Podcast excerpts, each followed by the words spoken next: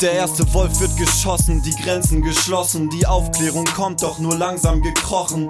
Generation Identitätskrise, wenige, die uns noch erleuchten, obwohl wir sie bräuchten, mehr denn je. Einige geben ihr Bestes, damit wir uns zurechtfinden können hier im Westen. Danke Tilo, danke Stefan, danke Tyler und Hans, das ist gut für unser Land, Digga, aufwachen Podcast. Uh, danke Jakob. Folge 361 hat dennoch keine Präsentatoren. Los geht's.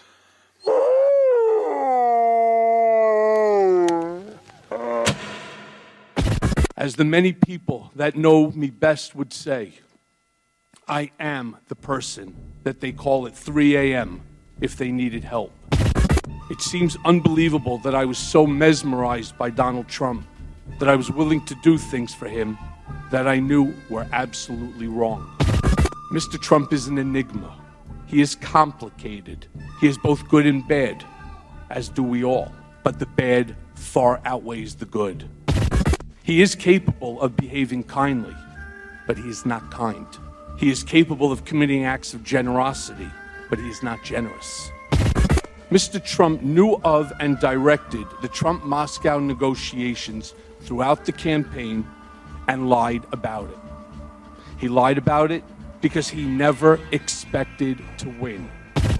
He had no desire or intention to lead this nation, only to market himself and to build his wealth and power. Mr. Trump is a cheat. Mr. Trump is a con man. Being around Mr. Trump was intoxicating when you were in his presence. You felt like you were involved in something greater than yourself, that you were somehow changing the world. Mr. Trump is a racist. He once asked me if I could name a country run by a black person that wasn't a shithole. This was when Barack Obama was president of the United States.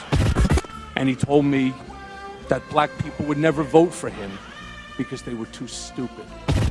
Mr. Trump did not directly tell me to lie to Congress.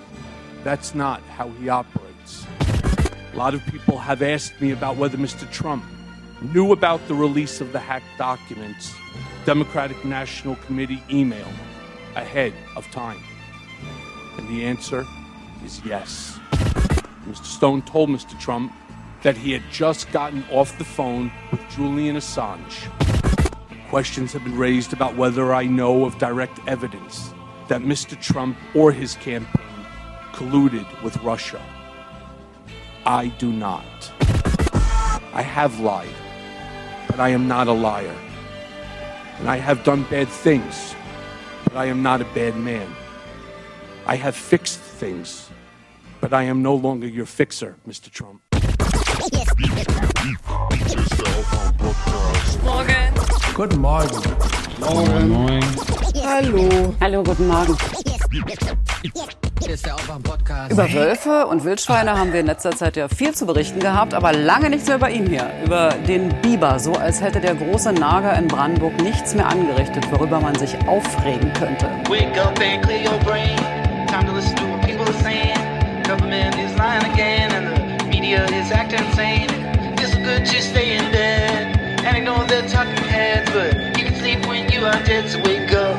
Auf jeden Fall äh, muss der Wolf ins Jagdrecht, damit er mal wieder Respekt vor den vier Zweibeinern kriegt. Wir fangen erstmal mit den Zweibeinern an, denn wir haben ja schon oft jetzt gesehen, dass er durch Dörfer läuft, an Kindergärten vorbeiläuft. Das geht schon mal gar nicht.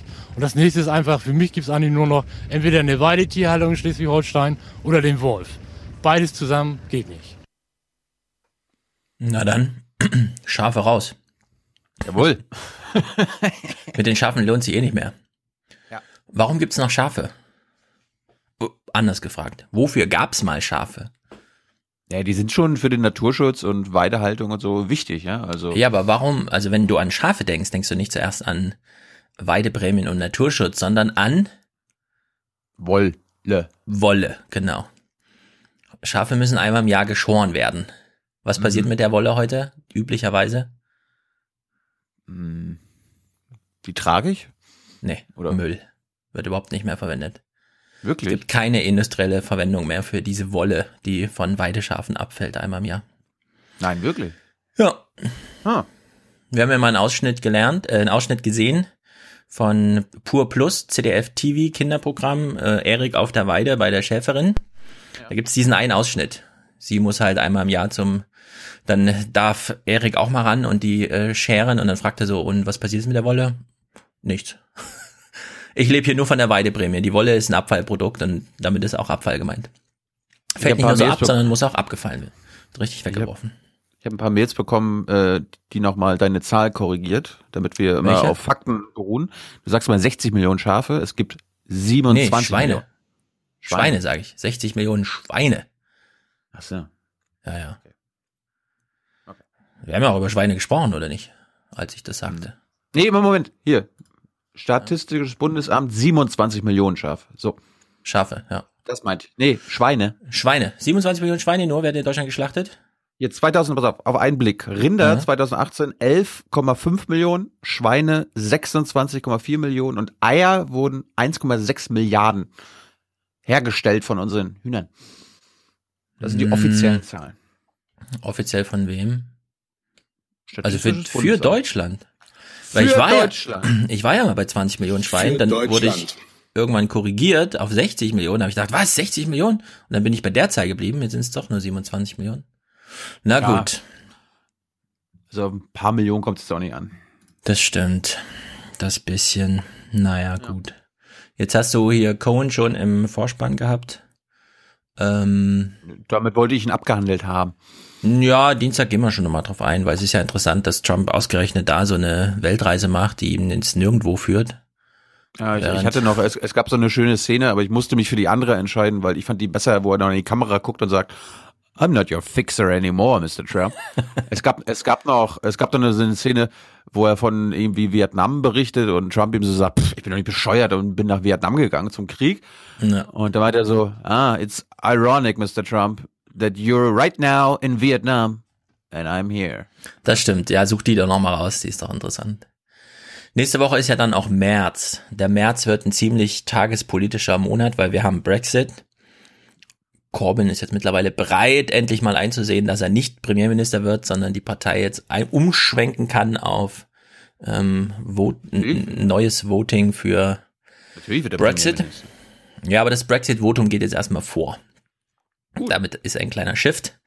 Gut. Äh, Alex Jones war bei Joe Rogan. Ich habe es noch nicht gesehen, keine Ahnung. Und Cohen und so. Naja, dieses, dies, also heute, mein Plan ist heute nochmal anzuschließen an Dienstag, denn es gibt noch viel ähm, Klimarettungs, große Linien und so weiter Ja, wir haben zubereitet. Wir haben doch jetzt eigentlich März, oder? Also jetzt, wenn diese Folge erscheint. Stimmt, stimmt, stimmt, stimmt. Oder haben Aber wir wir haben- Schaltjahr? Nee, ne? Nee, nee, wir haben ja aber Dienstag. Wir haben ja am Dienstag hier Live-Meeting gemacht. Das wird Donnerstag aufnehmen. Alle wissen Bescheid, glaube ich. Gut, Transparenz. dann das, ist hier, das ist die Terrortransparenz hier. genau, Das ist ähm, ein Terror von Transparenz und Öffentlichkeit. richtig. Dann machen wir mal Begrüßungs-Monatsabschlussrunde. Ye are many, they are few.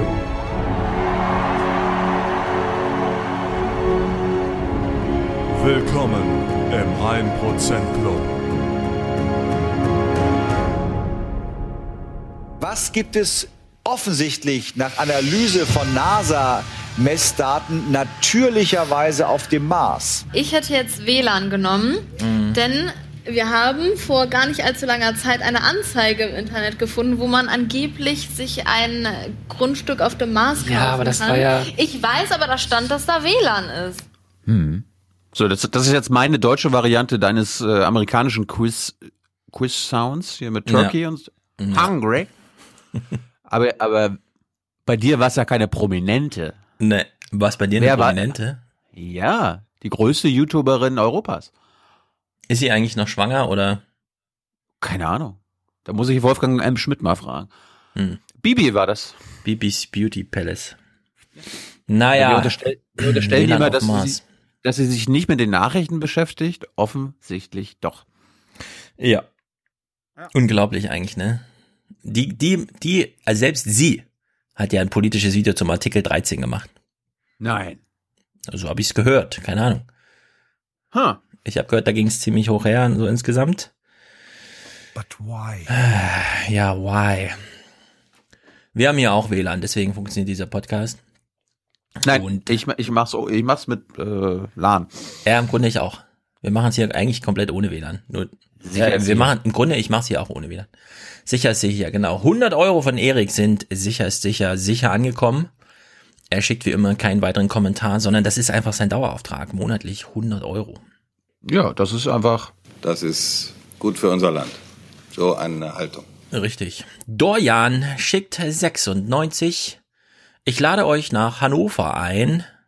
Oder Ahn steht hier. Keine Ahnung. Vielleicht ist das äh, Karnevalssprech. Treffen unterm Schwanz. Warte mal. Ich lese es auch gerade Das zum ist ersten Mal, ne? Ist schon wieder niedersächsisch hier, ja? Treffen unterm Schwanz. Nach dem Limmern geht's eine Runde Krökeln. Verlierer gibt Lutje-Lage aus. Kam, kam Mhm. diese Spende in den letzten zwei Tagen? Heute, um Das genau muss- zu sein. Ja, das, das hat irgendwas mit Niedersächsisch zu tun. 100 Das ist ein Slang, der hat bestimmt auf irgendeinen so einen Button geklickt im Internet von den Webseiten, die Ja. du gezeigt hast, und spricht das nach, Ja, so wie er es ja, gehört genau. hat. Sehr gut. Nein, Dorian, je nachdem, wie das gemeint ist, kommen wir gerne nach Hannover und treffen uns unterm Schwanz. Um, und nach dem Limmern geht's eine Runde Krökeln und der Verlierer Lutje Lage aus. Ich bin dafür, dass wir in Erfurt und in Sachsen dieses Jahr eine Live-Sendung machen. In Sachsen. In Sachsen. Ich wurde, ich meine, ich habe ja, ich habe dir die letzten Hm. Tage doch einige Mails weitergeleitet, weil irgendwie ist anscheinend diese Woche ähm, Ja. so eine Phase, wo Agenturen und alle möglichen sich um die Landtagswahlen kümmern. Mhm. Da kam, da kam was von der FAZ. Erinnerst du dich noch, was die FAZ wollte? Es ist nicht meine E-Mail gewesen. ich trage hier nichts vor. Aber sehr lustig. Passt in die Karnevalszeit. Ja, boah, ob ich nicht mal mitmachen will, dann hat sich irgendwie ähm, die Stadt Dresden bei mir gemeldet, ob ich nicht irgendwie mit Schauspielern ein Nichtwähler-Video machen will, was irgendwie so absurd ist. Mhm. Äh, es gibt einiges. Jetzt, wo du sagst, ich hatte auch eine Anfrage aus Dresden. Da gibt's wohl so ein Konglomerat und die machen was zum Thema Stadt. Aber das ist, glaube ich, mehr Rentnerrepublik und so ein Kram gewesen. Unsere Agentur plant eine Kampagne für die Landeshauptstadt Dresden anlässlich der Wahl 2019. Hm. Die Idee, es sollen drei bis fünf Videoclips für Social Media entstehen unter dem Thema, äh, unter dem Thema Tilo und die Nichtwähler. In diesem befragt Tilo Jung Stereotypen des Thilo Nichtwählers, ge Nichtwähler. gegebenenfalls Schauspieler, warum sie nicht wählen. Diese Clips sollen das Thema Politikverdrossenheit auf eine humorvoll kritische Variante abbilden. Hä? Sowas mache ich ja nie. Und so auf die Thematik aufmerksam machen. Au unterstützt für diese Kampagne durch Ja. City-Light-Plakate in der Stadt selbst. Ja, guck mal, das wäre da was, wenn ich mir auf den Plakaten wäre. Naja. Ja. Und das, Ich sag mal das so. Schöne, das Schöne ist, in der Regel gibt man ja, wenn man eine Mail mit so einem Angebot oder eine Anfrage schreibt, so eine Woche oder zwei Wochen Zeit. Hier so, ich würde Sie bitten, mir bis morgen Vormittag Bescheid zu geben. Ja. Ja. Also, falls du das jetzt irgendwie an mich weiterleiten wolltest, ich kann nur sagen, ich komme weder nein. mit nach Afghanistan noch mit nach Sachsen. Das ist die gleiche Absage, die ich da erteile. Nein, Sachsen ist schön. Schön, schön, schön. Jenny hat ja im letzten zu Recht darauf hingewiesen. Im Osten ist nicht alles so, wie man es aus dem Westen sieht. Naja, Katharina und Ka äh, Kati und Verena, so heißt es genau, Verena und Kati schicken uns wie auch jeden Monat ihren Dauerauftrag 50 Euro der Hörgemeinschaft. Sehr gut. Das ist. Es ist einfach gut für unser Land. Genau. Christian, 50, auch ohne weiteren Kommentar. Das finde ich auch sehr gut. Ja, das ist. Es ist eine insgesamt gute Botschaft für unser Land und für unsere Mitbürgerinnen und Mitbürger. Vielen Dank. Richtig. Jona schickt 50. Wenn ich erst einmal wo bin, gehe ich nicht so schnell weg. Gut ist, dass wenn wir einmal wo sind, bleiben wir auch. Und wir hauen da nicht einfach wieder ab. Nee, machen wir nicht. Bin ja gespannt, ob heute zwei meiner Wunschtöne kommen. Mm, mal gucken, ja. Lars Christian, 20 Euro, sehr gut, das ist ein Dauerauftrag. Simon schreibt, ähm, er wünscht sich ein Wolfsgeheul. Und dann soll ich lesen, was er schreibt. Okay. Also, lieber Wolf, heule. Hallo, André, übersetze ich mal diesen Wolf. Alles Gute und viele wertvolle Aufwachenmomente im neuen Lebensjahr. Ah, er hat Geburtstag. Richtig, hat Geburtstag. Ja, das müssen wir doch mal hier mit dem Präsidenten machen. You have a beautiful wife. You have a great business. You've been voted number one at everything. No matter what you do, you seem to be number one. I just wanted to wish you a happy birthday. I would never say in your case that you're fired because you're doing too well. So I'll just say you're hired. Mhm. Ja, der braucht einen neuen Fixer. Ja, wie kommt er denn zurecht ohne Fixer? So, wo sind wir hier? Simon. Ach nee, Simon haben wir ja gerade genau. Hm? Ihr habt euch ja, ihr habt euch ja letztens gefragt, warum wir so wenig äh, positive Sounds haben, so die, die Liebe ähm, Mhm. ausstrahlen. Ich habe ja einen gehabt, den habe ich ganz vergessen. Oma so lieb, Oma so nett. Oma? Kann man sich also Oma. Hieß die Oma so nett oder was? Ja, genau. Oma so nett. Oma, sing mir ein so nett. Was? Singen, du Barbare, du Banause. Peter schickt 20. Keine Ahnung, ihr seid einfach sehr gut. Bringt mal was von Franz Josef Strauß. Da habe ich leider nichts. Ja, ich erinnere mich, wir hatten doch von Steinmeier dieses ähm, von Jans, äh, Franz Josef Strauß lernen heißt Siegen lernen in Wirtschaftspolitik. Aber Ja. ich finde den leider hier gerade nicht. Schade, schade, schade, schade auch für Deutschland. Ich habe den israelischen Strauß. Big time. Big time. 20 Schade, Euro von mal. Daniel. Sehr gut. Es ist schlimm ist das, schade. Schade auch für Deutschland. Der ist so selten, den will ich Ja. Oliver und Melanie. Investition in die Zukunft. 5% vom Kindergeld. Das ist Familienpodcast hier. Wir sind Ja, ein. Familienpodcast. dass wir in Zukunft investieren müssen, dass wir in Bildung, dass wir in Klimaschutz, dass wir in Forschung und Innovation investieren müssen. Das ist er. Diesen Mann meinte ich. Julian unterstützt uns. Gut. Simon. Ein Prozent von meinem Monatslohn für den Aufwachen-Podcast. Es ist für mich der Fleischwolf der politischen Analyse. Mm. Wünsche mir motivierendes, patriotisches Wolfsgeheule in D-Dur. Okay. I mean, who are we? We're the 1%. We're the 1%. We're the 1%. We're the 1%. We're the 1%. Wer hat Angst vorm bösen Wolf? Mhm. Ja, da fallen wir gleich wieder in den Moll zurück. Wer hat Angst vom bösen Wolf? 1350, so wie auch von Simon gerade, ähm, ähm, da kriegen wir sehr regelmäßig von Hans Christian, der hat nämlich seinen World of Warcraft Account gekündigt. So alt sind wir schon, es ist schon gar nicht mehr Fortnite oder sowas, sondern hier World of Warcraft. Sehr gut, 10 von Daniel und von Elena als Teil ihres Rundfunkbeitrags findet sie, also sie findet uns gut und sagt weiter so, sehr gut. Dominik, herzlichen Dank A und D. Keine Ahnung. Carsten, sehr gut. Nils, herzlichen Dank. Dustin, ihr bekommt jetzt monatlich genauso viel wie mein Musikstreaming-Dienst. Ist mir mehr wert als das Online-Grimme-Dings. Ja, also mir ist aufgefallen letztens, es passiert mir häufiger, dass ich abends so halbtot vorm Netflix sitze und einfach nichts dabei ist, was mir gefällt. Und dann höre ich Podcast. Ich habe jetzt deine Empfehlung gefolgt. Welcher? Und habe Mindhunter geguckt. Ah, sehr gut, ne? Das ist spektakulär. Ja. Musst du mit Kopfhörern hören. Doch, Nein. das ist sehr, sehr Audio, für Audiophile gemacht irgendwie. Aber du weißt doch, wie ich wohne. Ich habe doch ein gutes Audioset. Ja. Ja. Ja, Mindhunter eine war eine, eine gute Serie. Oh, ist spektakulär. Man braucht halt so einen Bezug zu, also es ist zum einen halt 70er, ne? Und man braucht halt so einen Bezug zu diesem Psychokram irgendwie, glaube ich. Weil es ist sehr Den akkurat gemacht so insgesamt. Sehr, sehr gut. Ulrike, Jonas, Felix, Thomas, Valentina, Roman, Marek, Frederik, Michael, Stefan, Marion, Martin, Tobias unterstützen uns hier. Das ist wirklich sehr gut. Außerdem Haben, haben die alle nichts zu sagen, oder was? Nein, das sind alles Könnt ihr nicht Dauer- mal Putin grüßen oder so? Ja? Daueraufträge. Wir als Dresdner schätzen Sie sehr. Kommen Sie nach Dresden und räumen Sie hier auf für ganz, für ganz Deutschland. Ja, wir machen Aufwachen live mit der Frau. Mhm. Ja, genau. Wenn du sie findest, bin ich dabei. Aber dann auf der Straße, da wo sie angesprochen wurde. Stellen wir uns hin. Ja, das war eine sehr gute Liste, gerade mit einfach einstelligen Monatsunterstützern, die hier das System am Laufen halten und nicht so viel Zeit beanspruchen wollen, weshalb sie nicht so viele Grußworte und Jinglewünsche mitschicken. Frank schickt 30. Und zwar auch ohne Kommentar und ohne Jinglewunsch. 20 von André. Merci, vielmals Grüße aus Basel. Na, hast du was Schweizerisches? Was nee. Schweizerdeutsches, Retro-Romanisches, Nein. Französisches? Nein.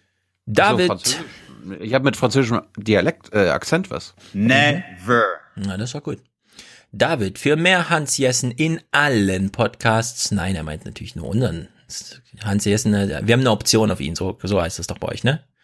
Wir haben eine Option. Im Regierungstagebuch ist er ja auch. Stimmt. Aber wir haben in, in diesem Kosmos hier eine Option auf Hans Jessen. Richtig. Manuel, danke für den super Podcast, schreibt da Johann. Gratulation an Sozialarbeiter Bene zur Abgabe der BA und zur 50. Folge der Sprechstunde der Belanglosigkeit. Du bist gut fürs Land. Okay, das ist wahrscheinlich auch ein Podcast. Spre Sprechstunde der Belanglosigkeit. Sehr gut. Go Podcasting, Leute. Und Jawohl. wenn, da, wenn man Es ist, Ja? Spiel. es ist einfach gut für unser Land. Dieser Podcast. Genau, es ist sehr gut für unser Land, wenn man während des Podcasts nicht seine eigentliche Pflichtaufgabe, in jungen Jahren sind die ja noch ein bisschen strenger, da gibt's Abgabetermine, wenn man die auch einhält und seine Bachelor-Titel einsammelt. Sehr gut. Simone, ein Prozent meiner Rente für den besten Podcast, den ich kenne. Sehr Welcher? gut. Unser. Oder was war die Frage? Welcher? Ja? Sie hat ja nicht gesagt, welchen sie meint. Dann doch für den besten. Es ist klar adressiert. Matthias, Gegenwerbung, schickt er uns einen Zehner, sehr gut, den setzen wir genauso um. Matthias, ein anderer Matthias, auch mit einem Zehner. Der ist nämlich aufgewacht, schreibt er. Steffen, Hast du, hast, Hm? hast, du, hast du den Matthias-Sound von gestern? Also dem, dem, dem Musik, das Musikstück? äh, ich habe ihn retweetet, aber ich habe ihn jetzt hier nicht äh, aktuell dabei. Ja, aber wird ja passen, weil, weil es sich auf die letzte Folge bezieht. Hast, hast du dieses Video gesehen, wo äh, Hans Jessen der König der Unterbrecher geworden ist? Nee, das habe ich nicht gesehen. Was? Was, was, was, was? Im Ernst? Okay. Nein, Mach mal, gab's mach mal weiter, ich, ich, ich such's Suchst du, such du das mal raus, ja. Ah, das ist ja unglaublich. Ja, wir haben leider, dieses äh, tolle, von dir quasi bestellte Musikstück von Matthias auch nicht im Abspann, weil wir von Matthias ein so gut passendes noch da haben heute, für die Ausgabe heute. Also in der Ansicht, du kannst es auch währenddessen gleich nochmal zum Anklang Okay, bringen. ich habe hier auch so eine... Äh, Moment, was, jetzt das musst, war- du, das musst, du musst jetzt, du musst dir jetzt selbst zuhören. Ich- Ja, okay. Kurze Kleine Pause. Beobachtung gemacht, denn ähm, große Wechsel, Thomas Walder hat es uns noch gar nicht gezeigt, große Personalwechsel in Ach, den scheiße, den Sendern. müssen, wir, den müssen wir heute noch machen. Ja, stellt sich raus. Guck mal hier. Ich gucke einfach Dienstags Tagesschau, ne? Äh, Tagesthemen. Hier ist das erste deutsche Fernsehen mit den Tagesthemen.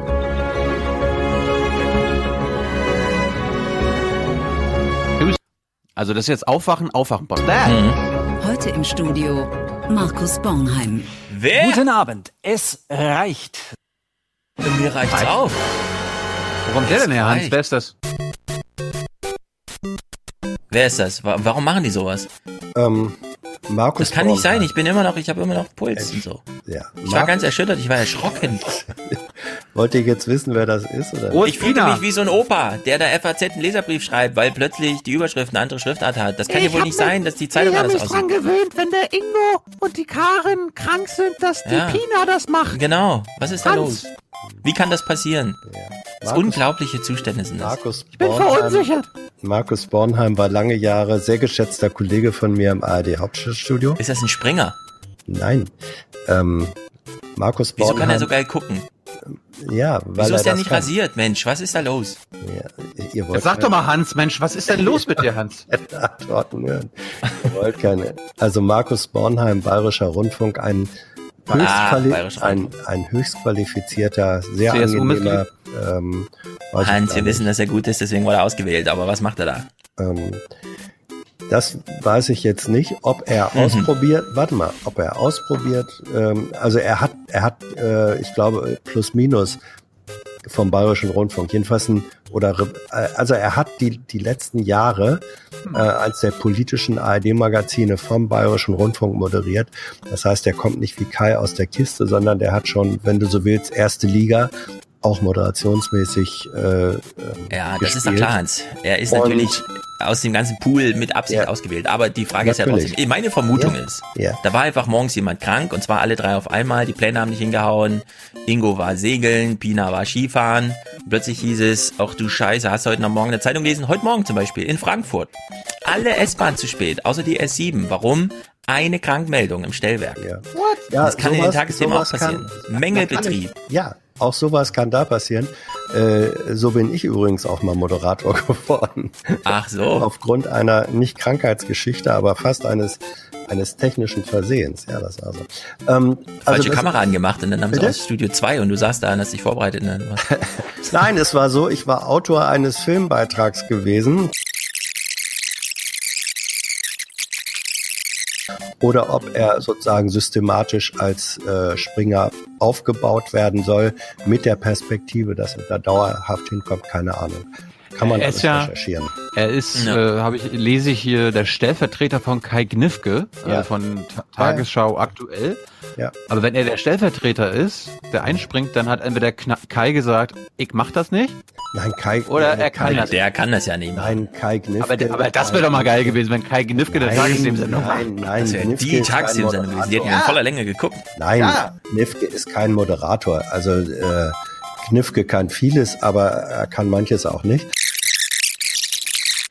So, ich, ich, ich schwenk mal hier so langsam aufs äh, Abstellgleis, wollte ich schon sagen, auf die Ausfahrt. Wir fahren langsam auf die Ausfahrt. Ja. Hans Jessen ist hier der Unterbrecherkönig. Richtig, es ist jetzt eindeutig dokumentiert. Ja. Ich habe verloren. Ja. Also Zuerst sah es aus.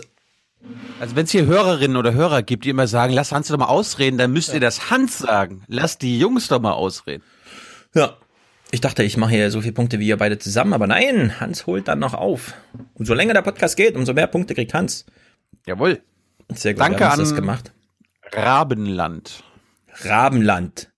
Mhm. Sehr gut, Rabenland. Jawohl. Vorbildhafte Auswertung unseres Gesabbels. Steffen, herzlichen Dank. Wir sind ja immer noch in der Liste hier. Musi, alles klar. Du bist hier wie immer auch in, in deiner, auf deinem, du hast quasi einen Stammplatz. Sebastian, Thorsten, Thomas, Katharina für mehr Ökoterror. Mhm. Frank, mein kritischer Blick auf den Nachrichtentag weiter so und auch immer schön klugscheißerisch bleiben. Oh, das ist gut. Wolltest du Ja. noch Ökoterror Okay. nachtragen?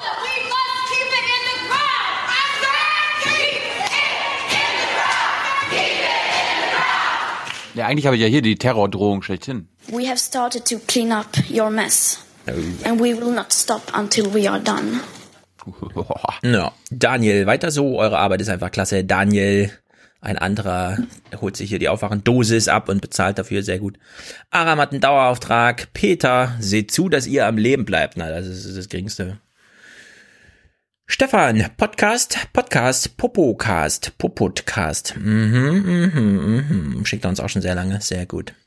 Till, guten Morgen. Danke für die Wutrauschmittel und manchmal entsprechendes Gegengift. Kriegen wir auch schon sehr lange, wie auch die Unterstützung von Thorsten, der findet nämlich Aufwachen einfach toll, und von Gabriel auch. For the many. For the many, not, not the few. The few.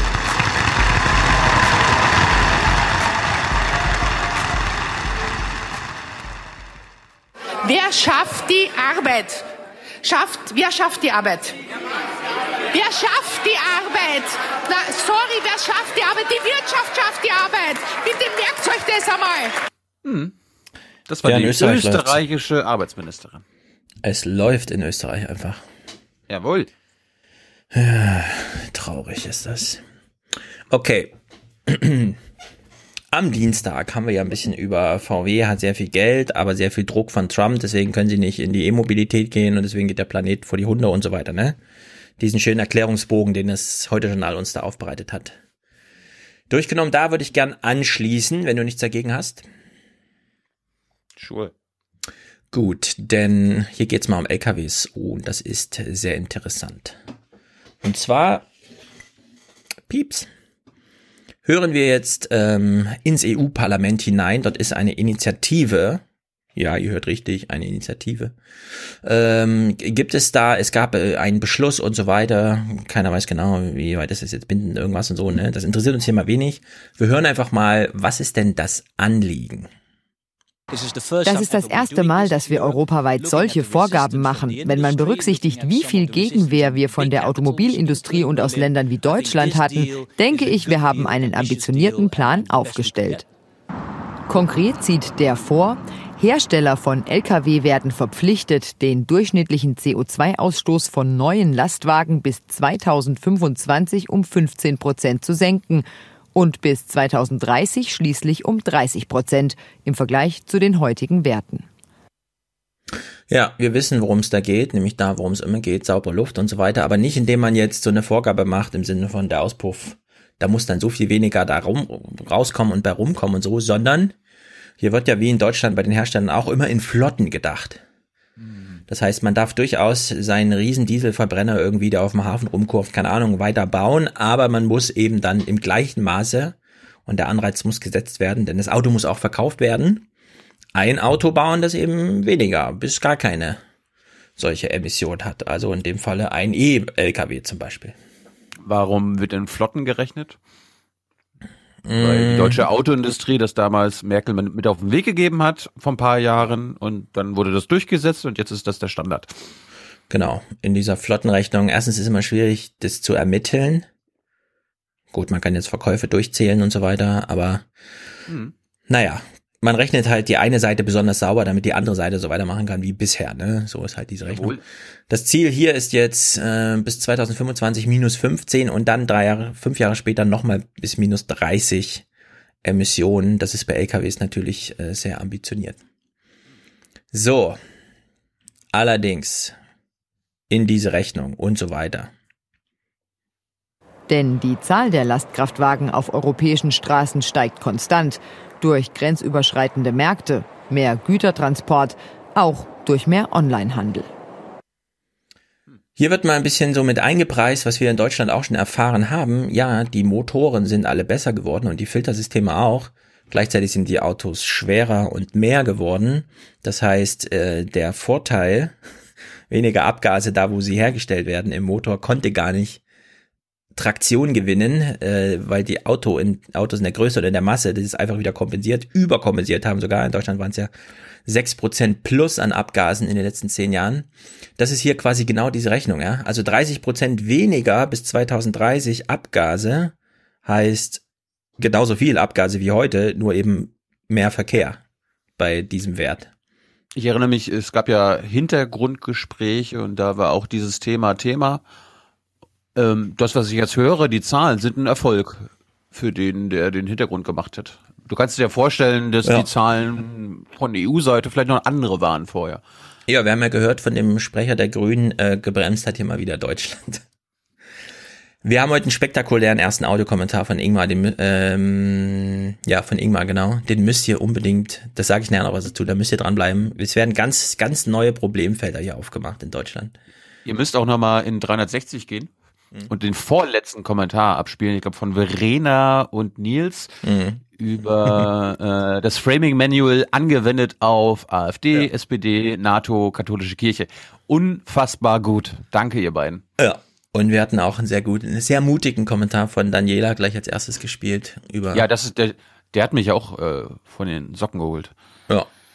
Ja, sagt, der, sie hat ja am Anfang immer davon gesprochen, Stefan hat, Stefan hat, Stefan hat was kommentiert und dann ist mir jetzt aufgefallen, ach so, es ging um Audiokommentar. Sie meint unseren Lehrer Stefan aus Darmstadt, Ja. der auch beim Tarontag häufig dabei ist, auch beim nächsten beispielsweise. Ja, aber es ist halt, wenn Stefan, dann dachte ich, Stefan alleinerziehend? Hä?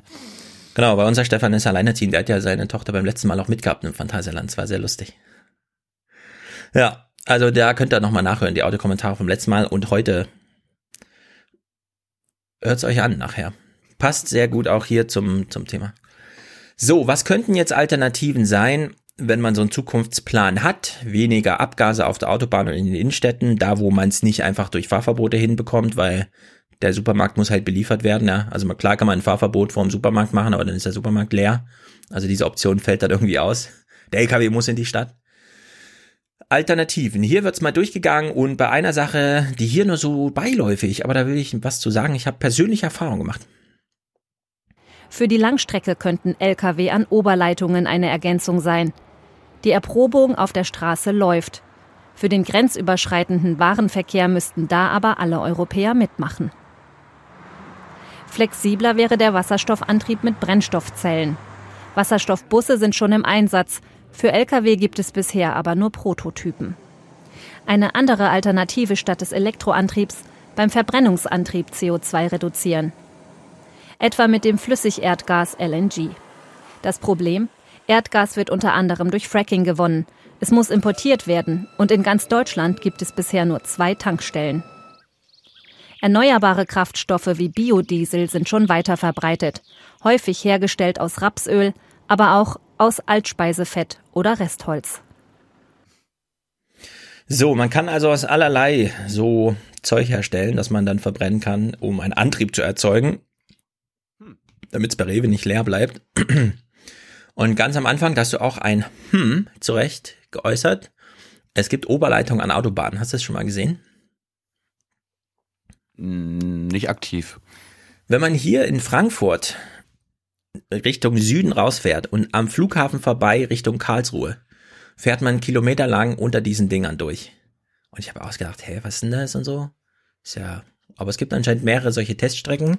Hier im Film war auch eine zu sehen. Wir haben heute zum Beispiel einen Audiokommentar von Benito. Der wohnt in Wiesbaden und hat uns nochmal, weil ja die Umwelthilfe so freundlich war, ihre Klage zurückzuziehen, weil der Wiesbadener Klimaschutzplan so toll ist. Hm. Er schlüsselt nochmal auf, ja, Wiesbaden ist die einzige Stadt ohne Straßenbahn.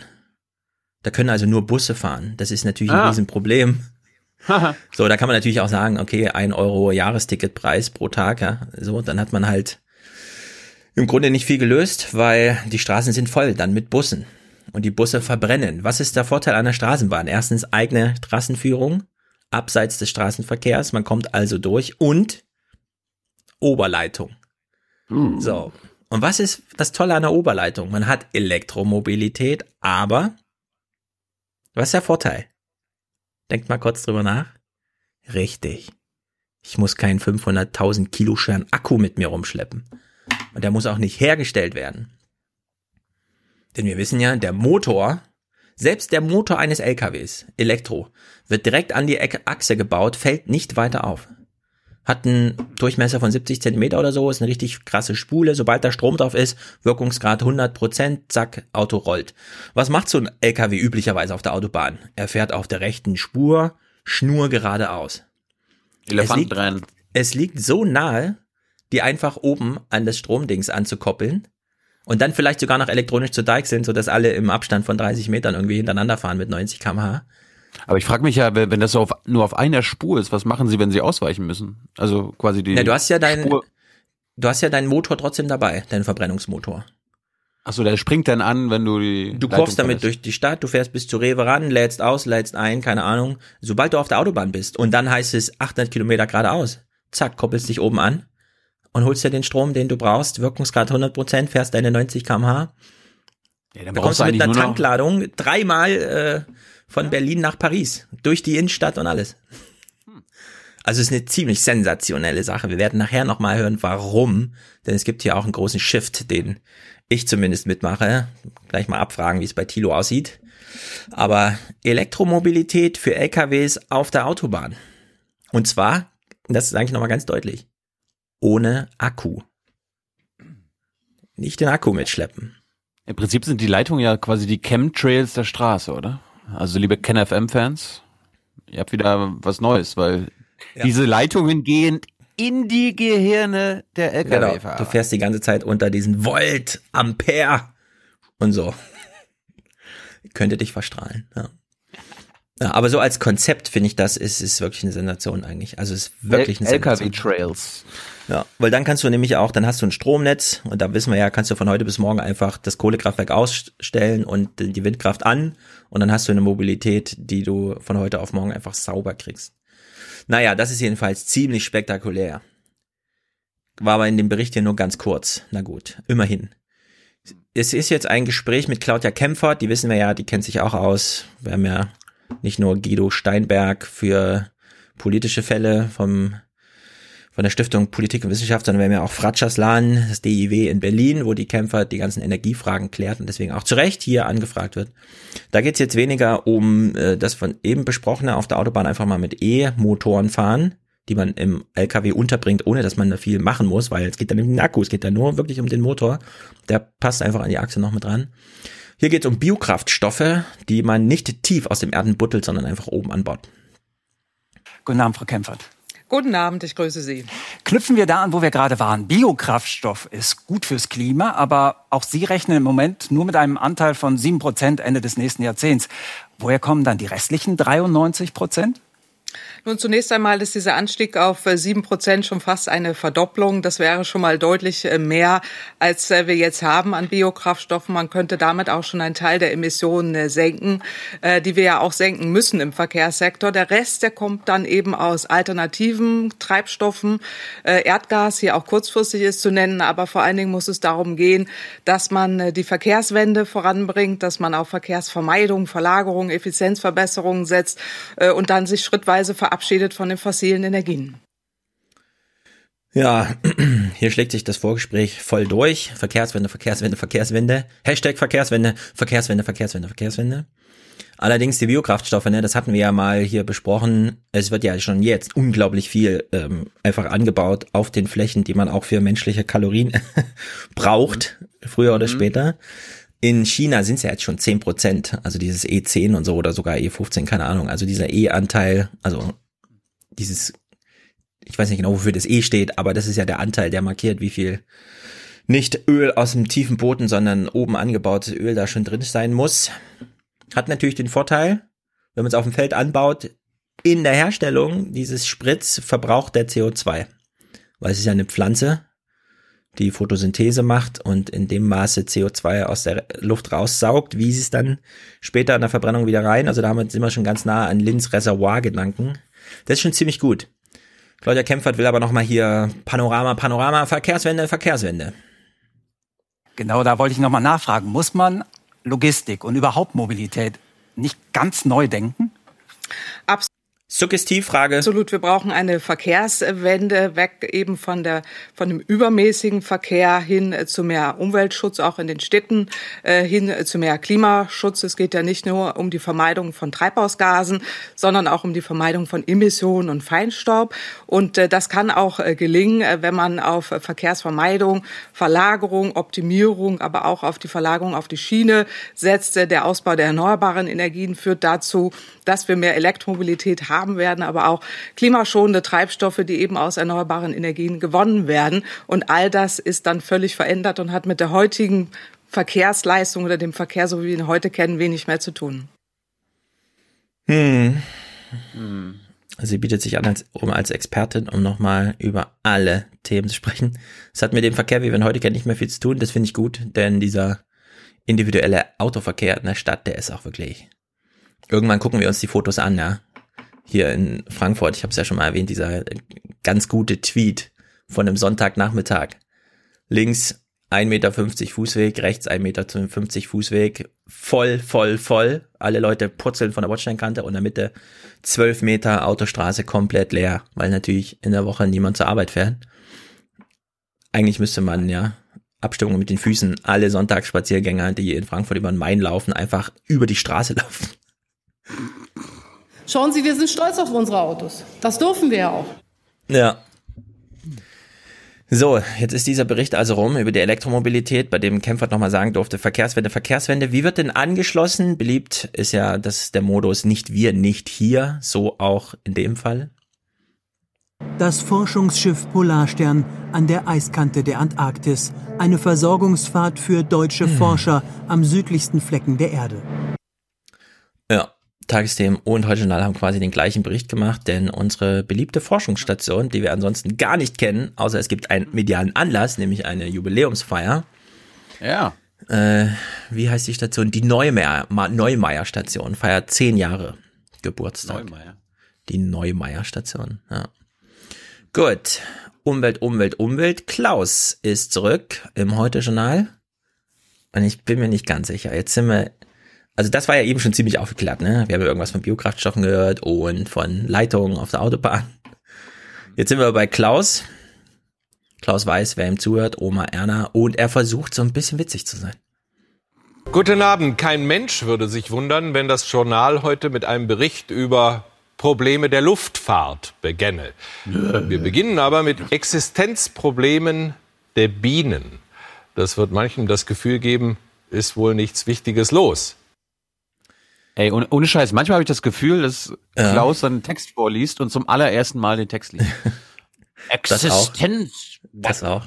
Er betont halt für Oma Erna, keine Ahnung. Aber ehrlich gesagt, Bienen sterben, ne? Er glaubt ja jetzt wirklich, er redet zu Leuten, die, wenn sie Bienensterben hören, äh, sich nochmal fragen, er war sonst nichts los außer Bienensterben. Also soweit ich das mitbekomme, ja, und ich habe ja jetzt schon es, das letzte Mal gesagt, es gibt jetzt diese Texte, die davon reden, dass es in 100 Jahren keine Wolken mehr gibt, weil dieser ganze Kreislauf nicht mehr hinhaut und die Sonne dann zack durchscheint auf die Erde, womit sich alles nochmal in Faktor Fantastillionen verschärft, was wir als Problem haben. Insekten sollen auch aussterben bis zum Jahrhundertende und zwar vollständig. Die ganze Biomasse uns ja Insekten. Genau, die stören uns ja auch. So, und er hier so, ja, also, falls Sie jetzt denken, nur weil ich über Bienen sage, ist sonst nichts passiert. Wenn, wenn mir jetzt, also wenn ich sowas sehe, ja, wie das heute schon beginnt mit Bienen, dann kriege ich schon so eine kleine Panikattacke im Sinne von, ich lebe ja auch noch in 60 Jahren. Hoffentlich. Ja, aber er hat so Publikum vor sich, von dem er glaubt, die denken dann, es war nichts weiter los, wenn man von Bienen spricht. Ich glaube, hier ist ein wirklicher Generationsbruch irgendwo zwischen den 60-Jährigen, die ihm zugucken und den 15-Jährigen, die fr- freitags auf die Straße gehen. Ja, niemand ist doch irgendwie und denkt, ach, Bienen ist mir egal. Es will nichts sonst passiert, ja, Klaus. Also das finde ich hier irgendwie, ich weiß auch nicht. Wenn man ein junges Publikum haben will, sollte man das vielleicht mal überdenken, mit welcher Haltung man daran geht. Denn das hat Will er ja A380 nicht mehr gebaut wird, Leute. Ja, kann man zwar vermelden, aber Airbus geht's gut, ja. Gibt jetzt keine großen Probleme zu vermelden. Naja, wie rechtfertigt er jetzt, Klaus Kleber, Oma Erna, dass es ums Thema Bienen geht? Und ich muss sagen, ich bin erschüttert. Falsch. Insekten sind wirtschaftlich nicht weniger wichtig. als und so weiter, Airbus A380, ja. Erklärt uns nochmal, dass Bienen und Insekten auch wirtschaftlich wichtig sind und deshalb Thema Nummer eins. Ich warte jetzt immer noch, dass äh, Klaus mir sagt, wie viele Bienen es braucht, einen A380 in die Luft zu heben. Ja, und wie laut das dann wäre. Ob der A380 nicht viel leiser ist und deswegen so eine tolle technische Entwicklung als dieses Gesumme. Naja. Insekten sterben aus, moderiert er uns jetzt. Endlich mal, nachdem er uns ewig gerechtfertigt hat, warum er das jetzt macht. Die Bestände von Wildbienen, Feldvögeln und Fluginsekten nehmen dramatisch ab. Das hat auch politische Folgen. Menschen sind nicht mehr bereit, sowas hinzunehmen.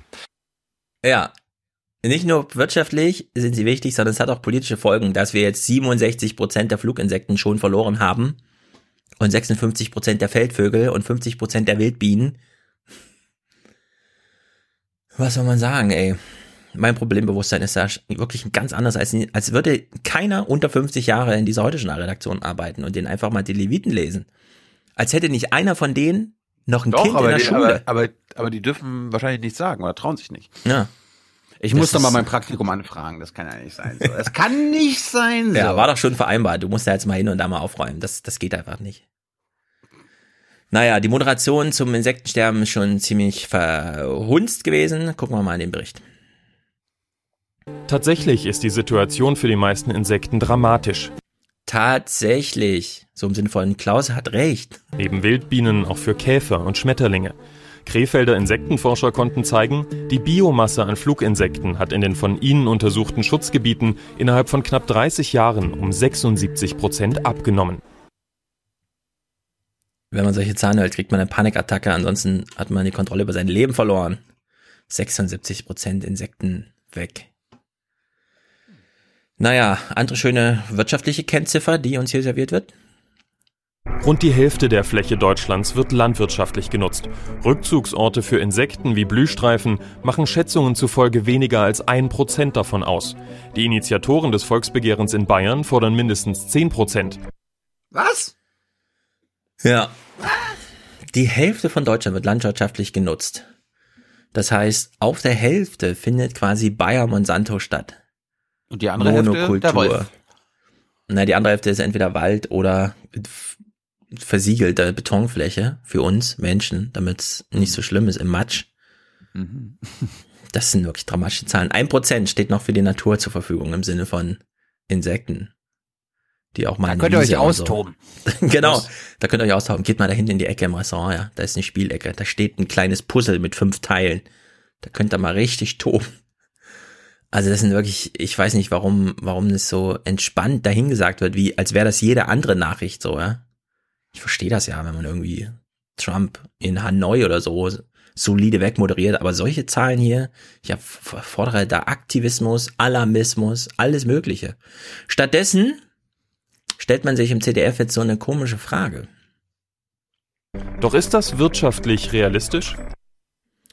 Ja, 10% statt 1% für die Insekten. Ist das eigentlich wirtschaftlich realistisch? Ja, wir müssen das machen, um, um, um zu überleben, aber die wirklich wichtige Frage. Ja. Können wir nicht singend, tanzend mit unserem Porsche in den Untergrund fahren? Ist es wirklich, ist es wirklich wirtschaftlich realistisch, dass wir jetzt ein bisschen mehr Wiese statt Monokultur Monsanto-Felder haben? Liebes ZDF, was ist da los?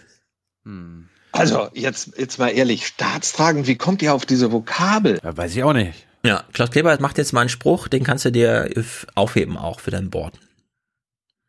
Umwelt- und Artenschutz sind kein Gedöns, sondern Wirtschaftsfaktoren. Noch dazu welche mit enormer emotionaler und das heißt ja politischer Power. Uh, emot emotionale Power. Ja, ist nicht nur Gedöns, weißt du, worüber hier ja. gesprochen wird. Das Ende aller Zeiten. Wir werden alle sterben am Ende des Jahrhunderts, entweder verglühen unter der Sonne ja, das ist ja im Prinzip, sagt Klaus, unterstelle ich mir jetzt mal, äh, mich interessiert das alles nicht, aber ich weiß, dass Sie das wichtig finden und. Ja, im Grunde so, für mich ist eh zu spät, aber vielleicht wollen Sie mit Ihren Kindern nochmal darüber reden hier. Irgendwie so, also mit Ihren Enkeln. Also für mich ist das aber beim Segelboot kein Thema. Da gibt's keine no. Insekten. No. Hm. Es ist einfach, naja, gut. Und das alles wird ja überhaupt nur gemacht, weil die da an Bayern jetzt Erfolg hatten, ne? Also gab es eine Pressekonferenz die Initiative hatte eine Vertreterin vor Ort, Söder natürlich und die Bauern. Der Bauer, einer der Bauern, der hier in Bayern das Sagen hat, macht hier nochmal so einen Spruch, vielleicht gar nicht so schlecht. Die Landwirte, eine der letzten echten CSU-Bastionen. Die Bäuerinnen und Bauern äh, sind verletzt aufgrund einer Diskussion, wo sie an den Pranger gestellt wurden. Äh, und sie alleine als Verursacher einer Problematik ja, an den Pranger waren. Wir sind verletzt, sagt er. Finde ich gut. Ah. Na, so ein bisschen trifft er den Verkäufer zumindest auf diesem Felde auch die Schuld und damit uns allen. Es ist alles viel zu billig, unser Anspruch ist zu niedrig. Ich habe heute Morgen gelesen, in Berlin gibt es jetzt schon äh, russische Einkaufsketten, die Butter für 89 Cent anbieten, wo selbst Lidl und Aldi über zwei Euro gehen müssen im Preis. Keine Ahnung, also es scheint äh, bodenlos zu sein, ne? Die, der Wettlauf um billige Nahrungsmittel. Naja, der Bauer ist jedenfalls verletzt. Aber er hat verloren. Erstmal gegen die Initiative. Weil wenn die so kommt, wie die Initiative das vorgeschlagen hat, dann ist es halt für ihn wirtschaftlich, sieht es wirklich dramatisch aus. Weshalb Söder jetzt so ein bisschen taktieren muss, was er aber vielleicht ganz gut macht. Und so wird das Artensterben zu einer Bedrohung für die Regierungspartei CSU. Eine Partei, die grüner werden will, um neue Wähler zu erreichen. Wie grün darf sie werden, um Stammwähler nicht zu verjagen? Markus Söder muss zusammenführen. Deswegen glaube ich, ist es ganz entscheidend, einen Artenschutz, der nicht gegen die Landwirtschaft geht, sondern mit der Landwirtschaft gestaltet wird. Das, was wir heute gemacht haben, war keine Show, sondern eine ernsthafte Veranstaltung. Es ist eine neue Aha. Form einer kooperativen Demokratie. Die kooperative Demokratie. Hm. Das finde ich nicht schlecht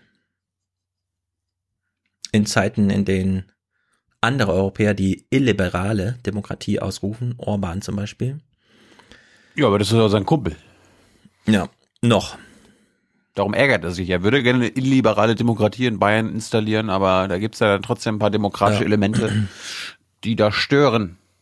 Ja, aber die Zeit tickt, denn entweder, also im besten Falle für die CSU schafft man es Orban an dabei zu halten und dann im Parlament eine Mehrheit zu haben, die sich für Manfred Weber ausruft.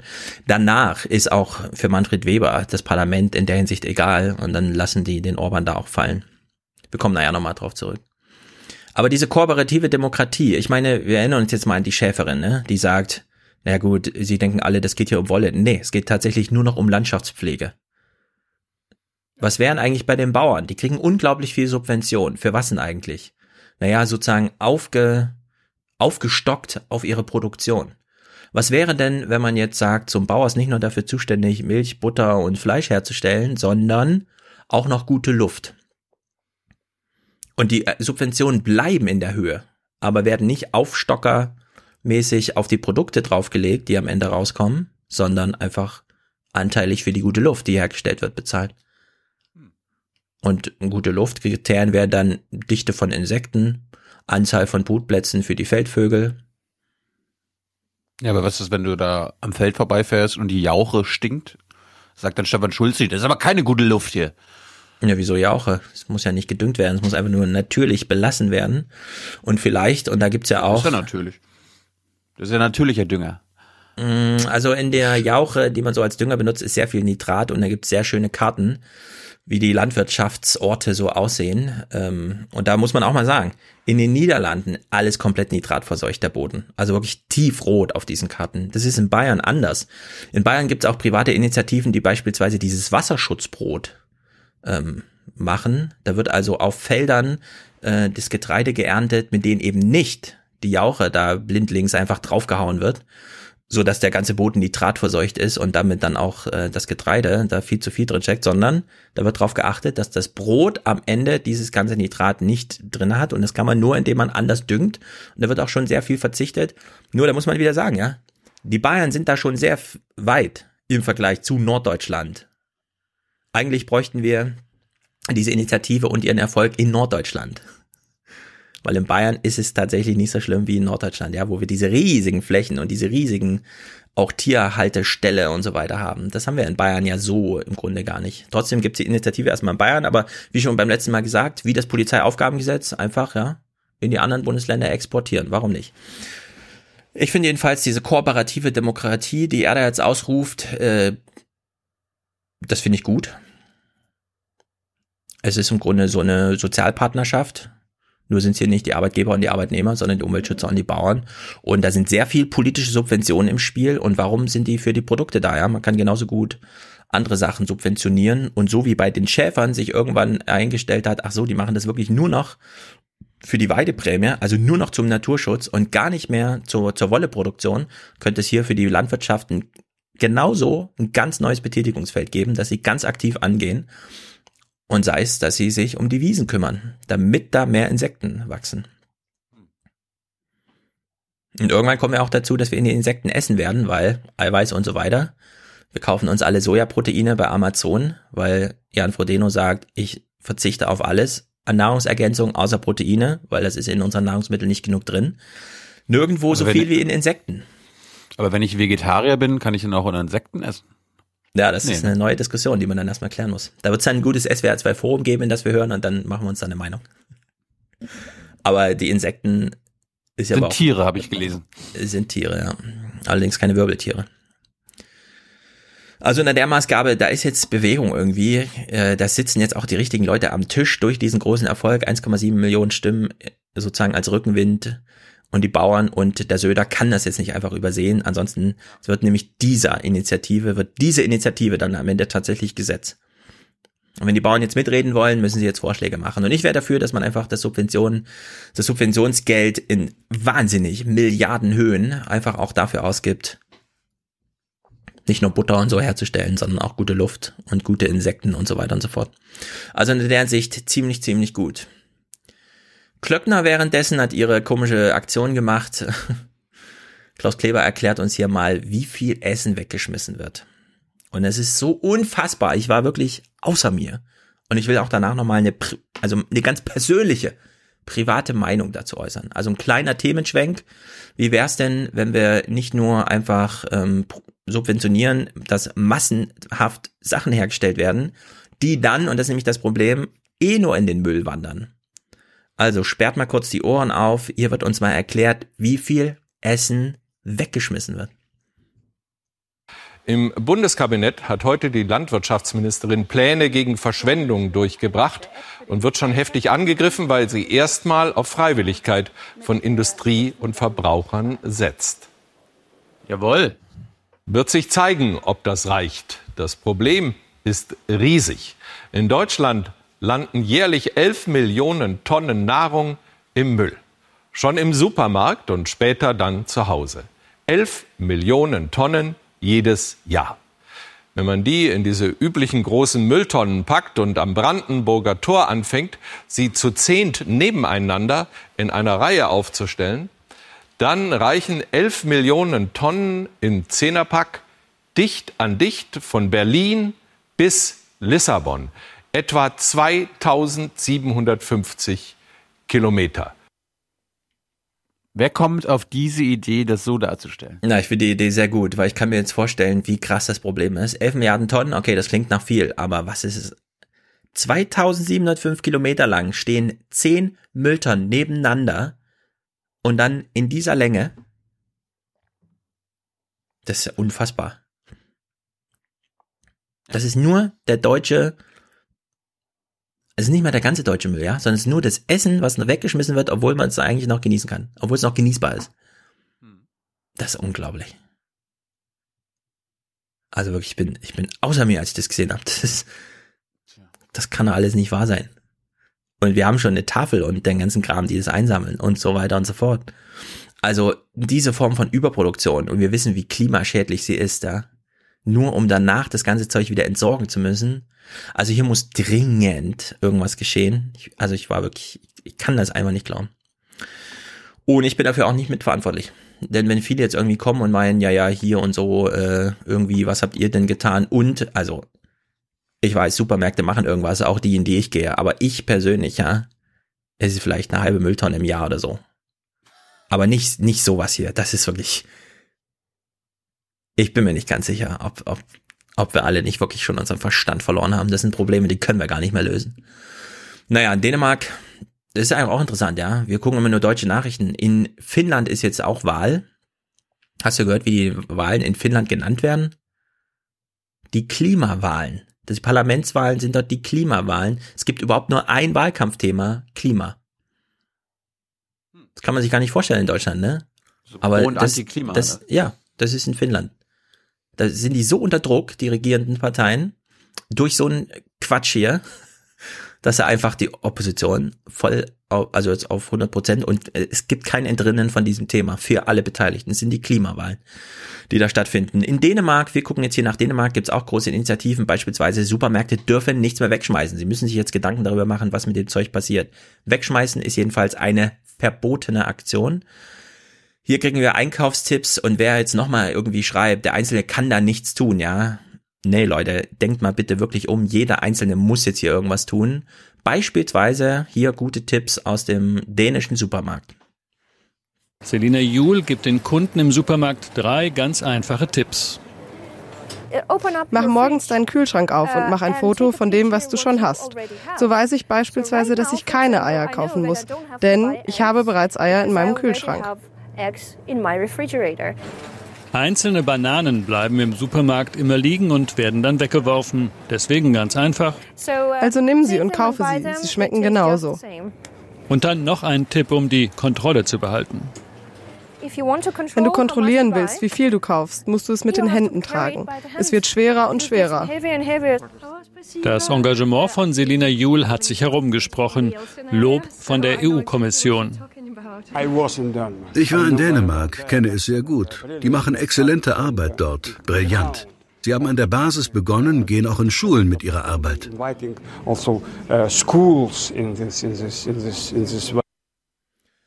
Ja, ey, wir brauchen hier eine große, große Wende. Ich meine, man kann jetzt sagen, aber was ist das für ein komischer Tipp, seinen Kühlschrank fotografieren und dann beim Einkaufen mal drauf gucken, was man noch drin hat und den Einkaufswagen tragen, statt ihn zu schieben. Ja. Was hat sind die, denn das hat für die Tipps? noch, hat, die, hat die noch keinen smarten Kühlschrank, der Ja. das auf, aufs App gibt? Aber jetzt mal ernsthaft durchgerechnet, ne? Schon allein dieses Bananen kaufen, auch wenn sie noch nicht mehr, also wenn sie nicht mehr zusammenhängen, ja, trotzdem zwei Bananen zu kaufen. Das kann man einfach mal machen. Und ich bin mir ziemlich sicher, das würde schon den ein oder anderen hundertfachen Kilometer aus dieser Mülltonnenstrecke von Berlin bis Lissabon einfach mal wegkürzen. Jedenfalls, es ist absurd, was hier stattfindet. Ja. Apropos absurd, äh, die Bundesregierung hat ja jetzt auch äh, sich der Lebensmittelverschwendung angenommen. Wer ist dafür Mhm. zuständig? Frau Klöckner, hast du ja, Ja. schon gesagt. Ähm, in der RecPK wurde letzte Woche darüber gesprochen. Mhm. Ich hatte noch mal ein paar Nachfragen, weil äh, die Frau Klöckner möchte nicht, dass Lebensmittel wegschmeißen verboten wird, Stefan. Alles klar? Hm, Ja. Herr Jung auch dazu.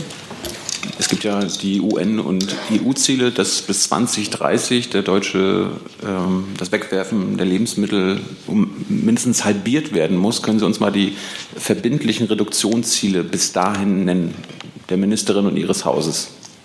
Genau, Frau Demmer hat es ausgeführt, dass genau diese Strategie dazu führen soll, dass wir, ähm, wir haben uns zum Beispiel als Deutschland auch ähm, den Nachhaltigkeitszielen der Vereinten Nationen angeschlossen, die eben genau das, was Sie gerade sagten, vorsehen. Ähm, Halbierung der Lebensmittelverschwendung bis 2030. Und mit der heute stra- vorgelegten und beschlossenen Strategie will man genau diesem Ziel nachkommen. Mit den genannten Maßnahmen, die ich gerade eben schon ausgeführt Mhm. habe. Ja, aber das sind ja alles keine verbindlichen Maßnahmen für die größten Lebensmittelverschwender. Ich würde gerne wissen, wie Sie bis 2030 die Halbierung geschafft haben. Also bis, äh, wie viel wollen Sie bis nächstes Jahr geschafft haben, wie viel bis 2025, wie viel bis 2030 und wie? Ich hatte gerade ausgeführt, dass wir vier Handlungsfelder dazu haben, hat auch einige Beispiele gegeben. Ähm, und wie auch schon erwähnt, man unterhält sich jetzt mit den einzelnen Branchen. Wie gesagt, wir fangen heute Nachmittag mit dem Außerhausverzehr an, weil es wirklich hier Branchenunterschiede gibt, wo man ganz konkret ansetzen kann. Man kann nicht eine pauschale Maßnahme benennen und ergreifen und dann gilt die für alle Branchen in allen Bereichen der Wertschöpfungskette hinweg, sondern man muss hier wirklich differenzieren. Dazu gibt es die, diese Dialogforen, die angesetzt sind und dann wird man ganz konkret Handlungsfelder festlegen. Wie gesagt, umrissen habe ich die gerade schon. Habe ich anders verstanden. Äh, Diese Branchen, die hatten ja seit Jahrzehnten Zeit, genau jetzt Lösungen zu finden. Warum geben Sie ihnen jetzt noch mal ein paar Jahre Zeit? Also warum macht man äh, den Unternehmen keine Vorgaben, rechtliche Vorgaben, die sie umsetzen müssen? Stattdessen müssen sie jetzt ja hoffen, dass im Dialog mit den Unternehmen angemessene Lösungen rauskommen, was aber meistens ja nicht der Fall ist. Wie gesagt, die Ministerin hat heute die Strategie vorgelegt. Sie wurde vom Bundeskabinett beschlossen. Wir fangen jetzt diesen Weg an und dann werden wir in Zukunft weiter darüber sprechen. Ich habe doch gerade Fragen gestellt, können Sie die beantworten? Ich habe die hinlänglich beantwortet Nein. bisher und weiterhin habe ich erstmal nichts hinzuzufügen. Ja, also. Also es läuft, es läuft, die kümmern sich. Hm. Kümmern sich. Mach, dir, mach dir keine Sorgen. Bisher wurden alle Sachen der Einzelhandels- und Verpflegungsfragen, also ich will ein Würstchen kaufen, also gehe ich in den Supermarkt und kaufe mir eins, ne? Zwischen dem Einzelhandel und mir als Verbraucher geklärt. Alles immer freiwillig. Das führte ja zu allen möglichen Auswüchsen, die wir ja auch schon besprochen haben. Also die Plastik, in der das Würstchen verpackt ist, soll irgendwie so ein bisschen matt glänzen. Also macht der Plastikhersteller da so eine Plastikmischung raus, die man zwar, wenn man sie einzeln hätte, super recyceln könnte, aber so zusammengemischt, damit dieser matte Glanz rauskommt, kann man es halt nicht recyceln. Ja? Gibt es da irgendein Verbot? Nee, die dürfen es einfach machen. Und dann sitzt irgend so ein naturwissenschaftliches Institut da und sagt, ja, das ist wirklich schwer, dass wir das jetzt, aber wir finden vielleicht bald mal einen Weg, dass wir auch das recyceln können. Ja? Obwohl wir dieses Problem ganz einfach vermeiden können, indem wir dieses matt glänzende Plastik nicht herstellen. So, und hier bei diesem, bei dieser Überversorgung, Hauptsache die Regale sind voll und so weiter, ja. Da muss man auch denken an Venezuela gleichzeitig, ja. Ja, wir sind doch hier nicht in Venezuela. Das, das, da muss man jetzt einfach einen Riegel davor schieben. Das geht so einfach nicht weiter. Das kann nicht wahr sein, dass so ein Supermarkt ein Drittel von seinem Zeug da planmäßig wegschmeißt. Was sind das? das sind doch Regime. Zustände sind, das ist unglaublich. Jedenfalls, ich will nochmal anschließen ans Thema, ans große Ganze. Kann jetzt der Einzelne was tun, ja oder nein? Wir hatten doch bei Gabor Steingart im Podcast Radermacher gehört. Der ja mit der Kompensationsthese kam, weshalb wir dann alle so auf die Idee kamen, das auch zu machen. Ich habe mein Jahr kompensiert, du hast dein Jahr kompensiert, viele Hörer von uns auch. Wir haben leider nie gefragt, wer so alles. Ja, ich habe bei Prima Klima Bäume gekauft. Für weniger? Geld, als ich dachte. Ich wollte ja auf 300 gehen.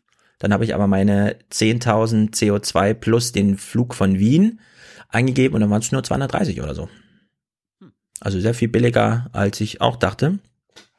Wir haben leider nie gefragt, wie viele jetzt aus unserer Hörerschaft mitgemacht haben, weil dann hätten wir mal so ein Aufwachen CO2-Konto führen können oder so. Wäre auch ganz interessant gewesen. Jedenfalls, dieser Rademacher war bei Tim Brittlaff im Forschergeist zu Gast. und hat dort einen quasi im Dialog vorgetragenen Monolog vorgetragen, der äh, einfach erschütternd ist, ja. Es gibt im Grunde keine Lösung für das Problem. Es ist einfach alles vorbei. Ich will nur mal fünf kleine Ausschnitte spielen. Äh, der positivste Beitrag, der positivste, der noch am optimistischsten, ja, rumkommt, ist tatsächlich dieser. Wir könnten meiner Ansicht nach das Klimaproblem alleine dadurch lösen, dass der Privatsektor, der das nötige Geld hat, dieses Geld in die Projekte steckt und damit Entwicklung fördert, damit Bevölkerungsgrößen stabilisiert und gleichzeitig das Klima stabil hält, indem dieser Wohlstandszuwachs klimaneutral erfolgt. Ja, es fragt man sich, äh, wie ist das gemeint? Macht Stefan jetzt wieder so ein, ähm, ja, der Einzelne kann und das reicht dann auch für die ganze Welt? Also, so wie er das ja meint, ne? Wir haben ja die Statistiken in Deutschland auch gehört. Deutsches Privatvermögen 6 Billionen Euro. Davon müsste ein substanzieller Teil in die Aufforstung der ganzen Welt fließen. Weil in Deutschland ist dieses Geld vorhanden, in anderen Ländern nicht. In denen sind aber Flächen vorhanden, die schon abgeholzt worden wofür wir sehr viel Geld bezahlt haben, damit dieses tolle Holz zu uns kommt. Das müsste man jetzt aufforsten. Wenn man die ganze Welt mit Bäumen aufforstet, wo es mit Bäumen aufzuforsten wäre, ginge, dann hätte man einmal China kompensiert, ja, gerade mal, mehr nicht. So. Aber aufforsten ist vielleicht nicht das einzige. Im zweiten Clip, was fehlt vor allem, das haben wir von ähm, Walter, unserem Astronauten, auch schon gehört, der globale Blick. Bisher haben wir immer ein Denken, das zunehmend territorialer wird. Bei uns verengt sich alles in der Vorstellung, wir müssen alles in Deutschland machen. Und es gibt eine enorme Ablehnung dagegen, das Geld woanders hinfließt und dass man Dinge woanders macht und das läuft dann auch immer alles gerne unter Ablasshandel und unter Ablenkung und so weiter. Also politisch geht man an all das nicht gerne ran, aber ich persönlich bin überzeugt, dass wir zunehmend da herangehen werden, weil das, was wir heute politisch versuchen, meiner Ansicht nach chancenlos ist. Ja, die Politik ist chancenlos. Nicht mal gesetzliche Verordnungen könnten, weil kämen ja eh nicht durch und so, können da was ändern. Es ist jetzt ein privates Umdenken vonnöten und zwar global. Mhm. Was? Das auf den Einzelnen abzuwälzen. Das ist doch aber letztlich in der Argumentation die Privatisierung von politischen Prozessen. Also wir müssen an der Politik nichts ändern, aber jeder Einzelne soll es tun. Ja, also Robert Habeck sagt genau das, was man den deutschen Wählern zumuten kann. Rademacher sagt das, was einfach wirklich notwendig wäre. Nämlich, er sagt zu Oma Enno, warte nicht auf die Politik.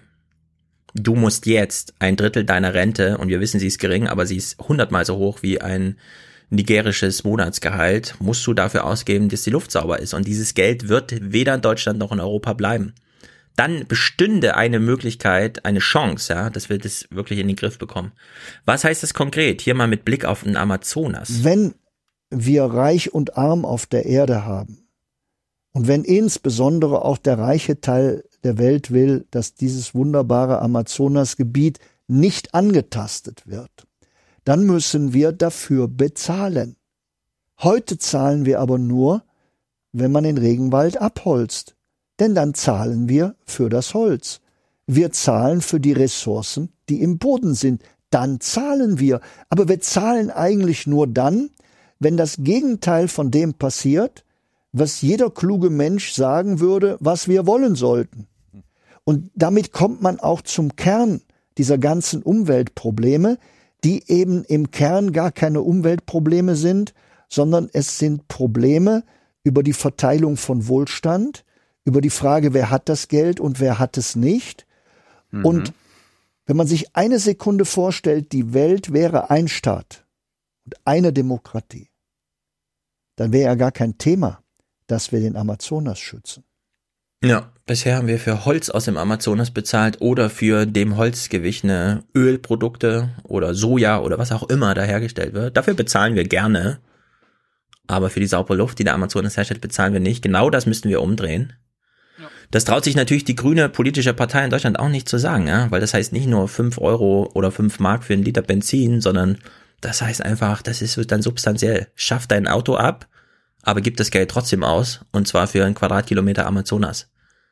Ansonsten sind für dich auch bald die Wolken verschwunden. Naja, sind E-Autos eigentlich eine Lösung? Das fand ich einen echten Kracher in dem Gespräch. Nee, E-Autos sind keine Lösung. Und danach erklären wir es nochmal mit Lynn. Man muss nicht alle Wohnungen energetisch sanieren, wenn bereits das Heizöl klimaneutral ist. Daran erkennt man sofort, wie viel einfacher die Lage wird, wenn ich einen klimaneutralen Kraftstoff habe. Wenn die Kraftstoffe klimaneutral sind, dann sind Autos kein Problem fürs Klima, weil ja schon der Kraftstoff klimaneutral ist. Ich kann die Autos benutzen, die ich habe. Ich muss mir nicht neue Autos ausdenken.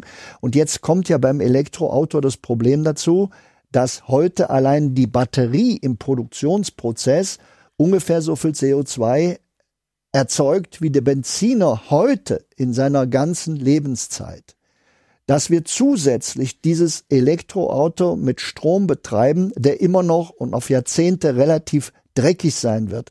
Das heißt, das ist ja kein CO2-neutraler Strom, sondern das ist ein mit viel CO2-Emissionen verbundener Strom. Ja, da steckt dieser Reservoir-Gedanke von Lynn, den sie uns bei 350 erzählt hat, drin. Die ganze Atmosphäre ist ein CO2-Reservoir man tut zu viel CO2 rein, wenn man es aus dem Boden raus in die Atmosphäre rein tut. Aber wenn man den Treibstoff in der Atmosphäre wachsen lässt, durch Pflanzen, die mit Photosynthese, wie vorhin schon gesagt, das CO2 auch wieder reinholen, und dann verbrennt man es ein halbes Jahr später, dann hat man in der Jahressumme eine Nullsummrechnung, was CO2 im Reservoir Atmosphäre angeht. Also in der Hinsicht sollten wir da vielleicht auch nochmal, also E-Mobilität, ja, solange man mit so einem Kabel an der Autobahn oben angedockt ist, statt 40 Liter in so einem LKW durchzujagen. Aber für diese Mobilität im Sinne von, wir müssen die ganze Flotte der weltweiten Autos erneuern, also, hm. Neu, neu, neu, neu, neu, neu. Ja, also VW mit seinen, wir wollen 10 Millionen Energie, äh, Energieautos bauen, vielleicht ist es doch nicht so eine gute Idee. Vielleicht sollte man mehr am Treibstoff als am Auto ansetzen. Wie ist denn die aktuelle Lage heute? Kann man denn atmen? Ja, noch ja. Ja, und jetzt kommt aber noch mal ein Kracher. Wir haben ja hier auch ähm, das Buch, als es noch nicht da war, besprochen. Ansturm auf Europa. So wurde es ja da nicht übersetzt, sondern der deutsche Titel lautet dann Nach Europa von dem britischen Journalisten, der sich in Afrika so auskennt. Für Rademacher liegt der Schlüssel im Grunde auch in Afrika und ehrlich gesagt, es ist ein unauflösbares Dilemma. Manchmal kriegt man Dilemmas noch aufgelöst, ja, also wenn man zwei sich widersprechenden Lösungen ähm, konfrontiert ist. Ich, ehrlich gesagt, ich glaube irgendwie nicht dran. Er beschreibt mal das Problem. Afrika ist in einem gewissen Sinne der Problemkontinent, ist aber ein Kontinent, in dem sich die Zukunft der Menschheit entscheiden wird, wegen dieses wahnsinnigen Wachstums der Bevölkerung. Und die Frage ist, ist Wohlstand mit Blick auf 2050 für dann 2,4 Milliarden Menschen in Afrika möglich? Das wäre ganz wichtig, damit dann das Bevölkerungswachstum irgendwann aufhört, weil die ungünstigsten Prognosen für Afrika sind 4,5 Milliarden Menschen am Ende des Jahrhunderts, also eine weitere Verdopplung nach 250. Wenn man die nicht will, braucht man Wohlstand in Afrika. Man muss jetzt überlegen, wie könnte dieser Wohlstand klimaneutral aussehen? Unser früherer Bundespräsident Köhler hat eine wichtige Zahl abgeleitet und in die politische Debatte gebracht. Ein vernünftiger Weg in die Zukunft heißt 20 Millionen neue Arbeitsplätze in Afrika jedes Jahr 30 Jahre lang also 600 Millionen neue Arbeitsplätze in Afrika in den nächsten 30 Jahren. Und, und die Frage ist ja jetzt im Raum, wo sind diese Arbeitsplätze? Wo ist dieser Wohlstandsaufbau in einer klimaneutralen Weise? Ja, also zum einen, mehr Wohlstand bedeutet Geburtenraten sinken. Das ist ganz normal, denn sobald ein bisschen Wohlstand da ist, hat man Perspektive und dann will man nicht fünf Kinder an der Backe haben, sondern man will dann gute Arbeit für seinen Chef machen. Mehr Wohlstand bedeutet also weniger Geburten. Allerdings bedeutet mehr Wohlstand auch, das ist nicht gut fürs Klima. Nicht mehr Wohlstand bedeutet aber, und zwar eins zu eins, mehr Bevölkerung. Das ist auch nicht gut fürs Klima. So. Eine von den beiden Lösungen wird's aber. Entweder es gibt dort einen riesigen Wirtschaftsaufschwung, das bedeutet schlecht fürs Klima, oder es bleibt so wie es ist und das heißt unglaublich viele Menschen, die sind auch schlecht fürs Klima. Also unauflösbar eigentlich, was die Klimafrage angeht. Tja, Leute, es ist leider nichts Positives äh, mehr anzumerken. Hast du noch was zum Klima? Nee. Es gibt nichts mehr zu sagen zum Klima. Es ist vorbei, Leute. Stellt euch darauf ein, dass die Wolken verschwinden, danach die Insekten und dann wird's düster. Ähm, unsere Umweltministerin plant ja trotzdem was und hat damit aber intern Probleme. Hm. Ne? Nur weil die Umweltministerin Umweltschutz plant, sind jetzt die unionsgeführten Ministerien nicht so begeistert. Keine Angst, das ist nicht auf Eis gelegt, das äh, ist auf den Weg gebracht. Ich habe es äh, in die interne Abstimmung in der Regierung bereits äh, gebracht. Ihr Plan ist es, den Kollegen, zum Beispiel dem Verkehrsminister, zukünftig Emissionsbudgets zuzuteilen. Mit welchen Maßnahmen er die CO2-Emissionen von Autos unter die Zielmarke drückt, bliebe ihm dann selbst überlassen. Schafft er die Ziele nicht, soll er Strafzahlungen aus seinem eigenen Haushalt aufbringen. Das beträfe derzeit eher die Ministerien der Union. Hier fühlt man sich von Schulze überrumpelt, fürchtet den schwarzen Peter. Das scheint die Strategie zu sein, äh, zu sagen, wer nicht für das Abs abstrakte äh, planwirtschaftliche Gesetz der Ministerin genau. ist, äh, der ist letztendlich äh, gegen Klimaschutz, also die SPD dafür, die Union dagegen. Die Ministerin bekommt auch Applaus von Umweltverbänden, Linken, Grünen. Aber nicht alle, die hinter ihrer Idee stehen, stehen auch hinter Schulze. Das Problem von den Plänen von Frau Schulze ist, dass sie immer groß was ankündigt, am Ende es nicht durchsetzt. Deswegen muss man klar sagen, damit Klimaschutz in Deutschland noch mal was wird, muss endlich Frau Merkel sich selber drum kümmern. Im Koalitionsvertrag steht, dass in diesem Jahr ein Klimaschutzgesetz kommen soll. Darauf berufen sich Schulze und die SPD.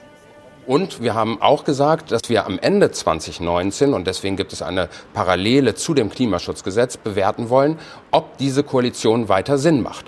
Und äh, insofern muss man beides zusammendenken. Für mich ist die Zukunftsfähigkeit einer Koalition auch an der Frage gestellt, ob sie tatsächlich eine der großen Herausforderungen mitlösen kann. Das ist immer so, dass solche Gesetze eben auch äh, Gegenstand einer politischen Taktik sind. Ich hoffe nur, dass die Taktik äh, und die taktischen Überlegungen nicht zu sehr überhand nehmen, sondern dass man sich darauf besinnt, welche Strategie ist jetzt notwendig. Der Klimaschutz verträgt keine weitere Verzögerung. Schulze wartet nun auf Antwort aus dem Kanzleramt, wissend, dass diese erste strategische Runde an sie ging. Ich finde lustig, dass so die auf Unionsseite von der Zukunftsfähigkeit der Koalition gesprochen wird, nicht unseres Planeten, nicht Deutschlands. Mhm. Ja, das ist so kurzsichtig. Ah. Wir haben ja, wir haben ja äh, die Kohlekommission die letzten Folgen immer wieder als Thema gehabt. Da gab's ja auch Sofortmaßnahmen. Ne? Die haben ja so ein, so ein Paket geschnürt und dann aber auch so gesagt, hier Sofortmaßnahmen, da muss das Geld rein. Mhm. So, jetzt habe ich mal ein paar Sofortmaßnahmen gefunden. Hier bei dieser ARD-Propagandasendung Monitor kennen wir ja hier, Georg Ressler und so, der mhm. linksversiffte grüne Hansel da. Ja. Die haben da, die, die, haben da einen Beitrag gemacht, die haben da nämlich mal in diesen Bericht der Kohlekommission reingeschaut, wofür das Geld dann ausgegeben werden soll. Und du hast jetzt die Aufgabe, ich gebe ich geb dir drei Beispiele, ähm, mhm. mal eine Pattern dieser Sofortmaßnahmen ähm, uns vielleicht mal offensichtlich werden zu lassen. Erstes okay, Beispiel, wir gehen mal, wir gehen nach Bad Lauchstädt und besuchen einen Turm. Aufstieg auf die Abraumhalde. Alexander Sorge ist Stadtrat in Bad Lauchstädt im mitteldeutschen Braunkohlerevier. Seine Gemeinde könnte zu den ersten gehören, die Geld für den vorzeitigen Kohleausstieg bekommen. Wofür, das will er uns hier oben zeigen. Der Aussichtsturm soll abgerissen werden. Zwei Querbalken sind marode, also soll jetzt ein Stahlturm her. Viermal so hoch und zehnmal teurer als der alte, rund 1,3 Millionen Euro. Zum einen steht der Turm schon eine ganze Weile und er steht immer noch relativ stabil, um nicht zu sagen, er steht absolut stabil. Und wir fordern eigentlich seit Jahren, dass wir jedes Jahr etwa 5000 Euro hier rein investieren, um ihn einfach in Stand zu halten. Er muss gepinselt werden, es muss hier und da mal ein Brettchen ausgetauscht werden und das war's. Der Turmbau auf der Klopikauer Halde in Bad Lauchstädt gehört zu den möglichen Sofortmaßnahmen, die die Bundesländer zusammengetragen haben, um die Härten des Kohleausstiegs abzufangen. Äh, ja, wir brauchen eigentlich nur 5000 Euro, um unseren Holzturm hier instand zu halten. Was? Der Abriss. Abriss ist nötig. Eine Million. Hier ist eine Million. Hier, los, ja, man könnte ja ein Osterfeuer draus machen. Stimmt. Okay, zweites Beispiel. Wir gehen zu einem See an einem Kraftwerk in der Lausitz. Am meisten gilt das für die Lausitz. Dort liegt am Kraftwerk Boxberg idyllisch der Bärwalder See. Und jetzt soll auch der See etwas abbekommen von den Strukturwandelgeldern aus Berlin. Das hat selbst Bürgermeister Achim Juncker überrascht. Obwohl im Winter ohnehin niemand auf den See darf, soll jetzt eine Eisrettungsplattform her. Mhm. Bei der Eisrettungsplattform kann man Leute, die sicherlich unberechtigterweise im Winter den See betreten und eventuell einbrechen, äh, dass sie gerettet werden können von der Feuerwehr. Eine Eisrettungsplattform, obwohl hier laut Feuerwehr noch nie jemand ins Eis eingebrochen ist? Die Kosten für die Plattform wurden beim Land Sachsen beantragt und im Prinzip auch schon bewilligt, sagt der Bürgermeister. Doch nun setzte das Land sie auf die Liste der Sofortmaßnahmen für den Kohleausstieg. Dann käme das Geld vom Bund. Es hat mich wirklich überrascht, dass es aufgetaucht ist, ähm, denn ich denke, der Strukturwandel, mit dem wir es hier zu tun haben, ähm, ist eigentlich eine viel größer angelegte Sache. Okay, das war jetzt dazu, zweites Beispiel. Das hast, du schon, hast, du, hast du schon eine Idee? Hm. Ja. Also, äh, dieser See wird natürlich gar nicht mehr zufrieren, weil wir haben ja Klimawandel. Und da fällt mir gerade ein, äh, wer waren eigentlich die Unternehmen, beziehungsweise es waren Unternehmen, muss man sich auch mal vorstellen, ja, aber wer genau hat eigentlich als allererstes auf den Klimawandel hingewiesen? Richtig, die amerikanischen Ölriesen, die ihn also verursachen, weil sie sich gefragt haben, was machen wir hier eigentlich? Ich meine, wir pumpen hier so viel Öl raus, wird alles verbrannt. Wir wissen doch, wie schwarz so eine Wolke aussieht, wenn Öl fackelt da. So, und dann haben diese Wissenschaftler von den amerikanischen Ölriesen was gemacht, richtig? Sie haben eine wirtschaftliche Folgenabschätzung ihres eigenen Handelns gemacht und haben gesagt, in 20 Jahren, wenn wir so weiter Öl fördern wie bisher und wir wissen, es wird alles verbrannt, es wird ja nur minimal in Plastik hergestellt, ja, 1, 2, 3, 4 Prozent oder so, in 20 Jahren tauen die Permafrostböden auf im Norden und dann können wir auch da nach Öl bohren. Ja, das hat man in die Kalkulation eingebaut, ins, in die große unternehmerische Planwirtschaft. Ja. Okay, du hast, du hast jetzt schon zwei Beispiele bekommen. Du bekommst noch ein drittes und dann kannst du mal resümieren, mhm. ob du da eine Pattern festgestellt hast der Kohlekommission. Im Schloss Moritzburg in Zeitz gibt es das Deutsche Kinderwagenmuseum. Oberbürgermeister Christian Thieme öffnet uns die Tür. Denn aktuell hat es geschlossen, kein Personal. Und kein Geld für die Heizung. Dabei wurde das Museum gerade erst mit Fördermitteln aufgepäppelt. Sechs weitere Millionen für Schloss und Museum hat der Kreis bereits bewilligt. Trotzdem hat das Land Sachsen-Anhalt das Museum als Sofortmaßnahme für Geld aus dem Kohleausstieg vorgeschlagen. In die Anlage zum Bericht der Strukturwandelkommission sind äh, viele Vorschläge hineingekommen, von denen man nicht immer genau weiß, wo sie herkommen. Das heißt, das Kinderwagenmuseum zum Beispiel ist gar nicht auf ihr Betreiben hin da drin gelandet, sondern das hat das Land selber da reingeschrieben, oder? Das kann ich Ihnen gar nicht so genau sagen, ähm, wie dieser Vorschlag reingekommen ist. Natürlich ist es immer äh, erstrebenswert, auch von unserer Seite, dass wir Geld für unsere Hauptausstellungen erhalten. Ja, aber welches Konzept genau hinter diesem Vorschlag steht, das weiß ich jetzt äh, spontan nicht. Hm. War da eigentlich im Kindermuseum gerade, obwohl das geschlossen ist, Kindergeheul zu hören im Hintergrund oder was? Vielleicht war das, vielleicht war es ein Kind oder so. Ich glaube, das Muster ist so dieses, Budgets müssen aufgebraucht werden.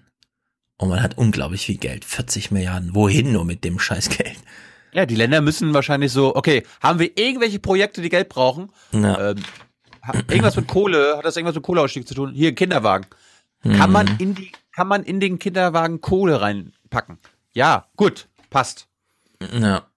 Dann dieser See. Kann man in dem See Kohle versenken? Ja, gut. Gehört dazu.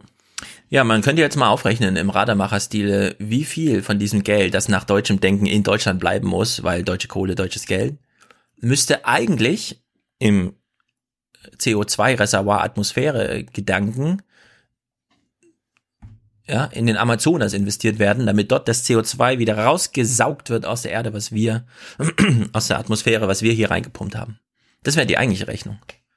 Aber gut, man kann das natürlich auch in Deutschland überall verpulvern, in Seenotrettungsplattformen und so. Wir, wir hören mal zwei Experten, was die von diesen Sofortmaßnahmen halten. Also es ist ja ein Sammelsurium von Hunderten von Kleinstprojekten. Ähm, und bei einigen habe ich schon den Eindruck, dass da einfach mit der Gießkanne äh, jeder jetzt die Projekte, die sowieso schon seit zehn Jahren in der Schublade liegen, jetzt mal noch auf diese Liste geschummelt hat, um zu versuchen, da jetzt Geld abzugreifen, weil jetzt eben ein neuer Fördertopf kommt. Und das ist der falsche Ansatz. Dann entwickelt sich nichts Neues, dann entstehen äh, keine neuen industriellen Arbeitsplätze, ja, sondern es versickert einfach nur das Geld. Hier wird eine ganze Reihe von Dingen gefördert werden, die entweder vielleicht mal eine frühere Prüfung auch schon gar nicht überstanden haben, dann sollten sie nicht gefördert werden, oder die schon Fördermittel bekommen, dann braucht es keine zusätzlichen Mittel, ähm, oder die eben einfach als Mitnahmeeffekt, weil die Möglichkeit jetzt besteht, hier Geld zu bekommen, auf so eine Liste dann gesetzt werden. Hm, Mitnahmeeffekte. Ja, einfach grandios. So, jetzt habe ich noch ein paar Sofortmaßnahmen, die, die Sie jetzt nicht mehr weiter porträtiert haben, aber nur zur Vervollständigung, vielleicht gefallen dir da ja ein paar sinnvolle. In der Liste der Länder findet sich zum Beispiel das Zukunftscluster Lausitzer Handwerk für sportliche Höchstleistungen, Tanz mit mir Workshops, eine Filmpreisgala, ein Parkhaus, sogar der Bau einer Haftanstalt. hm. Nicht schlecht. Ja, da, da, da kommen die Umweltverbrecher rein. Ja. Richtig. Die, die auch nach dem Jahr 2030 hier in der Lausitz und Kohle mhm. abbauen. Sehr gut. Oh Gott, oh Gott. Oh Mann. Oh Mann. Oh das finde ich nicht gut. Nein. Nochmal Thema Umwelt. Greta mhm. war mit ihren Kumpanen in Brüssel. Tausende feiern die 16-jährige Schwedin Greta Thunberg am Mittag in Brüssel mit Greta Greta rufen. Sie ist längst zum Idol einer wütenden Jugend geworden, die aufbegehrt. Zu wenig wurde und wird für den Klimaschutz getan, schimpfen sie immer wieder und schwänzen sogar Schule und Uni, damit mehr Leute ihre Stimme hören. Wenn Sie immer noch sagen, wir verschwenden wertvolle Schulzeit, dann erinnere ich Sie daran, die Politiker haben Jahrzehnte verschwendet mit Verleugnung und Untätigkeit. Jawohl. Antworten erwarten Sie vom EU-Kommissionspräsidenten. Der gibt sich bei der Begrüßung charmant. In seiner Rede weist er darauf hin, künftig würde jeder vierte Euro für den Klimaschutz ausgegeben. Juncker Nur. kritisiert, der US-Präsident habe sich aus dem Pariser Klimaabkommen zurückgezogen und würde den Klimawandel als Ideologie abtun. Die EU-Kommission hat sogar ein Bienenschutzprogramm gestartet. Das hat die Amerikaner sehr amüsiert. Aber die Bienen sind genauso wichtig wie Herr Trump. Mhm. Die Bienen sind genauso viel wert wie Herr Trump. Ja, reden die eigentlich alle nur noch von Trump, wenn es um Klima geht, weil er jetzt so ein geiler Sündenbock ist oder was? Bingo. Da kann man immer, wenn man auf Trump, also auf den richtig Bösen zeigt, dann ist man halt selber weniger böse und dann wird halt nicht drauf geachtet. Mhm. Bahnfrei man, man für Turbo-Trump. Ja. Und solange Trump dabei ist, gilt das Motto, nichts ist unmöglich. Trotzdem hat Greta ja noch eine neue Drohung, hatte ich ja schon abgespielt. Äh, immer wieder schön. Mit dabei auch Klimaaktivisten aus anderen europäischen Ländern. Ich glaube, wir senden heute ein ganz, ganz wichtiges Signal raus in die Welt, dass wir uns nicht von Ländergrenzen abschrecken lassen, dass wir bedingungslos zusammenarbeiten und dass wir uns zusammentun, gemeinsam, um für unsere Zukunft zu kämpfen. Fast wie eine Drohung klingt der letzte Satz in Gretas Rede. Wir haben begonnen, euren Dreck wegzuräumen. Wir werden nicht aufhören, bis wir damit fertig sind. We have started to clean up your mess. And we will not stop until we are done. Jawohl. Hm. Das war's von Greta. Und Umwelt. Ja, sehr gut. Wir müssten jetzt Bolsonaro, ja, wir müssten im Grunde müsste die EU jetzt mit Bolsonaro zusammenarbeiten, um mit ihm ein Kompensationsprogramm zu machen Denn Bolsonaro hat, das sagt Rademacher auch da beim Forschergeist, hat der Welt schon gesagt, ja Leute, wenn euch der Amazonas was wichtig ist, dann müsst ihr dafür bezahlen, weil ich holz den ab, ja. ich will hier Arbeitsplätze. Und damit hat er vielleicht nicht so ganz unrecht, aber das klappt halt nicht, wenn man immer nur im deutschen, europäischen und auf jeden Fall irgendwo ist eine Grenze und so weiter. Denn ja. die Atmosphäre ist ein Reservoir, nicht zwei, ist ein Reservoir für das ganze CO2. Naja, zurück zur Medienkritik, würde ich sagen. Ich habe mich ein bisschen gewundert, denn hier ist ein Thema, da kenne ich mich aus. Alleinerziehende und so weiter. Ne? Es gibt ja das schöne Modell des Unterhaltsvorschusses. Und da werden uns hier mal Zahlen präsentiert. Der Unterhaltsvorschuss für Kinder von Alleinerziehenden wird dem Staat in nur wenigen Fällen zurückgezahlt. Mehr dazu in weiteren Nachrichten mit Jens Rieber. Alleinerziehende Mütter oder Väter erhalten die Hilfe, wenn der andere Elternteil seinen Unterhaltspflichten nicht nachkommt. Nach Angaben des Familienministeriums wurden im vergangenen Jahr mehr als zwei Milliarden Euro ausgegeben, aber nur etwa 270 Millionen wieder eingetrieben. 2016 lag die sogenannte Rückgriffsquote noch bei 23 Prozent. 2017 waren es 19 Prozent. 2018 wurden nur noch 13 Prozent der Gelder wieder eingetrieben.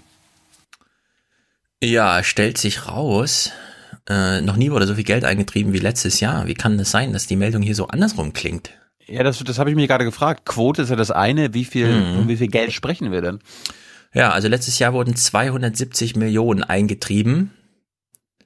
Und es ist aber nur noch ein, eine Quote von 13 Prozent. Im Jahr zuvor, also 2017, waren es 200 Millionen.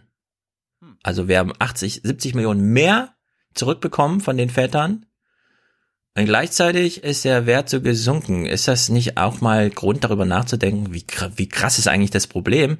Weil wenn der eigentliche Betrag und die Quoten, also der Anteil davon, so auseinanderklaffen, dann müssen sie ja mit einem granatenhaften Wachstum an Alleinerziehenden, die nicht mal mehr von ihren also in Vätern, Armut, wie man das dann nennt, da unterstützt werden und also in Armut leben, genau, stellt sich raus. In den letzten drei Jahren sind die Fälle, die hier berechtigt sind, von 410.000 auf 520.000 und auf zuletzt 780.000 Alleinerziehende gewachsen. Und das, meine Damen und Herren, nenne ich echt mal eine Entwicklung. Könnte man auch ein echtes Thema draus machen und Thema Nummer eins.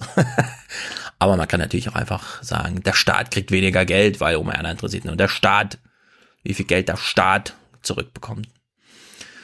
Also kleine Schieflage, was halt so passiert, wenn man nur Kurzmeldungen serviert. Na gut. Wenn man es ein bisschen länger macht, wird der Journalismus nicht besser. Digitale Bildung, wir sind hier im Sammelsurium. Man war auf einer Bildungsmesse. Wer stellt dort aus? Microsoft. Das Klassenzimmer der Zukunft. Ein Laptop an jedem Sitzplatz, der Lehrer im Chat, voll vernetzt und digital. Diese Vision präsentiert ein amerikanischer Technikkonzern auf der Didakta. Bereits in der Grundschule sollen Kinder lernen, wie man programmiert, damit sie nachher in der digitalen Arbeitswelt nicht zu digitalen Analphabeten werden. Mhm. Da ist es wichtig, dass dort die Industriestandards auch eingesetzt werden und nicht Parallelwelten in der Schule entstehen, sondern wirklich äh, in der Schule schon das vermittelt wird, was im Berufsleben nachher auch wirklich eingesetzt wird. Coderbean. Sagt er einfach wir so, ne? Wir brauchen mehr Coderbean. Ja, aber wie kann er das einfach so sagen? Und wieso gibt's da keine Einordnung von den Journalisten? Das kann ja nicht wahr sein. Wir müssen hier in der Grundschule Industriestandards einsetzen, damit da keine, hat er gesagt, damit da ja. keine, also das war die These, ne? Wir müssen das machen, damit Argument, damit da keine Parallelwelten. Ich bin Alexa, stopp. Damit da keine Parallelwelten entstehen. Also bitte. Was äh, Microsoft, ja, was erlaube. Unglaublich. Aber natürlich, man ist ja total auf dem Trip, die Bildung muss digital werden und so weiter, ne? Deswegen wird das natürlich einfach so gesendet. Man hat es dann wenigstens etwas kontrastiert, denn es gibt jetzt Studienwissen. Zwei wegweisende Universitätsstudien sind unter anderem dieser Frage nachgegangen. 84.000 Einzeluntersuchungen wurden dazu ausgewertet, das Ergebnis ernüchternd. So zeigt sich, dass zum Beispiel Laptops im Unterricht bislang kaum einen positiven Lerneffekt erzielen. Auch beim webbasierten Lernen waren keine gesteigerten Werte messbar. Bildungsforscher warnen nicht nur vor dem massiven Suchtpotenzial bei Smartphones und Tablets, sondern auch vor dem Verlust der Denkfähigkeit beim Erkennen von Zusammenhängen und Lösungen. Lehrkräfte schreiben nicht mehr an die Tafel, sondern sie schreiben äh, an die Smartboards oder sie benutzen PowerPoint-Folien. Und über all diese Facetten wissen wir, dass sie unter Umständen sogar negative äh, Effekte auf die Lehrleistung von Schülerinnen und Schülern haben können. Warum? Weil beispielsweise Sachen nicht mehr Schritt für Schritt erklärt werden, Schritt für Schritt an der Tafel entstehen, sondern mit einer Folie sofort an die Tafel, an das Smartboard projiziert werden und der Lerner damit nicht den Argumentationsstrang vor Augen geführt bekommt, sondern nur das Endergebnis. Ja, mehr will ich auch gar nicht wissen. Ich will ja. nur wissen, was ich wissen muss für meine nächste Arbeit. Genau. Ja. Also die Erklärung war ein bisschen stereotyp, aber äh, korrekt. Das ist Schule. Das ist Schule. Ja. Also ich bin weiterhin für ein absolutes Smartphone-Verbot in der Schule. Und damit meine ich das auch? privat mitgebrachte. Laptops Laptop dürfen erst gar nicht angeschafft werden. Weg damit. Laptop hat in der Schule überhaupt nichts zu suchen. Ja.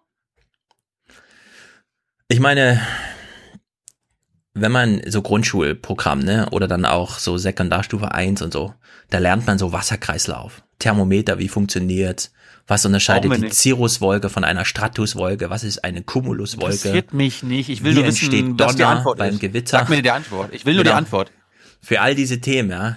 Knochen der Fledermaus, das sind erstaunlicherweise alles wirklich interessante und auch, wie ich finde, wichtige Themen. Antwort, das wird immer, die Antwort.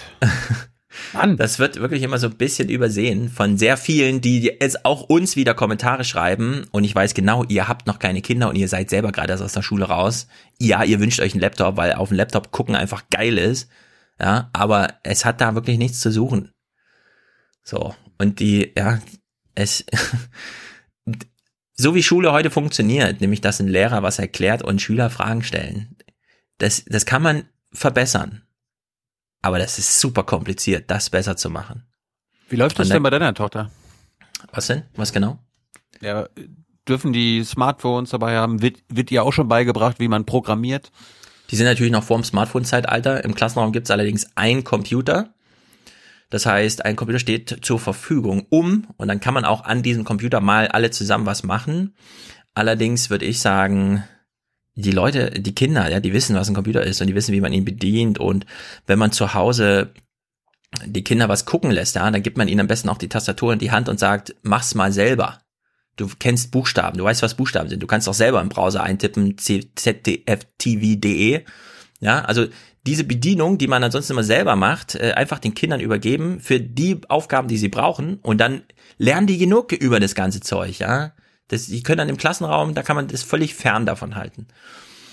Es gibt allerdings so kleine Logikspiele, die kann man auf dem Computer wirklich sehr gut spielen, Pushy oder so, ne, wo du so ein kleines Ding hast und das muss dann einen konkreten Weg suchen und so. Und da gibt's dann nur ein oder zwei Alternativen. Das sind einfach Spiele, die kann man halt gut auf einem Bildschirm spielen, aber da ist der Bildschirm absolut zweitrangig, da geht's erstmal um das Spiel und den Computer als Computer erstmal voranstellen und danach zu überlegen, was können wir denn da machen und was könnte denn Apple mal für Software schreiben und so, das ist völlig verkehrt.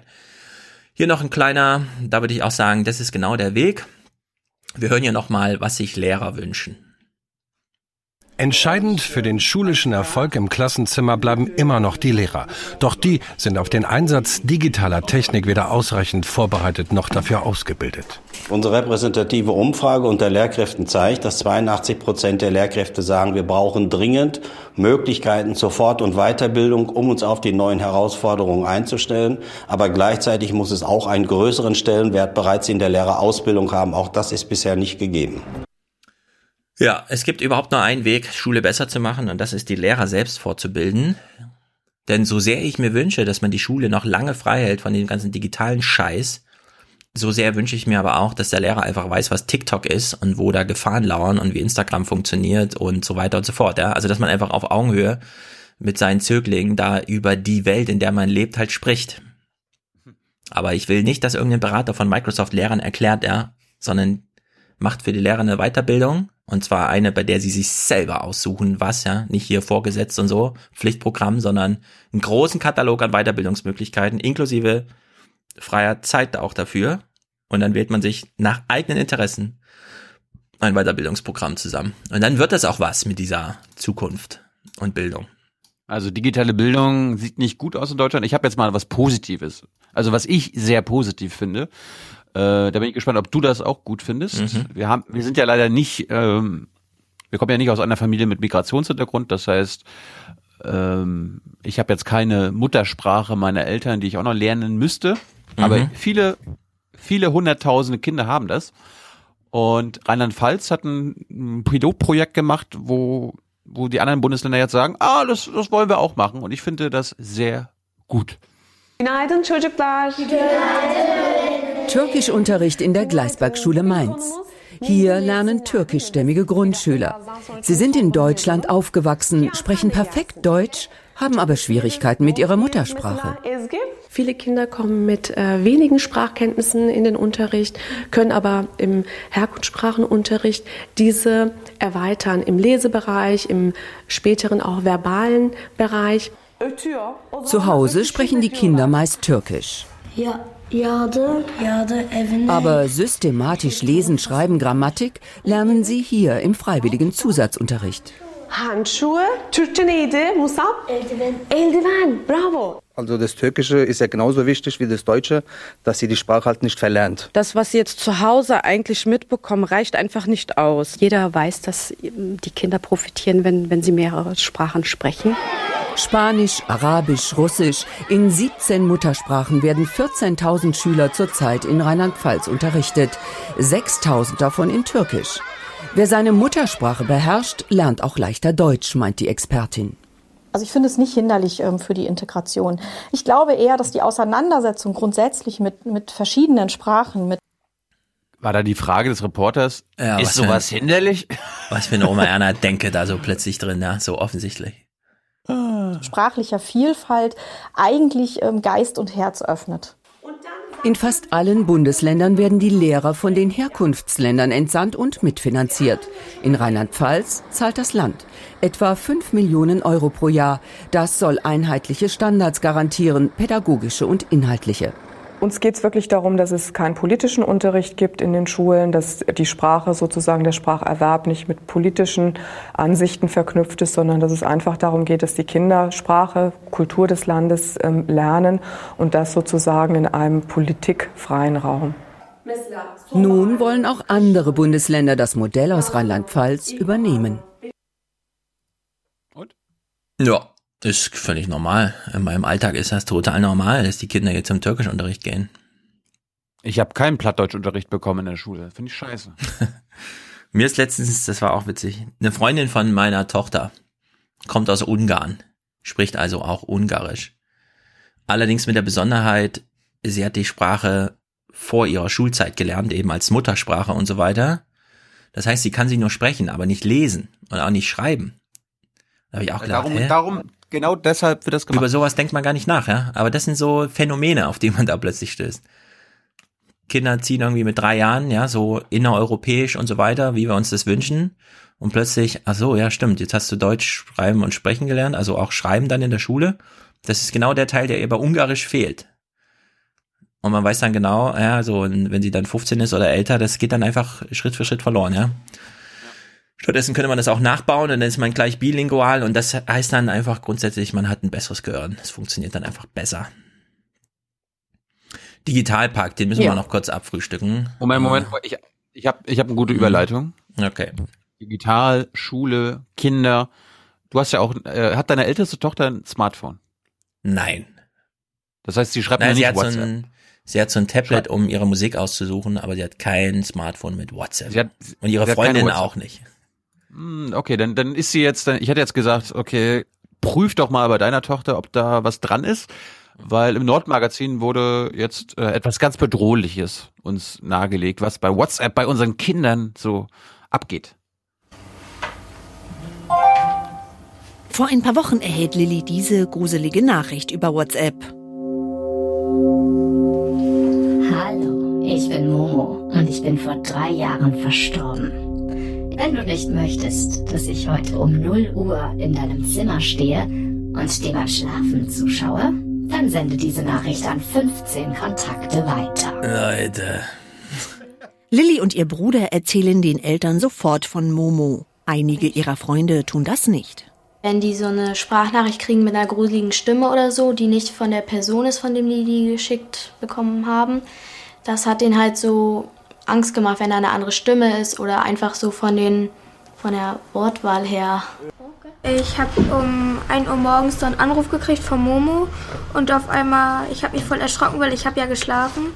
Und dann stand da irgendwie so wie, ich weiß, wo du wohnst und so. Ich habe äh, eine Sprachnachricht bekommen, wo drauf war, dass Momo um 12 Uhr oder 0 Uhr ähm, hinter der Tür steht und meine Mutter umbringen würde oder so.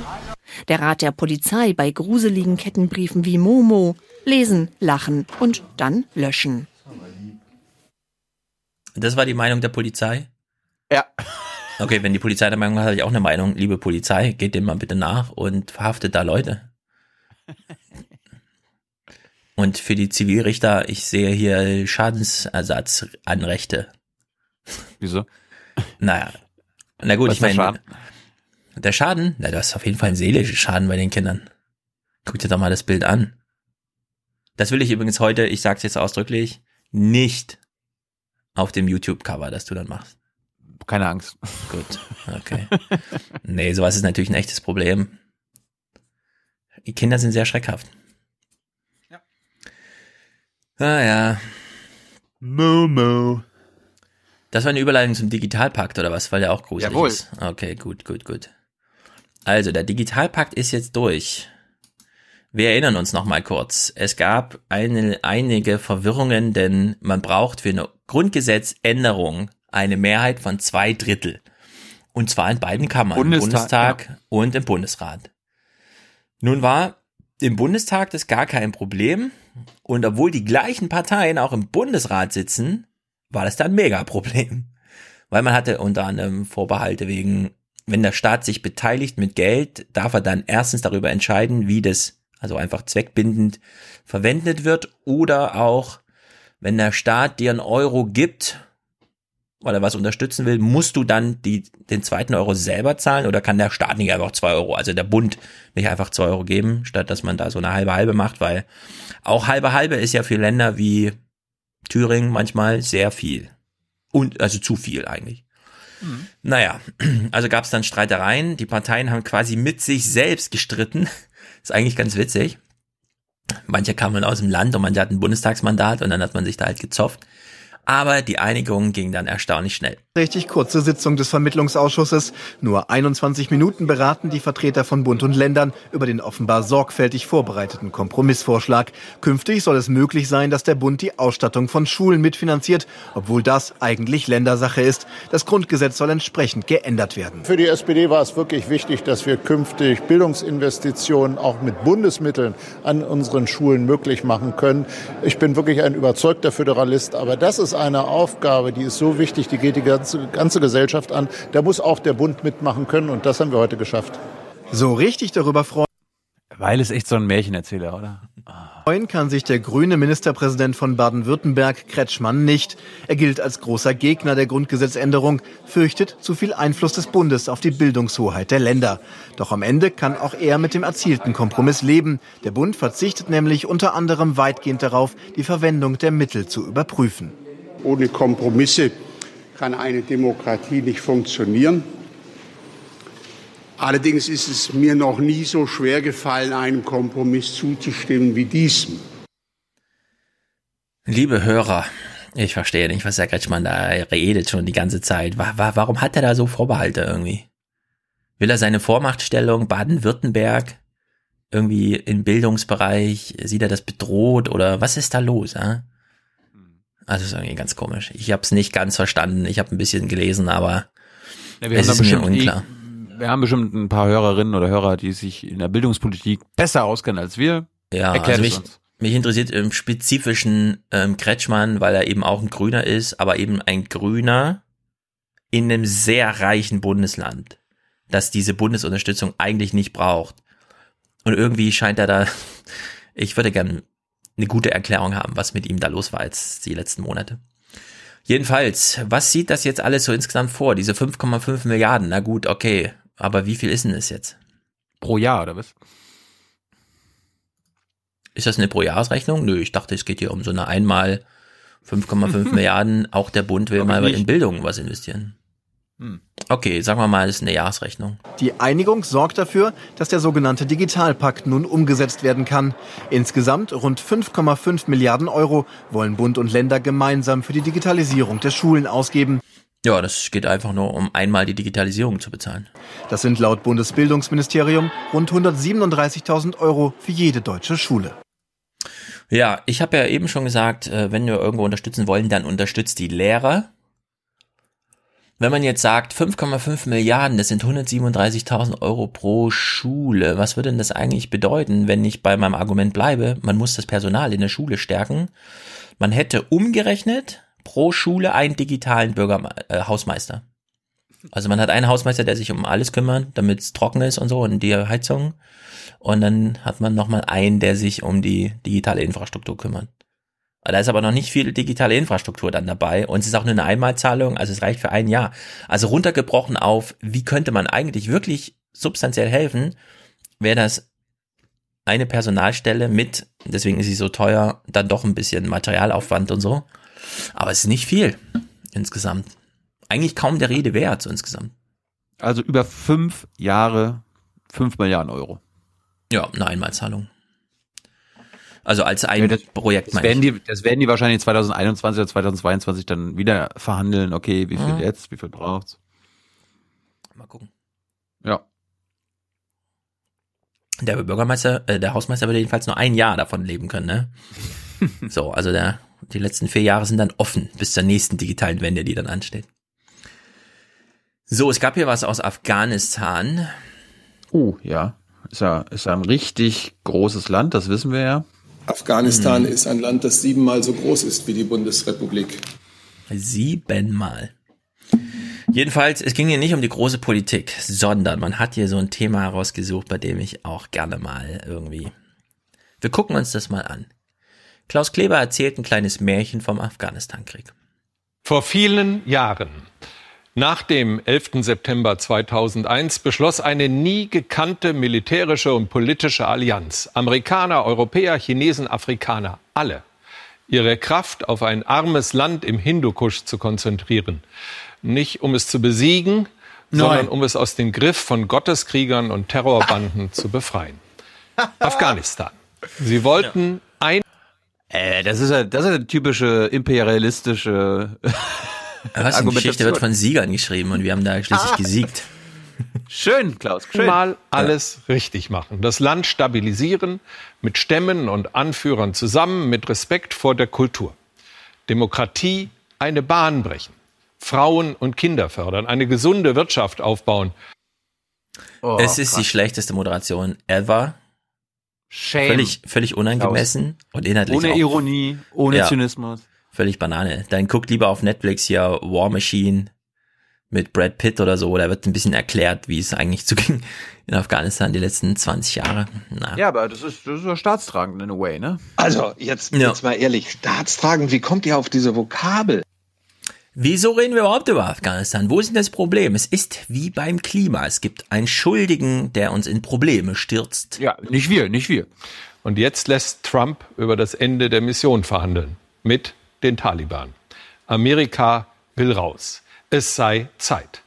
Mag ja sein, dass es an der Zeit ist, aber wo bleibt Erfolg? Ah. Mag ja sein, Trump. Ah, aber wo Klaus bleibt Erfolg? Ach so, ich, also Klaus meint, okay, wenn wir nach 18 Jahren noch keinen Erfolg vorzuweisen haben, vielleicht mhm. haben wir das ja nach 36 Jahren. Könnte doch sein. Das stimmt. Stimmst du nicht überein? Nein. Do you disagree? I do. Klaus äh, redet jetzt ein bisschen weiter, denn wir haben natürlich Supermänner im Journalismus, die sich trauen, auch in diese vom Krieg zerrütteten Länder zu reisen. Ich weiß nicht genau, ob das CDF, also ob Roland Strumpf festangestellt ist oder nicht. Vielleicht sagt er das jetzt kurz. Äh, naja, jedenfalls, man hat jemanden vor Ort. Den muss man natürlich auch nochmal gebührend, so wie auch in der Moderation eben schon abfeiern. Ja, man kann nicht einfach sagen, der war da und so, sondern man muss ihn abfeiern. Roland Strumpf war für uns von Anfang an immer wieder in Afghanistan und jetzt auch. Uh, weißt, du noch, als, weißt du noch, als wir was für ZDF machen wollten? Hm. Und das weiß ich noch. Wir, wir hatten so ein geiles erstes Thema. Das kam nicht gut an. ja, wann wurde uns das gesagt? mm, als es eigentlich schon zu spät war, das Thema Das heißt? nochmal äh, angemessen zu wechseln. Wann, wann wurde uns gesagt, dass wir vielleicht nicht über Afghanistan was machen können? So drei Wochen vor, Monat oder was? Knapp. Nee, als wir in Kabul waren. Ach ja, so um was. Ja, ja, ja, ja. ja, also das CDF und Afghanistan, man erzählt gerne die Märchen, wie, wie ähm, Klaus, aber beziehungsweise, ich sag mal so, wir gucken jetzt in diesen Bericht rein, ich halte das alles für ein ziemliches Märchen. Es gibt auf jeden Fall hier ein Problem und das Problem ist auf jeden Fall auch irgendwo bei dieser medialen Berichterstattung zu suchen. Das, das Problem ist, dass jetzt wahrscheinlich nicht Thomas Ruttig zu Wort kommt. Nee, das Problem ist, es geht hier um ein ganz komisches Thema. Und es wird ganz komisch, ich will nicht geframed, weil es nicht geframed, aber es wird so ganz komisch gerahmt, äh, berichtet. Also es ist einfach merkwürdig. Wir fangen mal an. Mein Name ist Ahmed. Ich bin sechs Jahre alt und arbeite hier auf den Mohnfeldern. So, er ist acht Jahre alt, arbeitet auf den Mondfeldern und ist der erste, oh, sechs Jahre, äh, der erste O-Ton-Spender, der hier vorkommt, mit dem auch gleich der Bericht eingeleitet wird. Das heißt, das Ja, Thema ist klar, Opium. Emotionales Framing, Kinderarbeit. Emotional, ist ja gut abgefilmt, der Bouquet-Effekt stimmt und so. Hat Roland Strumpf ganz gut gemacht. So, jetzt haben wir ihn gehört, wie er auf dem Mondfeld arbeitet. Später, also gleich im Anschluss geht's dann um Mädchen, die äh, Teppiche knüpfen. Und dann kommt die Mutter zu Wort. Ein armes Elternhaus, Kinder, die mitarbeiten müssen und deswegen nicht zur Schule gehen. Es gibt eine Idee, diesen Teufelskreis zu durchbrechen. Wenigstens am Nachmittag sollen die Kinder unterrichtet werden und eine warme Mahlzeit bekommen. Nur viele Dörfer liegen weit ab und oft fehlt der Wille der Eltern.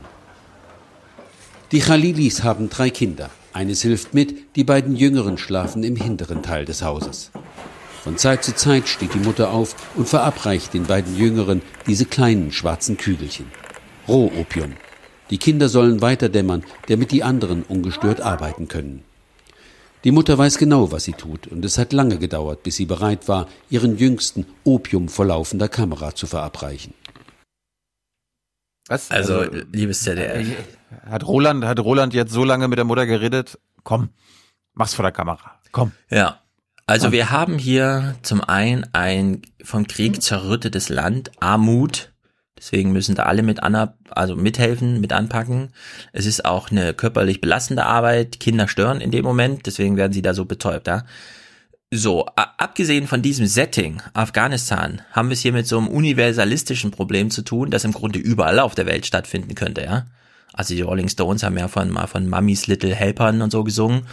In dem Lied nimmt die Mutter die Drogen, damit sie es aushält, die ganzen Alltagsbelastungen. Hier erleben wir jetzt, wie den Kindern das gegeben wird, damit sie da ruhig bleiben. Es könnte genauso gut in Chicago stattfinden, wo irgendwie eine Frau alleinerziehend mit drei Jobs und so weiter nicht genau weiß, wer ihre Kinder betreut, also lässt sie die Aufgabe vom Opium übernehmen. Ja, also wie auch immer. Wir haben jetzt so ein, das wird aber hier so zusammengemanscht und nicht weiter eingeordnet. Denn im Grunde haben wir es ja auch mit, also wenn es jetzt in der zivilisatorischen Welt, wenn es in Deutschland so stattfinden würde, hätten wir auf jeden Fall einen Fall für ein Jugendamt oder sowas, ja. Also irgendwie so. Und hier wird es aber einfach so als, und ich würde schon sagen, Schicksalsmärchen Afghanistan erzählt. Und damit habe ich ernsthafte Probleme, weil man nicht genau weiß, ist das jetzt gemacht, um uns zu aktivieren, um uns auf so einer emotionalen Schiene zu erreichen? Oder uns noch darauf hinzuweisen, dass, also es ist so ein, Ja, vielleicht wurde das gemacht, um unseren Misserfolg deutlich zu machen. Ja, das genau, das ist zum einen, dieser Bericht passt überhaupt nicht zur Moderation von Klaus Kleber, der uns irgendwie was vom großen Generalerfolg nach 18 Jahren oder so ankündigt. Nee, hier geht's um diese ganz kleinen, also wirklich um ganz elementare Schicksale von Leben im Krieg. Und für mich wirkt es so, als hätte man noch so ein bisschen Sendeplatz gehabt und da hat man den, in den Stehsatz geguckt und dann schon morgens die, also man weiß, wie das so in Redaktionskonferenz. Ist heute Platz für den Strumpf? Ja, Strumpf ist doch gut. Und dann so ist 15 Uhr, nee, müssen wir doch noch mal schieben. Und so nach drei Wochen dann, heute können wir den Strumpf machen, oder? Und man hat, keiner weiß nicht mehr, was das ist, keiner setzt sich mehr damit auseinander, sondern man hat nur noch so Hashtag Strumpf, ja. Passt er heute in den Sendeplan oder nicht? Ja, heute können wir den Strumpf machen. Und dann kriegt der Strumpf vorher noch so einen Anruf, ja, heute bist dabei, alles klar. Und dann haken die das so ab. Und dann kommt es aber bei Oma Jana plötzlich so völlig uneingeordnet mit so einer märchenhaften Moderation von Klaus Kleber serviert irgendwie als Thema. Also es ist wirklich, Ja, und Ende dann auch noch ohne große, also ohne Panoramablick oder so, ja. Man, man hat jetzt die beiden Kinder da gehört und die Kinder auch gesehen und man hat die Teppiche und die Arbeit und so. Und jetzt kommt nochmal die Mutter natürlich zu Wort. Ich gebe ihnen mehrmals am Tag etwas. Morgens webe ich Teppiche, danach arbeite ich als Wäscherin, dann gehe ich auf den Markt und kaufe Gemüse und Opium für die Kinder. Ich muss sie ruhig stellen, sonst schaffe ich das alles nicht. Sie taumeln nur noch. Arbeit oder gar Drogen statt Schule und Ausbildung, um die Familie über die Runden zu bringen. Rachima Karimi ist nicht die einzige Mutter, die ihren Kindern Drogen gibt. Ja, und damit schalten wir jetzt zur Börse und Valerie Haller erzählt uns was zur VW-Aktie oder so, ja. Also das ist einfach, ich weiß auch nicht, was da los ist beim CDF. Das kann man doch Ist so irgendwie nicht. Ja. Das, das ist genau wie, was wir am Dienstag besprochen haben, mit diesem psychisches, völliges Frack, ja, das da vor der Kamera sitzt und man macht nochmal so GoPro-Einstellungen aus verschiedenen Perspektiven, weil man eigentlich so ein politisches Ding irgendwie produzieren will als, als Journalist. Es ist irgendwie, ich weiß auch nicht. So geht's jedenfalls nicht. Wenn man schon über Krieg spricht, dann ordentlich, liebes ZDF. Das habt ihr in dem Fall ja gemacht hier. Achtung, es geht um die Gorch-Fock. Das waren noch Zeiten. Die Gorch Fock bei Sturm in der Biskaya. Eine der letzten großen Reisen im Jahr 2013. Genau so etwas brauchen junge Kadetten, findet jedenfalls der Kommandeur der Marineschule. Und deswegen brauche er die Gorch Fock. Sie müssen dort lernen, mit diesen Härten an Bord bei schlechtem Wetter, bei Seegang eben umzugehen, damit sie sich später in See auch bewähren können, damit sie eine Haltung und Einstellung entwickeln über ihre gesamte Laufbahn, über ihre gesamte Ausbildung, die sie später brauchen, wenn sie an Bord führen. Ja, ich meine, Deutschland muss wieder eine Seemacht werden. Ja. ja. Briten und die Amerikaner haben jetzt vielleicht noch die Macht, aber. Ja. Also mein lieber Kommandeur Abri, wir brauchen mal eine Lösung für Afghanistan. Und nicht Da irgendwie so eine Romantik von, wir brauchen noch, das, das Wasser muss noch mal über das Deck der Gorch Fock.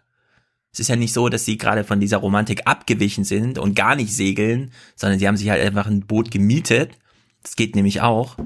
Man bra- braucht nicht die Gorch Fock dafür. Aber nein, Aber das weißt- ist, ah, ist wirklich Du weißt nicht, welchen, du weißt nicht, welchen Mittelmeeranrainerstaat Deutschland vielleicht mithelfen will zu äh, besetzen, anzugreifen.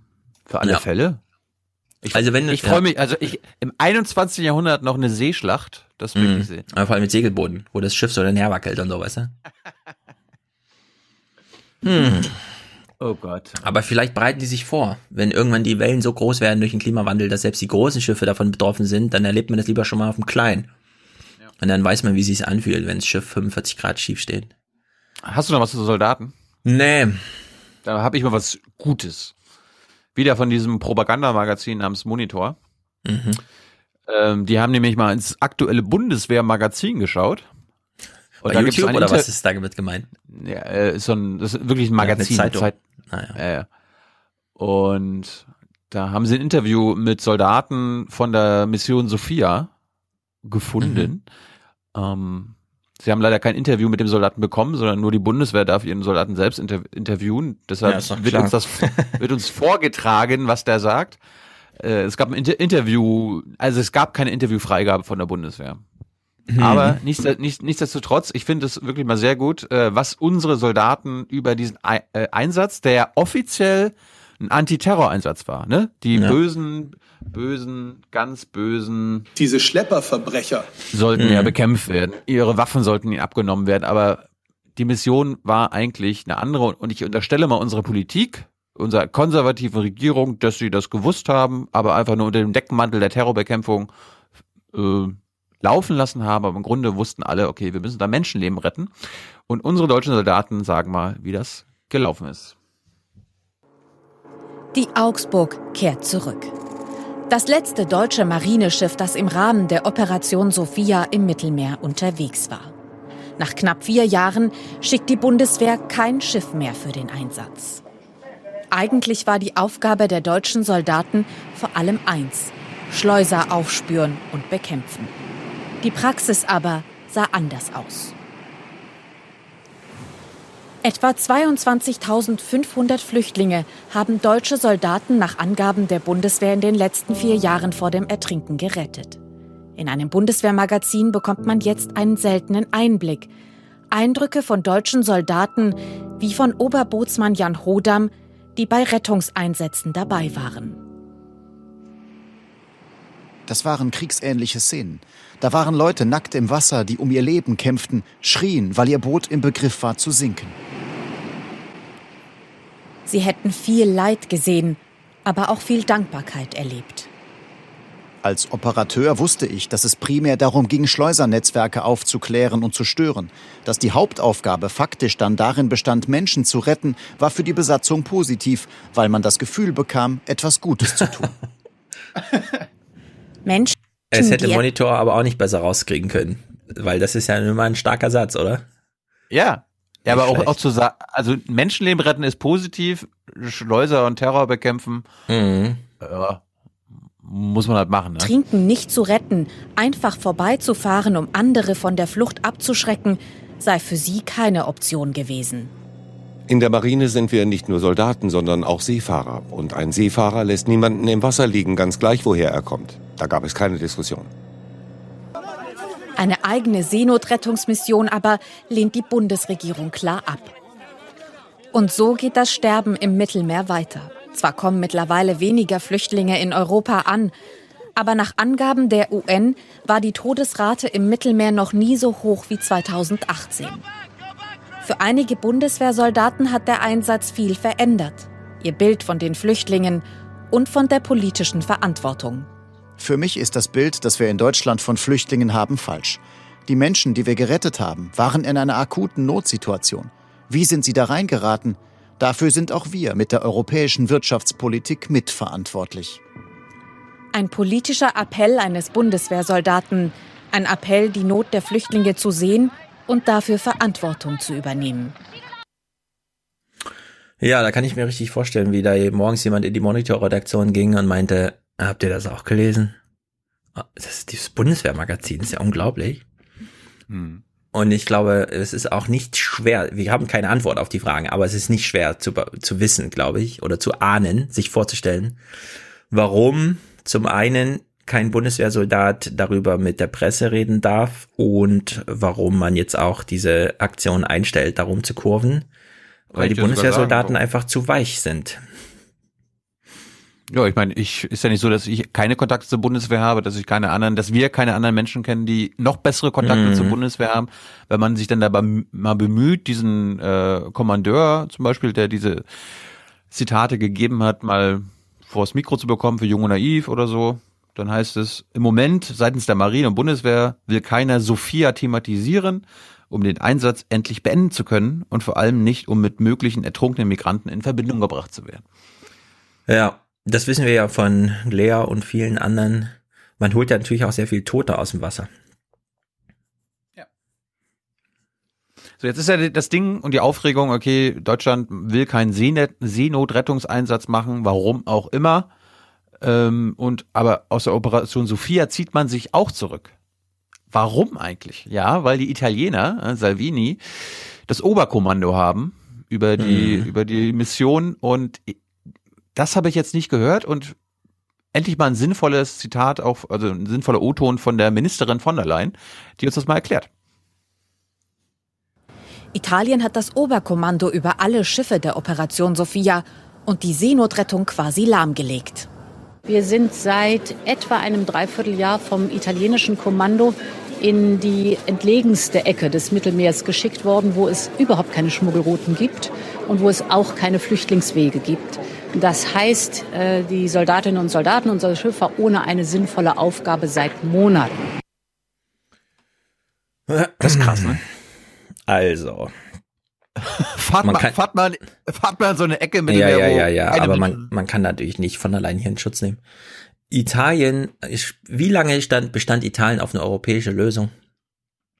Bis 2015. Ja, also viele, viele Jahre, schon lange bevor Merkel dann irgendwie meinte und so, wir bräuchten jetzt eventuell mal eine europäische Lösung. Es war also bisher keine europäische, womit, damit war es automatisch zum Beispiel eine italienische Problemlage. So, und dann hat sich die, hat sich das italienische Volk irgendwann gedacht, und so kann man das Wahlergebnis auch interpretieren. Also hört mal zu, Leute, ja. Wir können es nicht weiter als italienisches Problem. Dann machen wir lieber ein Problem des Mittelmeers draus. Ja, dann sollen die die Flüchtlinge aufnehmen. Dann soll das Mittelmeer die Flüchtlinge aufnehmen, im Grunde. Hallo, was ist das für eine zynische Frage? Ja, Herr Roth. Herr Roth. ja. Und jetzt ist natürlich Salvini da, ja, aber das, wenn man den Geist ruft, ist er halt da und dann kann man natürlich sagen, Trump ist schuld, Salvini ist schuld und so, aber Deutschland wollte nie. Ja, aber und wie er weiterhin gilt, sehr viele deutsche ja. Gemeinden sind bereit, Flüchtlinge aufzunehmen, aber es gibt den Weg dahin nicht. Ja, aber was ich meinte, das haben wir zum Beispiel in der Bundespressekonferenz, wenn wir immer wieder nachgefragt haben, nie vom Bundesverteidigungsministerium gehört. Das, und dass sie das mal erzählt, ne, wir wurden irgendwo hingeschickt, wo mhm. es nichts bringt zu sein, ist dann mal eine interessante Info gewesen für mich als politischen ja. Journalisten. Aber würde ich auch nochmal nachprüfen, ob das so stimmt, ob sich da nicht ja. auch jetzt von allein im Nachhinein das so ein bisschen. Ich versuche gerade rauszufinden, wo sie denn waren. Ja. ja. Ja, das dazu. Hm. Gute Nachrichten. Ah, was heißt gute Nachrichten? Wir haben keine Ahnung, ist es jetzt ein Wirtschaftsthema, aber wir hören uns das mal an. Ich war doch ein bisschen Hallo. überrascht. Wenn es hm? der Konzernwirtschaft gut geht, dann sind das Richtig. gute Nachrichten. Wir hören uns mal diese Meldung an. Es werden sehr viele Zahlen genannt. Ich bin ein bisschen verwundert. Diesmal stellt die Strafe allerdings die bisherigen Geldbußen in den Schatten.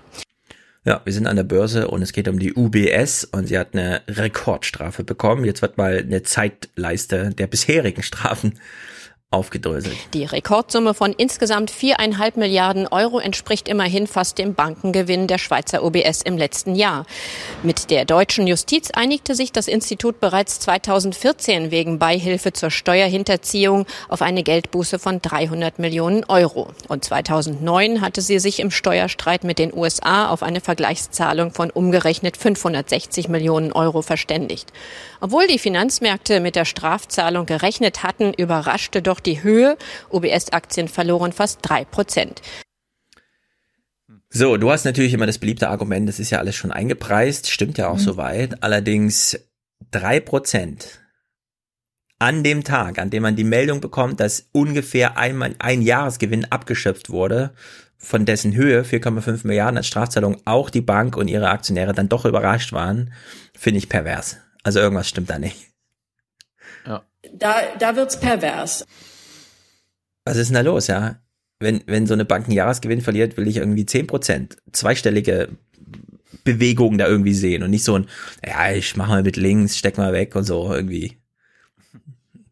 Drei Prozent, also 2,8 Prozent, um genau zu sein, ja.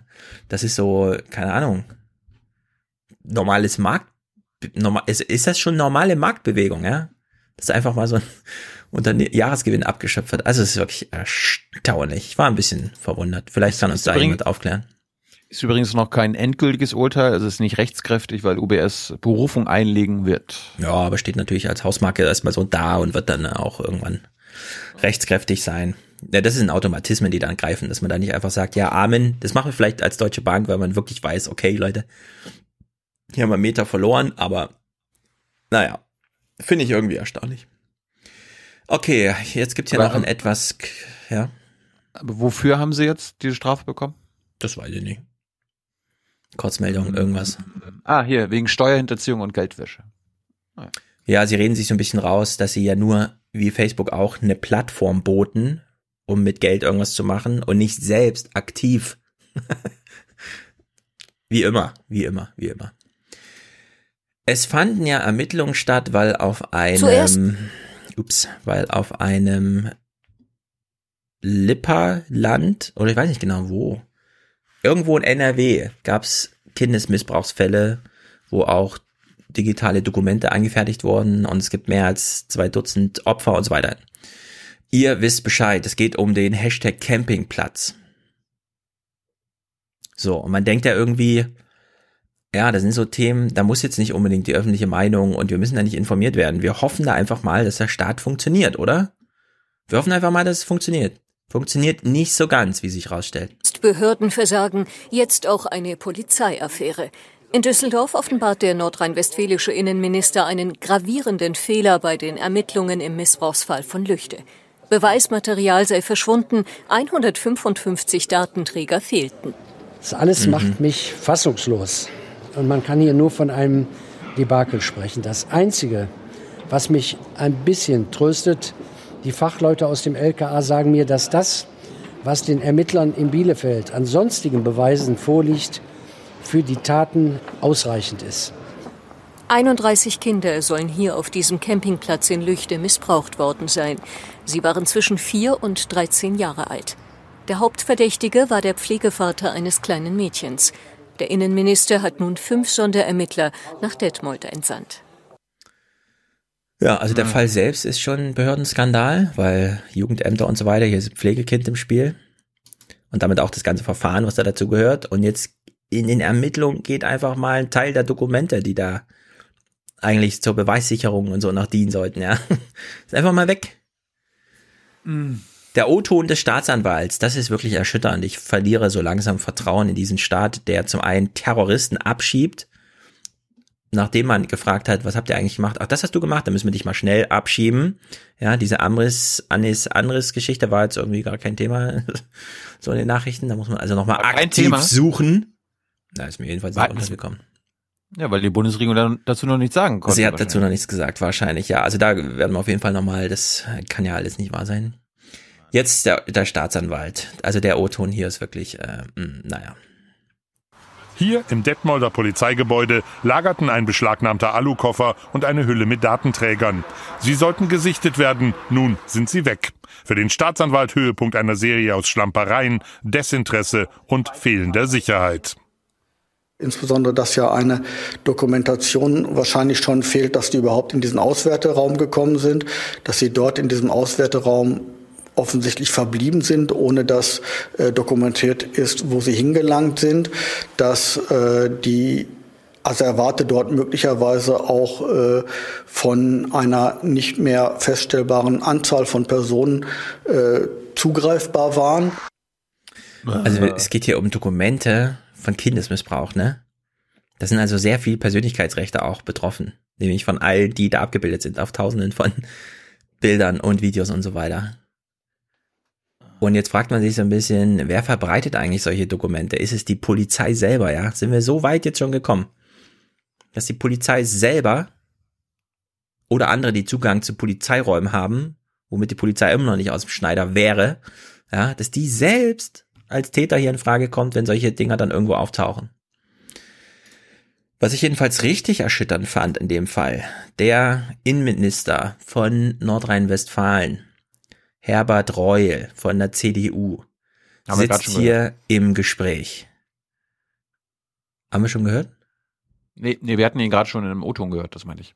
Also ja, also jetzt nochmal extra herausgehoben, der Innenminister, Herr Reul, Mhm. genau, der sich eben noch zeigte, mit was mich aber ein bisschen frohlockend stimmt, ist, dass die Staatsanwälte sagen, man kann ihn trotzdem wahrscheinlich verurteilen. Toll, Daumen hoch dafür. Was er jetzt sagt hier, finde ich einfach unerhört. Ich finde, dafür sollten solche Leute einfach sofort zurücktreten. Die AfD fordert einen parlamentarischen Untersuchungsausschuss in der Sache. Gute Idee? Ich halte nichts von Untersuchungsausschüssen, aber das muss jeder selber wissen. Das ist auch die Angelegenheit von Parlamenten. Was erlaube, CDU? Der steht gerade so in der Kritik und alles, ne? Seine Ich meine, Verantwortung. es geht, es geht um Kindesmissbrauch. Ja. Er hält nicht viel von Untersuchungsausschüssen. Ist außerdem eine parlamentarische Sache, damit hat er nichts zu tun, weil er ist ja das Gesetz, also die Regierung. Ja. Merkel. Das ist einfach nicht gut. Genau, das ist Merkel. Ich gehe mal ans hier Tür. Wir befassen uns hier mal mit der Liebe. Oma so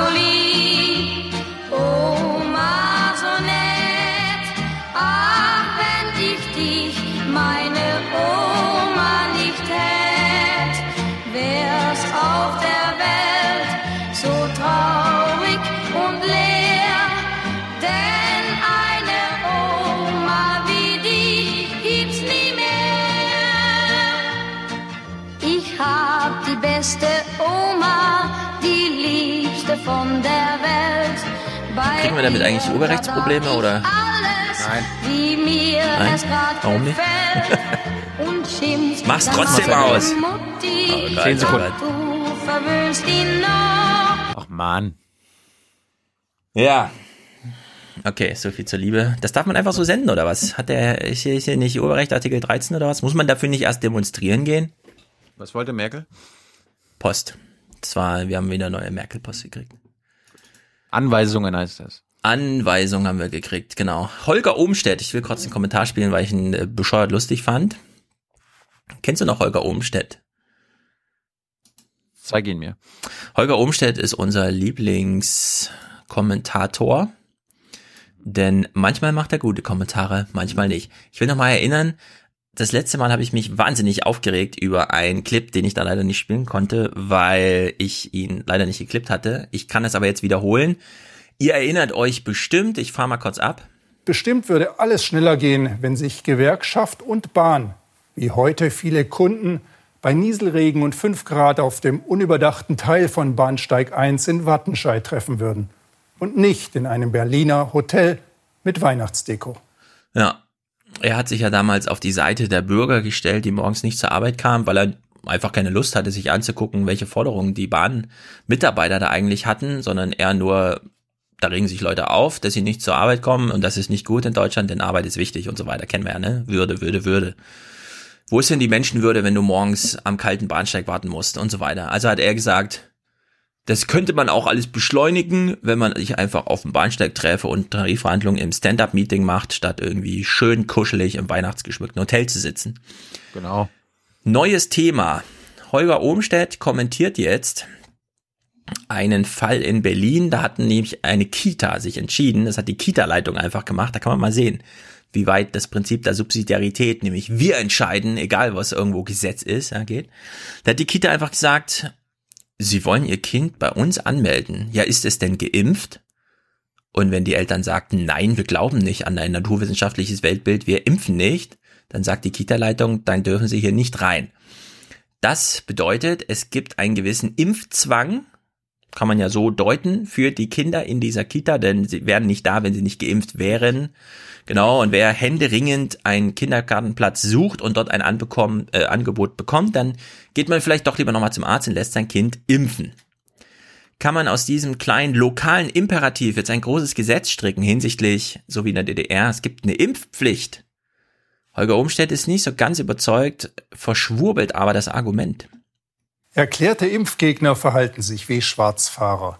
Sie profitieren davon, dass sich die Mehrheit von uns impfen lässt. Nur dadurch ist auch ihr Risiko gering, sich schlimme Infekte einzufangen. Doch sie selber wollen nichts zu diesem Schutz beitragen. Eine Impfpflicht könnte solch unsoziales Verhalten korrigieren, doch in Deutschland wäre sie nicht durchzusetzen. Ich fürchte sogar, radikalen Impfverweigerern würde eine Impfpflicht nur Auftrieb verschaffen. Sie würden darin eine Verschwörung zwischen Politik und Pharmaindustrie sehen. Denn sie vertrauen Falschnachrichten aus dem Internet ohnehin mehr als Ärzten, die die Gefahr gering einschätzen, durch eine Immunisierung Schaden zu nehmen. Ihr Misstrauen gegen das Impfen entspringt oft derselben Quelle wie ihr Zorn auf etablierte politische Parteien oder auf die Eliten, die sie beim Impfen mit Chemie vergiften wollen. Wer an Mythen und Verschwörungen glauben will, der lässt sich von wissenschaftlichen Argumenten nicht überzeugen. Deshalb muss der öffentliche Druck auf sie zunehmen. Und darum ist die Aufklärungsarbeit so wichtig. Ja. Nein, aber Gesetz machen. Was ist denn das? Ja, Olga Umstedt, ich weiß auch nicht, wo man da falsch abbiegt. Das ist, erinnert mich so ein bisschen an dieses Framing-Ding, weißt du? Er sagt, im Prinzip sagt er jetzt quasi, Impfgegner sind AfDler. AfD-Wähler. Ja, und man muss sie eben betütteln. Man darf sie jetzt nicht noch weiter erzürnen. Das wäre ja schlecht. Genau. Das ist Ja, wie bei das- der Kohle. Sobald wir denen Grund- was tun, wählen die alle AfD und dann ist ja die freiheitlich-demokratische Grundordnung in Gefahr. Oder in Dresden gibt's 3000 Leute, die demonstrieren. Da müssen wir als öffentlich-rechtlicher Rundfunk sofort alle Ressourcen nur noch um dieses Thema, was die 3000 beschäftigt, ranken. Wir brauchen alle zwei Wochen einen Bericht über Fake News und wie Verschwörungstheorien funktionieren. Und dann müssen die beiden Chefredakteure da noch hinfahren. Und wir brauchen noch ein Framing-Manual für 150.000 fast ein Fantastilliarde Euro. Und wir müssen jedes Verbrechen eines Flüchtlings, Vergewaltigung, Richtig. Mord oder so weiter melden. Alle nennen, alle nennen, 20 Alles. Uhr. Ja, also Holger Umstedt, völlig falsch abgebogen. Ja? Ich weiß nicht genau, was in dieser Woche, glauben Sie nicht, das ist- werden nichts anderes los, weil wir über die Bienen reden, die sind auch wichtig wirtschaftlich. Ja, und so ist das hier auch. Setz dich doch einfach für eine Impfpflicht ein und dann ist allen geholfen. Stattdessen so ein Geschwurbel, nein, wir dürfen jetzt nicht hier, das würde die Verschwörungstheoretiker verschrecken. Sie werden verschreckt und damit werden sie noch aggressiver und dann werden wir schuld, weil wir eine Impfpflicht durchgesetzt haben. Also das ist einfach Banane. Banane übrigens auch, wir reden mal kurz über die Quote. Es gibt ja nun erste Bestrebungen, was weiß ich, Landesparlamentslisten von Parteien paritätisch, also Männer, Frau, Männer, Frau abwechselnd zu besetzen Ja. und so weiter und so fort. Ich ahne jetzt, was vielleicht kommt, Ja. weil ich habe den, ich habe den Sound auf meinem Soundboard, aber wenn du ihn abspielst. Ich, genau, ich will nur die zwei O-Töne spielen. Zum einen, Philipp Amthor hat sich schön ins Sch- Fettnäpfchen gesetzt im Bundestag. Frauen sind eben auch im Parlament eine wichtige Unterstützung, auch für uns in der Fraktion. Lieber Kollege Amthor, wir unterstützen nicht nur als Frauen, wir machen Politik. Ja, CDU gegen CDU in dem Falle. Wir hatten ja auch von Schäuble schon schöne Überschriften, ähm, Frauen, Männer sollen im Haushalt mehr helfen. Ja, die Frauen im Bundestag auch. Die, die sollen mal mehr schöne Ja. Brötchen schmieren und so. Die sollen mal ne? schön das Wasser sind tragen. eben auch im Parlament eine wichtige Unterstützung, auch für uns in der Fraktion. Ja. Gut, er ist zumindest, er hat sich falsch ausgedrückt, ne? Aber er ist zumindest auf der richtigen Ehrlich? Seite. Ehrlich. Zumindest am Rednerpult, wenn er, wenn er was erzählt. Was er halt wirklich denkt, wissen wir nicht. Bei der AfD ist es ein bisschen einfacher, die sagen einfach, was sie denken. Und wir hören mal den AfD-Baumann ein Argument gegen eine Frauenquote. Als nächstes hören wir auch schon, sagen Migranten, ja Moment mal, wenn es eine Frauenquote gibt, dann muss es eine Migrantenquote geben. Und dann äh, sagen andere Teile der Gesellschaft, auch mit gleicher Berechtigung Behinderte, ja Moment mal, da muss es eine Behindertenquote geben. Ja. Also lieber Herr Baumann, es wird dich sehr erschrecken, aber natürlich sind wir auch für eine Migrantenquote, denn es wohnen in mittlerweile 10 Millionen Menschen, die nicht deutscher Staatsbürgerschaft, aber hier Steuern zahlen in Deutschland. Die kann man auch mal Was? berücksichtigen und das auch forcieren. Zum anderen gab es jetzt ein äh, Verfassungsgerichtsurteil, ja, auch behinderte Menschen dürfen am politischen Prozess teilnehmen. Da sind wir immerhin so weit, dass wir auch Leute unter Vollzeitbetreuung zumindest mal wählen dürfen. Passiv, ja. Also sie dürfen andere Leute wählen. Aber wieso sollte man die nicht auch mal aktiv wählen können? Also in der Hinsicht, lieber AfD, mal wieder voll, voll daneben, ja. Also wirklich voll, voll neben der Spur, aber gut. Ich, ich habe mal gerade gegoogelt, äh, die geistige Behindertenquote in der AfD-Fraktion ist 90 Prozent. Ja, steht im Internet, stimmt also. Ja. Niemand kann widersprechen. So, jetzt als letztes kleines Thema von meiner, oder zwei, haben wir Zeit für zwei kleine Themen? Das Warte, eine was ist, AfD, ja, AfD gerade gemacht. willst du an die AfD anschließen? Nein. Die, A- die AfD wird eigentlich immer nur abgeschlossen. Ich lasse es, ich lasse es für nächste Woche. Ah, na gut. Ich habe jetzt, ich habe jetzt keinen Bock. Okay, zwei internationale Themen. Zum einen Orban. Ich fand es ganz interessant. Es ist ja viel Rede über dieses, was ist das für ein Plakat, was der neue Hitler da aufgehangen hat, um gegen Europa zu wettern. Ich hatte es ehrlich gesagt bisher nicht gesehen, weil ich informiere mich ja nur im Radio, außer wenn ich hier kurz Mediathek Nachrichten in doppelter Geschwindigkeit gucke. Deswegen habe ich es bisher nicht gesehen. Im Radio taucht es natürlich auf. Streit in der EVP. Falls ihr es auch seht, könnt ihr es euch angucken. Ansonsten lohnt es auch nicht. Aber ähm, wir gucken uns mal kurz das Plakat an. Manfred Weber in der Zwickmühle. Wie umgehen mit Viktor Orban? Ihm den Weg frei halten und immer wieder das Gespräch suchen? Oder rausschmeißen aus der Fraktion? Stein des Anstoßes diesmal dieses Plakat. Es zeigt Milliardär Soros und EU-Chef Juncker, immerhin Orbans Fraktionskollege in trauter Eintracht. Und da steht, die beiden, Soros und Juncker, die würden versuchen, Ungarn mit äh, Migranten zu überschwemmen. Mhm. Warum, warum, wird aber, warum wird nicht offen gesagt, dass wir es mit Rechtsradikalen zu tun haben? Ja, es wird ja eigentlich schon ganz offen gesagt, aber. Wird, wird es das? Wird es das? So ein bisschen, naja. Also eigentlich schon. Orban ist Ich durch. glaub- Orban ist Ich glaube ja nicht. Nö, ich glaube nicht. Also die öffentlich-rechtlichen, glaube ich, werden sich auch ein bisschen zu, zusammenreißen, weil am Ende die Konservativen mit ihm zusammenarbeiten und so klug wäre das jetzt nicht, wenn in den Tagesthemen ständig, ja, der rechtsradikale Orban. Hm, Ich bin mir nicht so sicher, wie ich vorhin schon gesagt, ich glaube, der Drops mit Orban ist wirklich gelutscht. Nein. Und es geht jetzt nur noch um die Frage, welche Mehrheiten braucht Weber? Ist er noch angewiesen auf die paar oder nicht? Und Darum danach- ist er nicht gelutscht. Na, ja gut, aber äh, der, der, der Termin der Europawahl und der anschließenden Auseinandersetzung im Parlament ist ja sozusagen datiert. Ich unterstelle, dass es Weberscher Wahlkampf ist, um sich quasi Kritik vom Leib zu halten. Ja, man muss sich mal vorstellen, der Orban will keine Migranten, hat aber gleichzeitig ein mega Nachwuchsproblem. Wir hören mal kurz hier Deutschlandfunk, das war der Tag Viktor Orban. Mit Blick auf die EU-Wahl im Mai setzt Viktor Orban wenig überraschend auf das Thema Migration. Wer Migration unterstütze, wolle gemischte islamisch-christliche Gesellschaften schaffen, in denen das Christentum immer schwächer und schwächer werde, so Orban. Außerdem sei Migration gleichbedeutend mit mehr Kriminalität, insbesondere gegen Frauen. Die treibende Kraft dahinter sei die Spitze der Europäischen Union, so Orban. Die Hochburg des neuen Internationalismus ist Brüssel und ihr Werkzeug ist Einwanderung.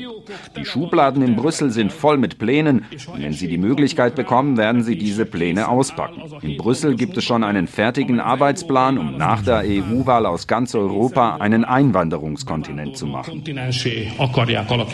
Einwanderungsbefürworter würden immer wieder betonen, dass Migration wichtig sei, um die Folgen des demografischen Wandels abzufedern, so Viktor Orban. Seine Antwort auf den Geburtenrückgang ein Förderprogramm für mehr ungarische Kinder. Wir werden eine Kinderunterstützung für junge Ehepaare einführen. Jede Frau unter 40, die zum ersten Mal heiratet, wird einen begünstigten Kredit in Höhe von umgerechnet rund 32.000 Euro für den gemeinsamen Lebensstart bekommen. Ja, also das ist klassische nationalsozialistische Politik. Nein. Du förderst den eigenen Nachwuchs, aber dieses Geld steht nur für deine Landsleute zur Verfügung und du wetterst gleichzeitig gegen die Ausländer. Das ist Rechtsradikalismus. Nicht, äh, äh, lassen Sie sich mal gleich von Nazis sprechen, aber rechtsradikal ist das. Nichts anderes. Ich rede nicht von Nazis, das ist nationalsozialistische so Politik. Das ist ein Nazis, Sozialstaat, genau. der nicht für alle Menschen da ist, sondern nur für Nationalangehörige des. Und da muss man einfach wissen, äh, das ist ein mega Abwanderungsproblem, was die haben. Ja? Also mega, mega, mega so viele, dass diese Länder da einfach wirklich tatsächlich aussterben. unglaublich. Aber gut, man kann so Politik machen, aber damit kommt man nicht in die Geschichtsbücher. Denn irgendwann wird sich die, sobald der nächste Staatsoberhaupt da ist, wird sich das alles drehen und dann wird es eine Aufarbeitung geben zu diesem, wie es in Deutschland übrigens auch kommt. Ja, wir werden über diese Flüchtlingswelle in zehn Jahren ganz, ganz, ganz anders reden. Und zwar als eine verpasste Chance, wie wir es bis jetzt gemacht haben. Naja, Annegret Kramp-Karrenbauer und Markus Söder müssen ja dieses Problem irgendwie lösen. Von der Ersteren hören wir jetzt nochmal einen O-Ton. Wenn wir äh, an unserem Erbe festhalten, und das tun wir, äh, für die Einheit in Europa zu stehen, äh, dann äh, ist es eben wichtig, dass man Brücken auch nicht äh, abreißen lässt, sondern dass man versucht, diese Brücken zu nutzen, um äh, zu Vereinbarungen zu kommen. Ja, ja Merkel 2.0. Brücken zu Rechtsradikalen. Dankeschön. Ja, Merkel 2.0 ist es. Ja. Annegret Kramp-Karrenbauer. Annegret Kramp-Karrenbauer. Annegret Kramp-Karrenbauer. Hm. No. Ich fand ja gerade so, das orbanische Ungarisch hört sich ein bisschen nach Türkisch an, aber ich habe da hm. kein, keine Ahnung. Ja, den Ukraine-Clip lasse ich mal weg, der ist irgendwie komisch. Wieso? Gut. Hau uns raus. Ah, ich habe hier noch ein paar Sachen. Wir kommen mal zu Mobilfunklöchern. Mhm. Da gab es eine Landtagsdebatte in MacPom. Und ich habe, glaube ich, noch nie eine Debatte erlebt, wo man sich so einig war, dass alles kaputt ist. Godan bei Schwerin. Wer in den 350 Einwohnerort zieht, den erwartet eine Idylle am See. Ruhe gibt es hier aber auch unfreiwillig, denn das Handynetz in Godan ist ein Problem. Mit keinem Betreiber funktioniere das Telefonieren hier optimal, sagt der Ortsvorsteher weil es wirklich ganz krass im Ort total schwankt. Es geht von, man kann telefonieren und man geht fünf Meter weiter und dann ist nicht mal ein Balken. Kein Empfang. Dieses Problem beschäftigte heute, nur 15 Kilometer von Godern entfernt, den Landtag. Also bei mir in Leuschentin, meinem kleinen Dorf, mhm. wenn ich unten im Haus bin, habe ich keinen Empfang. Wenn ich Glück habe, in der Garage eh. Wie heißt das? Edge oder so? Mhm. Aber wenn ich oben in mein Kinderzimmer gehe, habe ich 4G. Ja aber dann äh, wirklich das, das schwächste ist eine Botschaft an dich. Geh zurück ins Kinderzimmer. Ja. Also mein, ja. Wenn du Internet ja. willst, geh ins Kinderzimmer. Netzabdeckung in Mecklenburg-Vorpommern voller weißer Flecken ist, darüber waren sich die Fraktionen einig. Und, wie sonst nur selten, auch über den Grund für den Zustand des Mobilfunknetzes. Oh. Die grenzenlose Liberalisierung des Mobilfunkmarktes in Deutschland ist am Ende gescheitert. Ja? Müssen, dem müssen wir doch ins Auge sehen. Das war gerade ein CDUler. Mhm. Der freie Markt lässt Menschen und Regionen zurück.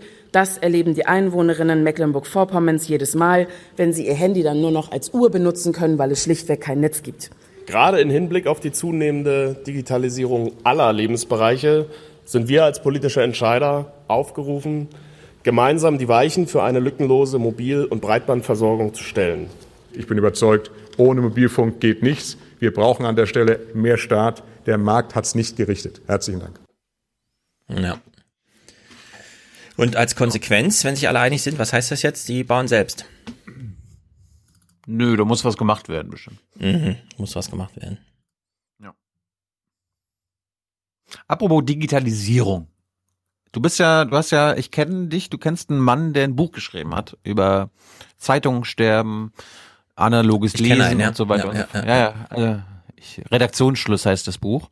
Mhm. Und ich gebe dir jetzt mal ein Beispiel für ein, eine kleine, ein kleines Magazin aus MV, das sich gedacht hat, Digitalisierung, online, machen wir nicht. Wir drucken. Kennst du das Katapult-Magazin? Ähm, warte mal, wir wurden da angeschrieben oder so, oder? oder? Sind das, äh, vielleicht, keine Ahnung, zeig mal kurz. Das Nordmagazin stellt uns mal das erfolgreichste Magazin des Landes vor. Und ähm, wenn du willst, Benjamin, den Chefredakteur kenne ich gut, wenn, falls dich das jetzt interessiert. Sind das die, die die ganzen Grafiken und so weiter machen? Ja. Ah, ja, okay, gut, gut, gut, gut. Ja, gerne. Also, liebe Hörer, liebe Hörerinnen, werdet ohne Scheiß Abonnenten des Katapult-Magazins. So viel Platz benötigen wir, um die ganze Welt mit Solarstrom zu versorgen. Und an alle Nordlichter, schon mal jemanden in Büchsenschinken, Vögelsen oder Schabernack besucht? Die Sicht auf die Welt verändern. Das wollen die Macher vom Katapult-Magazin in Greifswald. 2015 noch im Studium hatten sie die Idee. Komplizierte Fakten auf einen Blick einfach und verständlich machen. Mit der Idee kamen die Unternehmensberater und die Ratschläge. Ihr müsst nach Jetzt pass mal auf die Ratschläge der Unternehmensberater und so. Ne? Berlin, macht das nur online und veröffentlicht positive Leserbriefe. Das ist ja geil, ne? Unternehmensberater sagen, du musst nach Berlin, du musst nur online äh, publizieren Ja. und wenn du Feedback bekommst, nur das positive Feedback abgeben. Ja. Das, das, das sollten wir, ey, wir sollten auch mal Unternehmensberater So fragen, wie, wie, wie unser Podcast besser gemacht werden kann. Unter anderem wahrscheinlich Audiokommentare, die nur am Ende Hm. einer Folge immer nur, oh Stefan, du bist so toll. Hm. Oh Thilo, deine Interviews sind so gut. Oh Hans Jessen Show, oh, Ja. das ist meine beste Show. Ja, das Katapult-Magazin hat sich natürlich dran gehalten. Im Endeffekt haben wir davon nichts gemacht, sondern immer das Gegenteil. Wir sind also in Greifswald geblieben, ähm, in dieser kleinen Stadt, in der es sonst keinen eigenen Verlag gibt. Ähm, wir haben das Ding gedruckt, womit wir tatsächlich am Ende erst Geld verdient haben. Und wir drucken grundsätzlich nur negative Leserkommentare. Und es gibt Kritik. Einseitig, platt oder nur blöd. Katapult will anders sein. Immer. Für die Artikel wollten sie am Anfang Fotos nutzen. Viel zu teuer für junge Uni-Absolventen. So wird aus der Not ihre Marke. Wir haben uns eigentlich immer gewundert, warum die anderen großen Zeitungen und Magazine sich damit nicht beschäftigen und das nicht zum Thema machen oder nicht mit den Wissenschaftlern eigentlich dauerhaft in Kontakt stehen und sagen, hey, was habt ihr im letzten halben Jahr Neues rausbekommen? Das machen wir zurzeit. Ähm, gebt uns das, gebt uns die Daten, gebt uns eure Ergebnisse und dann veröffentlichen wir das. Nichts ist ihnen seitdem zu kompliziert. Wie jetzt, Benjamin, ihr haltet euch nicht an Pressemitteilungen von irgendwelchen Unternehmen Ja. oder Ministerien? Das sind, die sind doch Anlass genug, über irgendwas zu berichten. Ja, also ich, ich weiß auch nicht genau, was er, was er jetzt als Problem sieht. Ich meine, wir haben in Deutschland 6000 Museen. Ja. Und 600 Universitäten. Wen interessiert denn der Scheiß? Wir haben eine Bundesregierung, die hat 16 Ja. Mitglieder oder so. Davon kennen Ja. wir fünf. Und wir wollen Eben. natürlich wissen, was bei denen passiert. Und dann gucken wir auf welt.de nach und auf zeit.de und auf spiegel.de und spätestens, wenn wir dann beim Cicero lesen, haben wir die kleinen Zwischentöne und damit sind wir doch versorgt mit Informationen, oder? Brauchen wir Jawohl. irgendwas über Klima, Steht über gerade eine Energie? Ist doch also wirklich. Ja, jetzt kommt Energie. Karte über die Energieversorgung der Welt. Kohle, Atomkraft, Erdgas. Die Daten von offiziellen Quellen und Nichtregierungsorganisationen. Für jeden einzelnen Datenpunkt finden sich eine ganze Reihe hier von Einträgen. Ähm, wo steht das Kraftwerk? Ähm, wo kommen seine Ressourcen her? Was ist der Status? Ist es gerade geplant? Ist es schon im Bauprozess? Ist es vielleicht abgeschaltet oder soll abgeschaltet werden? Daten von 12.000 Kraftwerken. Das Team checkt alles gegen. Und dann entstehen Karten, wie man sie noch nie gesehen hat. Oder das Thema Überbevölkerung. Würden alle 7,6 Milliarden Menschen eng zusammenrücken, würden alle locker in Sachsen-Anhalt hineinpassen. Wissen, das ankommt. Das Magazin Katapult erscheint heute viermal im Jahr mit einer Auflage von 40.000 Stück. Mittlerweile rufen Wissenschaftler und Professoren bei Ihnen an, bestellen Karten für ihre Arbeit. Ein Mhm. Verkaufsschlager, ausgerechnet mit Zahlen und Diagrammen. Wir wussten gar nicht, was, es, was heißt viel verkaufen, ab wann hat man viel verkauft. Und die haben uns gesagt, für ein neues Magazin ist das unglaublich. Ähm, Und dadurch haben wir gewusst, dass das irgendwie funktionieren muss. Ja. Jetzt bringt ein Verlag sogar ein Katapult-Buch raus. Mit 100 Karten. Das wollen sie in sechs Wochen auf der Leipziger Buchmesse vorstellen. Den Messestand bauen sie, na klar, selbst. Wir wollen ja auch unheimlich autonom sein und versuchen, jede Dienstleistung abzuweisen und alles alleine zu machen. Ähm, deshalb schrauben wir für die Buchmesse und alles, was wir hier so selbst brauchen, alles selbst. Sehr gut. Ich muss mal kurz eine Batterie wechseln. Ich bin fünf Sekunden, höre ich dich nicht. Kein Problem. Wir versuchen, die Leute im Blick zu behalten. Diese Person haben wir auch auf So. dem Radarschirm. Hast du irgendwas gesagt, was wir ich wissen hoffen, muss? Ah. dass wir alle diese Personen auf dem Radarschirm haben und keiner Gut. unter dem Radarschirm an uns vorbeigeht. Gut. Ähm, siehst, du denn, siehst du denn jetzt noch Gesprächspotenzial? Ja, na klar, Benjamin. ich habe sogar einen Arbeitsauftrag. Pass auf. Ich steck mal kurz diese Batterien, damit ich es nicht vergesse, in mein Benjamin, Benjamin hört, Akkuladegerät. glaube ich, er hört, glaube ich, zu. Also du kannst ihn direkt ansprechen. Ah ja. Benjamin, Benjamin, wir Achtung. begrüßen dich sehr gerne hier im Podcast. Allerdings, bisher, wir hatten auch mal die Idee, wir lassen uns von jedem Gast einen Clip mitbringen, damit wir nicht mal Hans bringt einen Clip mit, ja, soweit ist es gekommen. wir wünschen uns von dir aber eine Grafik. Oder vielleicht zwei, kommt drauf an, vielleicht habt ihr eine in petto. Die eine für Thilo muss irgendwas zum Thema Wolf oder so, keine Ahnung. Ich wünsche mir eine zum Thema deutsche Demografie. Man kann es ja aufschlüsseln bis hin zu, wie altern die Kreise in Deutschland, also die Landkreise oder sonst irgendwas. Irgendeine Demografie-Sache, die sogar mich noch überrascht. Es kann was Historisches sein, keine Ahnung. Deutschland war ja mal sehr groß. Im November 2000, äh, 1944 hat Deutschland seine größte Ausbreitung und es waren trotzdem nicht mehr Menschen als heute oder so. Ja, also sowas, irgendwie sowas. Was Ich glaub, historisches, neun- politisches, modernes, 19, keine 1940 war das. 1940 Nee, war nee, das. 44 war, äh, war, nee, war man schon am 42, Rückzug. 42, 42. Ja, ja, genau.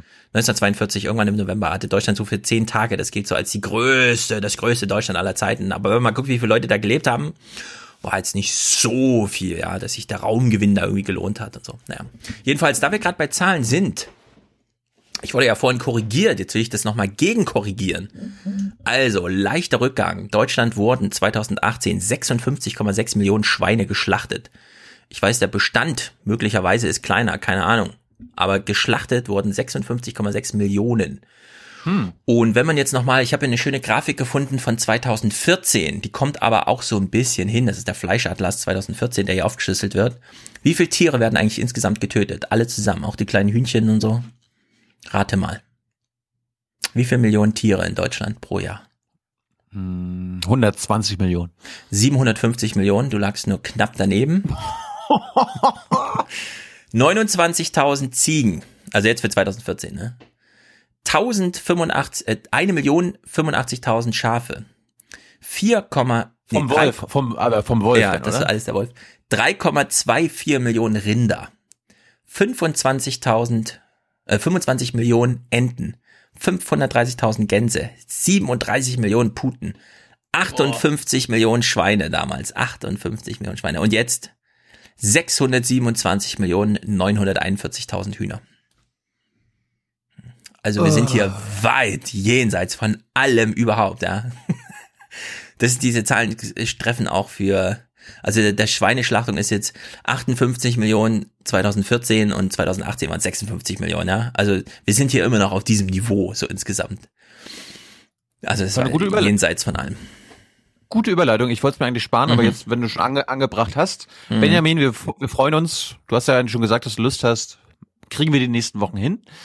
Mhm. Ähm, schalten wir nach Niedersachsen. Da war unser Lieblingsministerpräsident äh, Stefan Weil zu Gast bei einem Schlachthof. Hm. Was macht ein Ministerpräsident auf dem Schlachthof? Hören wir mal rein. Ein Praktikum. Schwerstarbeit für die Schlachter, 5500 Schweinehälften pro Tag. Das muss man aushalten können, auch als Besucher, den Anblick, den Geruch. Aber wenn man wissen will, wie es zugeht in der Schweineschlachtung, darf man nicht zimperlich sein. Ministerpräsident Weil ist also hart im Nehmen, aber er will auch etwas erreichen, nämlich anderen Schlachthöfen ein Signal geben, dass sie es genauso machen wie Goldschmaus und alle Werkvertragsarbeiter fest anstellen. Ich habe schon in dem ersten Gespräch, das wir eben mit der Geschäftsführung hatten, wirklich interessante Einzelheiten gehört. Also insofern bin ich einfach neugierig. Das ist so lame. Ich meine, 58 Millionen Schweine, mal eine Million mehr, mal eine Million weniger. Diese Unternehmen können sich darauf verlassen, dass es auch nächstes Jahr noch 58 Millionen sind. Die können die Werksarbeiter auch einfach fest einstellen.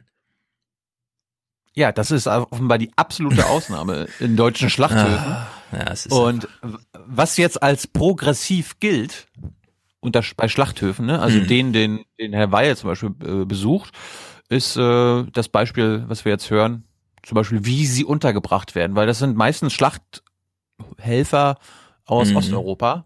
Die muss man ja nicht so wie Menschen aus Deutschland behandeln, offenbar. Mhm. Weiteres Problem der Schlachthelfer an, die regelmäßig mehr als 50 Stunden pro Woche schuften. Ihre Unterkünfte. Wie dieses ehemalige Hotel in Kloppenburg, heruntergekommen, vermietet zu Wucherpreisen. 270 Euro pro Monat pro Bett. Viel Geld bei einem Nettolohn von 2200 Euro. Und die Osteuropäer haben keine Alternative. Vermieter ist häufig der Subunternehmer, der die Schlachthelfer in die Betriebe schickt. Ja. Wer den Job verliert, verliert auch die Bleibe. Goldschmaus kennt das Problem und baut, um möglichst alle 600 osteuropäischen Schlachthelfer gut unterzubringen. Den Weg bin ich insofern mit zufrieden, dass unsere Mitarbeiter die anderen Mitarbeiter gut aufgenommen haben. Dass es ein Team geworden ist, da bin ich mit zufrieden. Sonst habe ich nicht gedacht, dass es so viel Arbeit ist, weil wir wirklich uns intensiv um diese Mitarbeiter kümmern. Fünf Leute kümmern sich den ganzen Tag um unsere Mitarbeiter. Bank, äh, Krankenhaus. Ich sag mal so, Schweinsein ist in Deutschland oft nicht gerade ein Wohlgefühl. Kein Platz zum Suhlen, gekappte Ringelschwänze, Ferkel werden ohne Betäubung kastriert, eine Schweinerei. Und damit meint sie nicht nur die Schweine, die geschlachtet werden, sondern auch die armen Schweine, die da schlachten müssen. Denn ich weiß noch genau, wie die Diskussion war, als Facebook anfing, auch wir könnten doch mal für unsere Mitarbeiter so Wohndörfer und so weiter. Und dann schrie ganz Europa, das ist ja Neofeudalismus. Ja, und jetzt baut man hier irgendwie Wohndörfer, und zwar der Arbeitgeber selbst, um da noch gleichzeitig ein bisschen wieder zurückzuholen von seinem Lohn für die Osteuropäer, die für uns die Schweine in zwei Hälften schneiden. Ja, aber wie wenig müssen die denn verdienen? Also ich meine, wenn die zweieinhalbtausend Euro verdienen, warum Mhm. ist das kein Job für deutsche Arbeitnehmer? Kannst ja mal ein Praktikum machen und dann erzählen, ob es da besser war als beim ZDF. Als Vegetarier am Schlachthof, ich habe meine Lehren schon gezogen. Mhm. Stefan Weil will jetzt progressiv sein und fordert etwas, was er nicht durchsetzen kann, sondern nur die Frau Klöckner. Aber immerhin, er kommt auf die Aufwachenschiene, nämlich Videoüberwachung.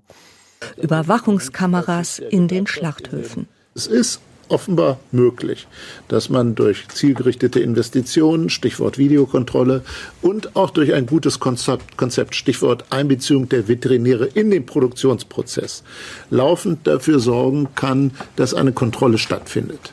Der Gewerkschafter lehnt das ab und fordert, die Werkverträge ganz abzuschaffen oder die Zahl gesetzlich zu begrenzen.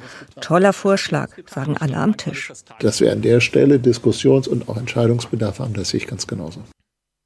Ja, also ähm, ich bin wieder Gewerkschafter.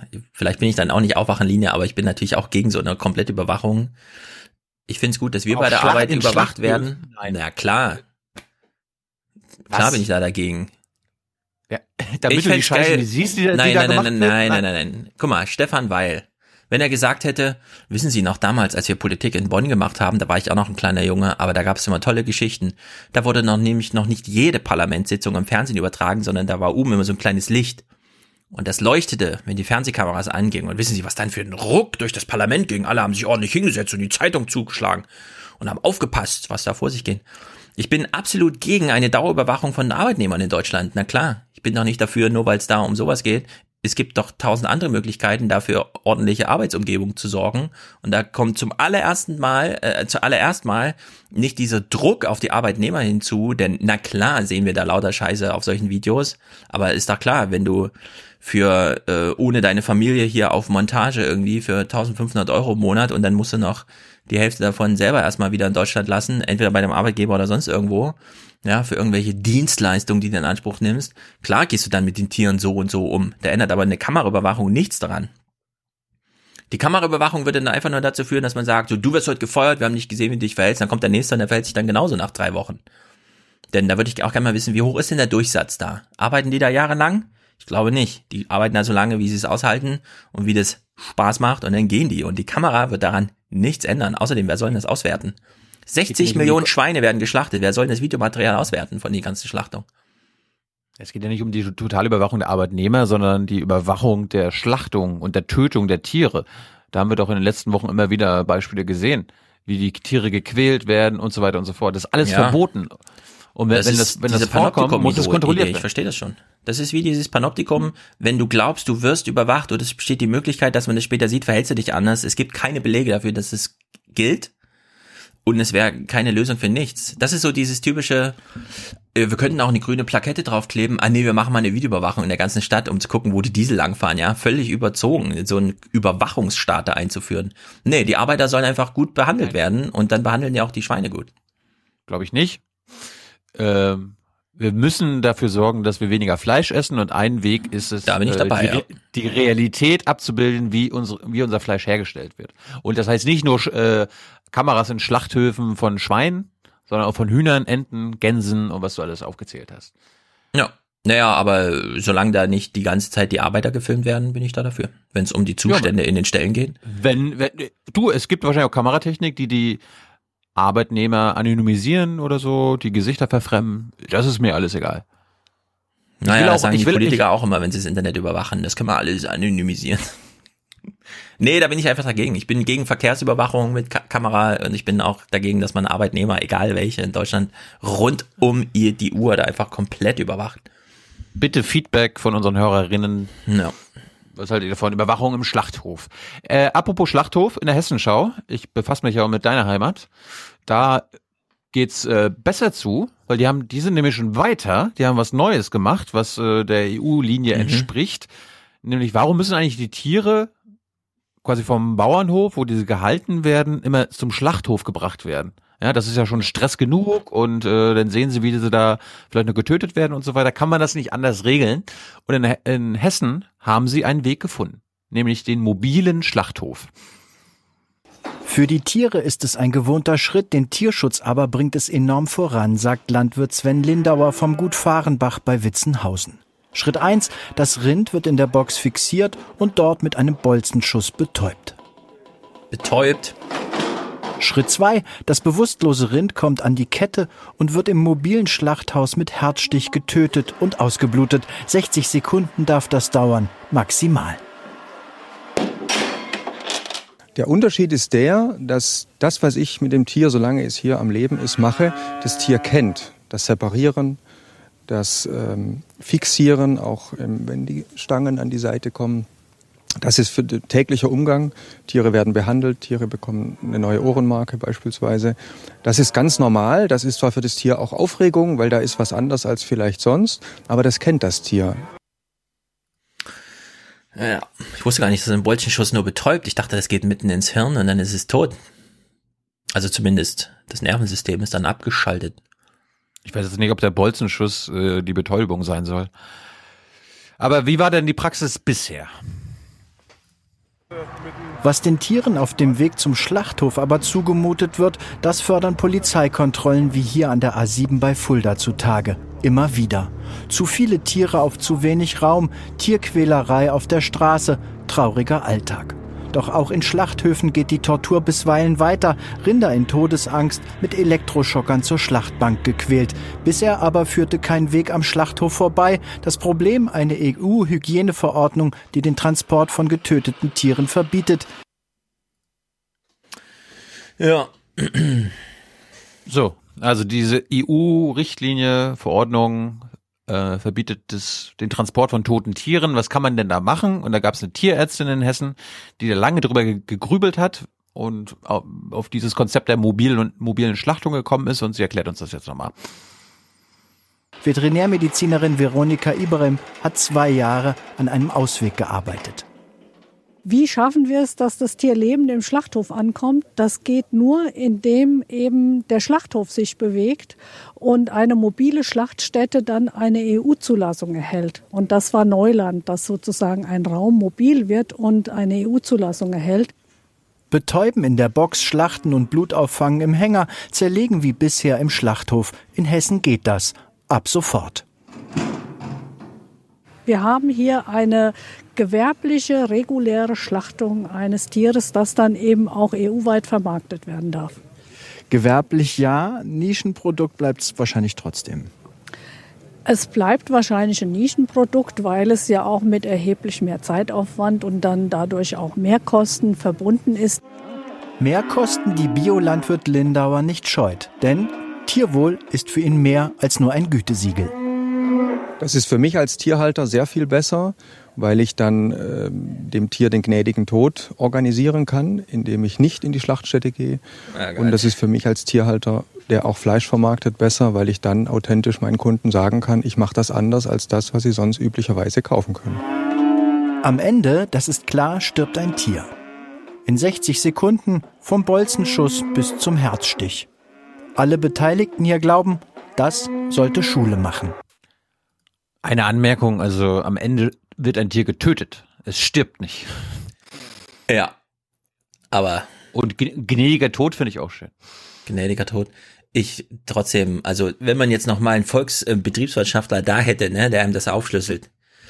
Es wäre vielleicht, wenn man es hochrechnet, für 700.000 Rinder könnte das eine Lösung sein, aber die 37 Millionen vor diesem Komma 7, für die geht das natürlich nicht, weil das muss ja, das ist Fließbandarbeit, diese Tiere da abzuschlachten. Ja, darum müssen viel, viel, viel, viel weniger Tiere geschlachtet werden dürfen. Und die, die geschlachtet werden dürfen, müssen zum Beispiel mobil geschlachtet werden. Ja, aber wir hatten ja mal einen Audiokommentar, den fand ich eigentlich ganz gut, inhaltlich. Denn in Russland war ja manchmal auch Lebensmittelknappheit während der Sowjetzeit. Eine Versorgung war aber immer sichergestellt und das war die mit Alkohol. Und in Deutschland scheint es auch so ein politisches Kalkül zu geben. Blei Fleisch muss billig und verfügbar sein. Es kann, ja, die Avantgarde gerne, gehst in Berlin in den Feinkostladen, dann holst du halt das Kilo für 40 Euro oder so, ja. Das gibt's ja alles als Angebot. Und die Qualität stimmt dann auch. Nur für die Masse wird das genauso bleiben, wie es ist, weil es, glaube ich, schon dieses politische Kalkül gibt. Ja, das Frikadellenbrötchen und die Bratwurst darf nur zwei Euro kosten, 2,50 Euro maximal. Darum brauchen wir neue Politik oder andere Politiker, die das ändern. Ja, wäre auch gut fürs Klima. Ja. So. Thema, was ich schon im Intro behandelt hatte. Äh, wenn der Biber immer wieder Ärger macht und mhm. sich an bestimmte Regeln nicht hält, äh, dann muss er dann auch mal äh, tatsächlich äh, zur Verantwortung gezogen werden. Wir ziehen den Biber mal wieder zur Verantwortung. Es gibt Neuigkeiten zum Beispiel aus Brandenburg, wo er ein enormes Sicherheitsrisiko darstellt. Wir sehen hier das Problem, dort, dort mehrere Stellen, alleine auf wenigen hundert Metern. Und wie gesagt, wenn hier ein Auto absackt in den Graben, ich möchte nicht wissen, was da passieren kann. Es sind in der Regel solche großen Krater, gibt natürlich auch kleinere. Nur eben entscheidend ist nicht das, was man sieht, sondern typisch ist das, was man nicht sieht, was sich unter der Straße befindet, ein Bieberbau, wo man eben äh, hm. vielleicht auch mit dem Straßenkörper zusammen absacken kann. 15.000 bis 20.000 Euro wird die Sanierung die Gemeinde kosten. Bei weitem kein Einzelfall. Immer wieder unterhöhlt der Nager hier Straßen, die entlang der Entwässerungsgräben verlaufen. Wirtschaftlich genutzt wird die Flussaue vor allem von der lokalen Bauerngesellschaft. Und die müsse ob der großen Löcher auf und neben den Straßen immer öfter Vorsicht walten lassen. Ach so, jetzt muss man ab und zu mal Vorsicht walten lassen. Ja, das ist hier wieder so ein typisches Loch, was wir zu Hunderten haben. Das ist wieder ausgetobt.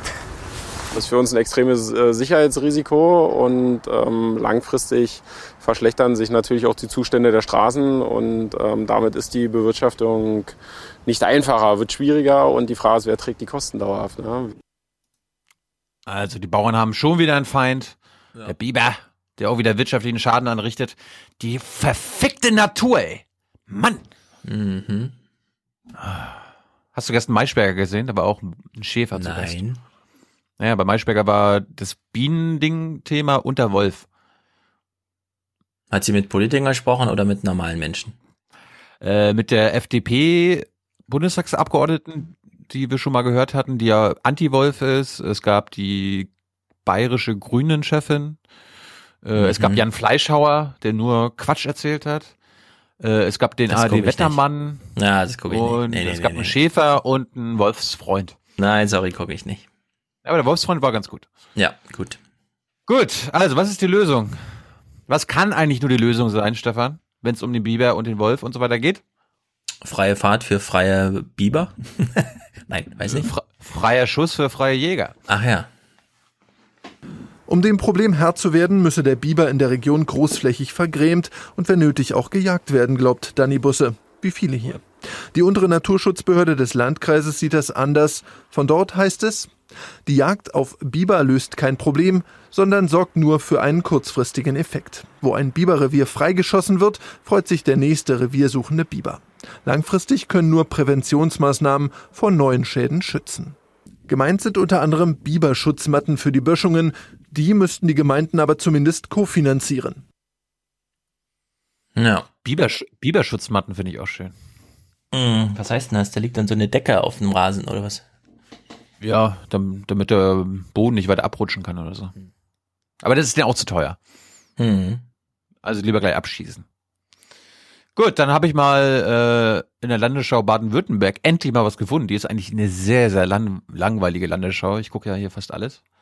Aber ich habe was, ich habe was zum Biber gefunden, denn auch im Süden Deutschlands gibt es das Problem, das Duell böser Biber gegen guter Landwirt.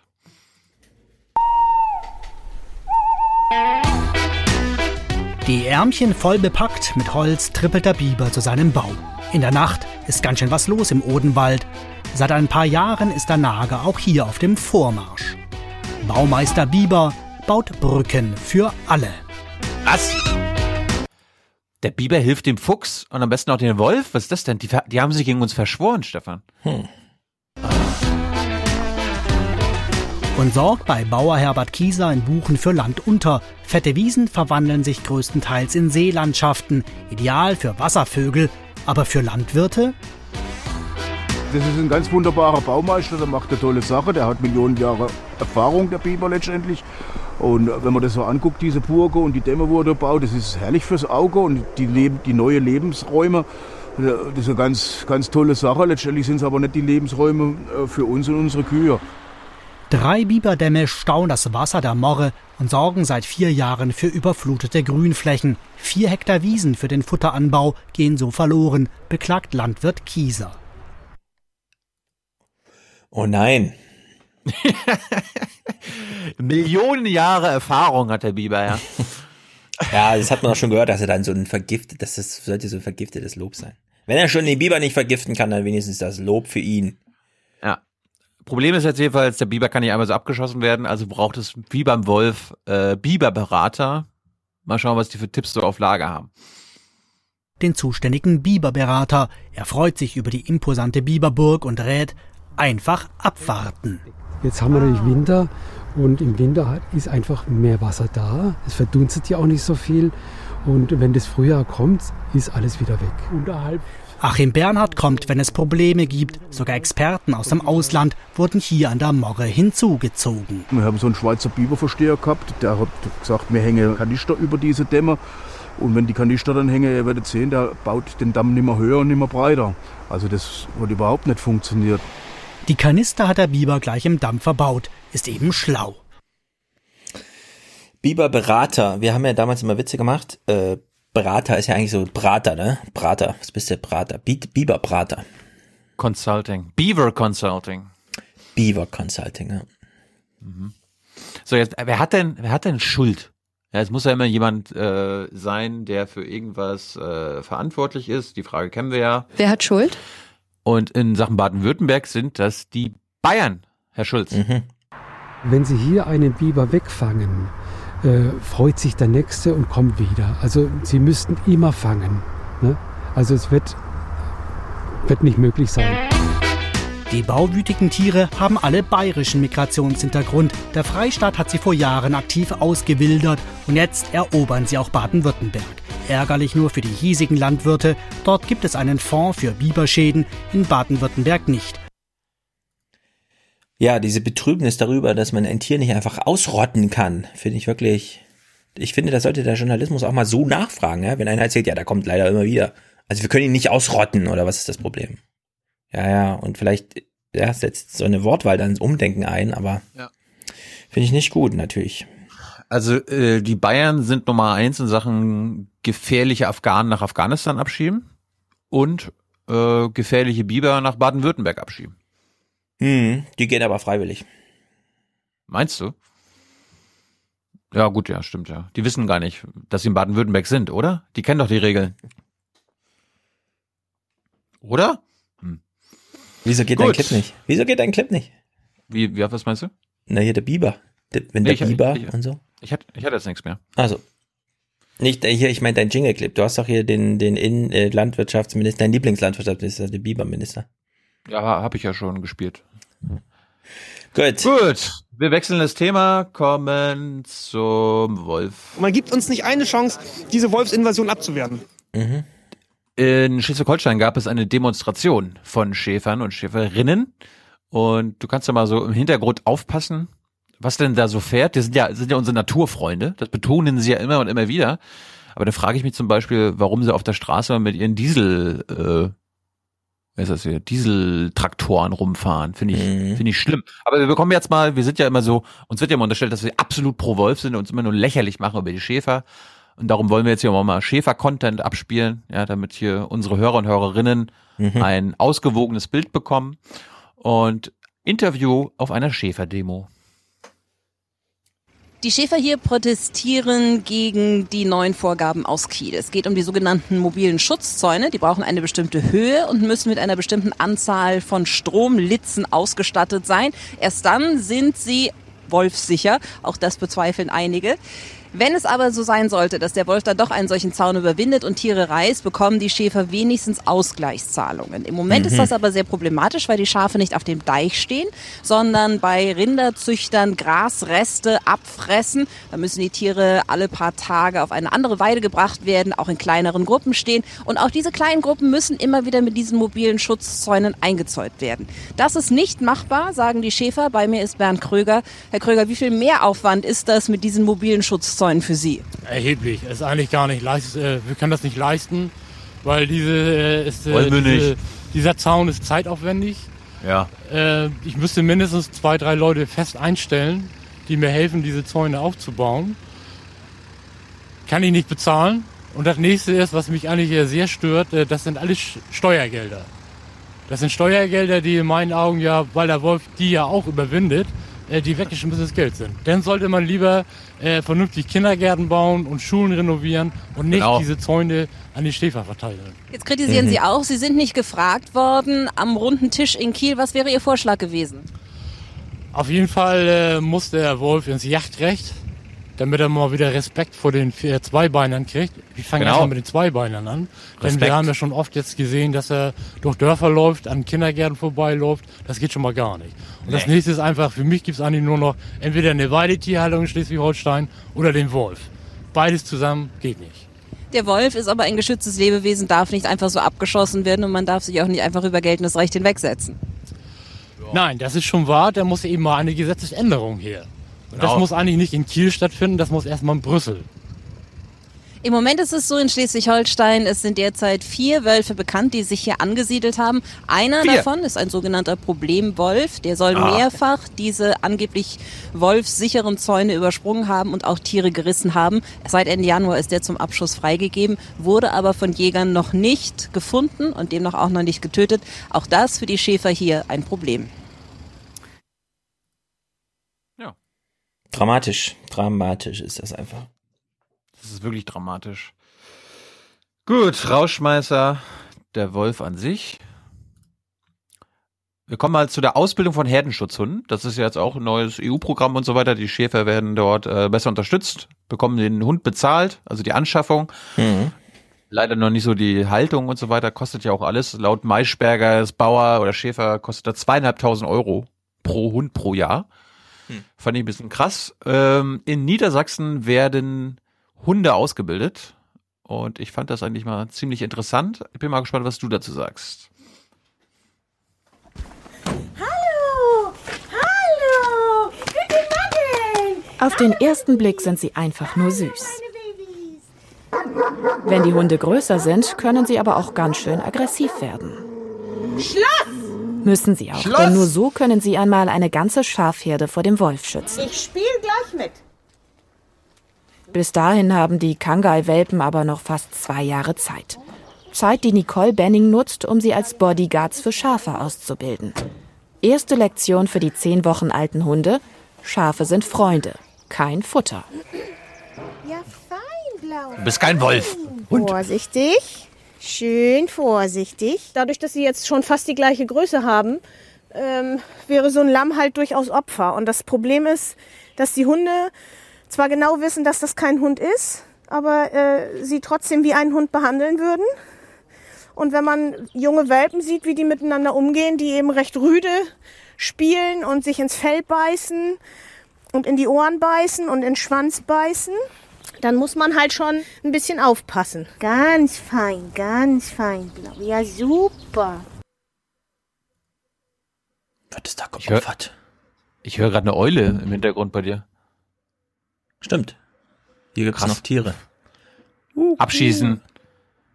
Ja, wirklich für, voll Belästigung für den Podcast. Wie, wie soll ich denn so ja. arbeiten? Ja. Ist einfach über den Zaun geflogen. Ja. du musst den Zaun höher machen, du musst ihn elektrisieren und du ja. brauchst einen äh, Podcast-Schutzhund. Aber krass, war eigentlich ziemlich leise. Gutes Mikro, was ich hier habe. Ja. Ich habe das Fenster aufgemacht, äh, man hört es ein bisschen rauschen. Autos gibt's ja auch die Hunde sollen ja innerhalb des Sounds, wo die, Schäf, äh, die Schafe sind, ja bleiben. Mhm. So, und das müssen die Hunde ja auch erstmal lernen. Und diese Ausbildung fand ich sehr putzig und auch, ich meine, die müssen ja auch damit lernen oder klarkommen, dass der Zaun elektrisiert ist, ne? Also, dass sie mhm. dann einen Schock bekommen. Und wie das so aussieht, erfahren wir jetzt. Die Rasse kommt ursprünglich aus Ostanatolien.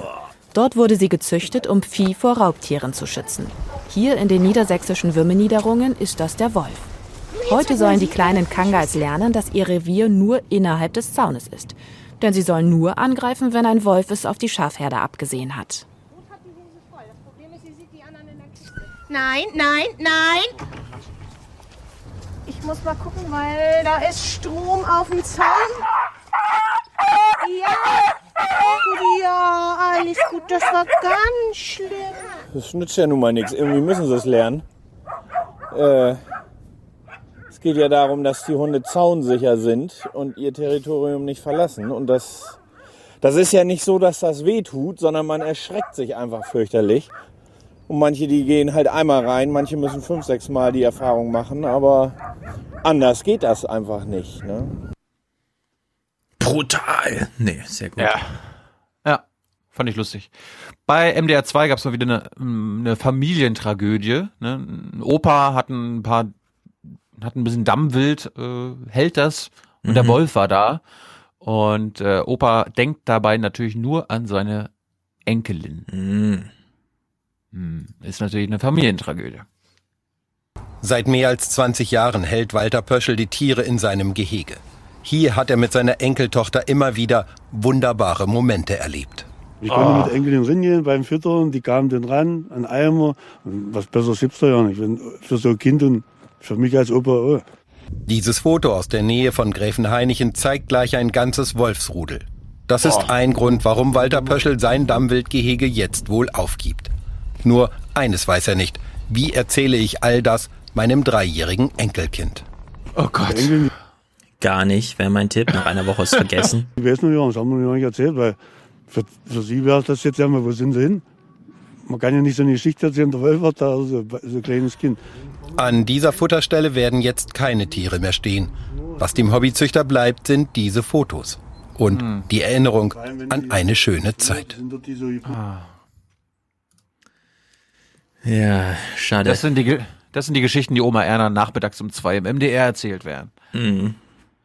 Gut, in Niedersachsen gab es ja auch eine Abschussgenehmigung für einen Wolf und äh, wir gucken mal, was die Grünen, ne, Grüne sind in Niedersachsen Opposition, in Schleswig-Holstein ja an der Regierung. Mhm. Und wir vergessen, wir vergessen jetzt einfach mal, dass Jan Philipp, Philipp Albrecht als grüner Umweltminister dort die Abschussgenehmigung erteilt und selbst beantragt hat. Die Grünen in Niedersachsen sind da ein bisschen kritischer.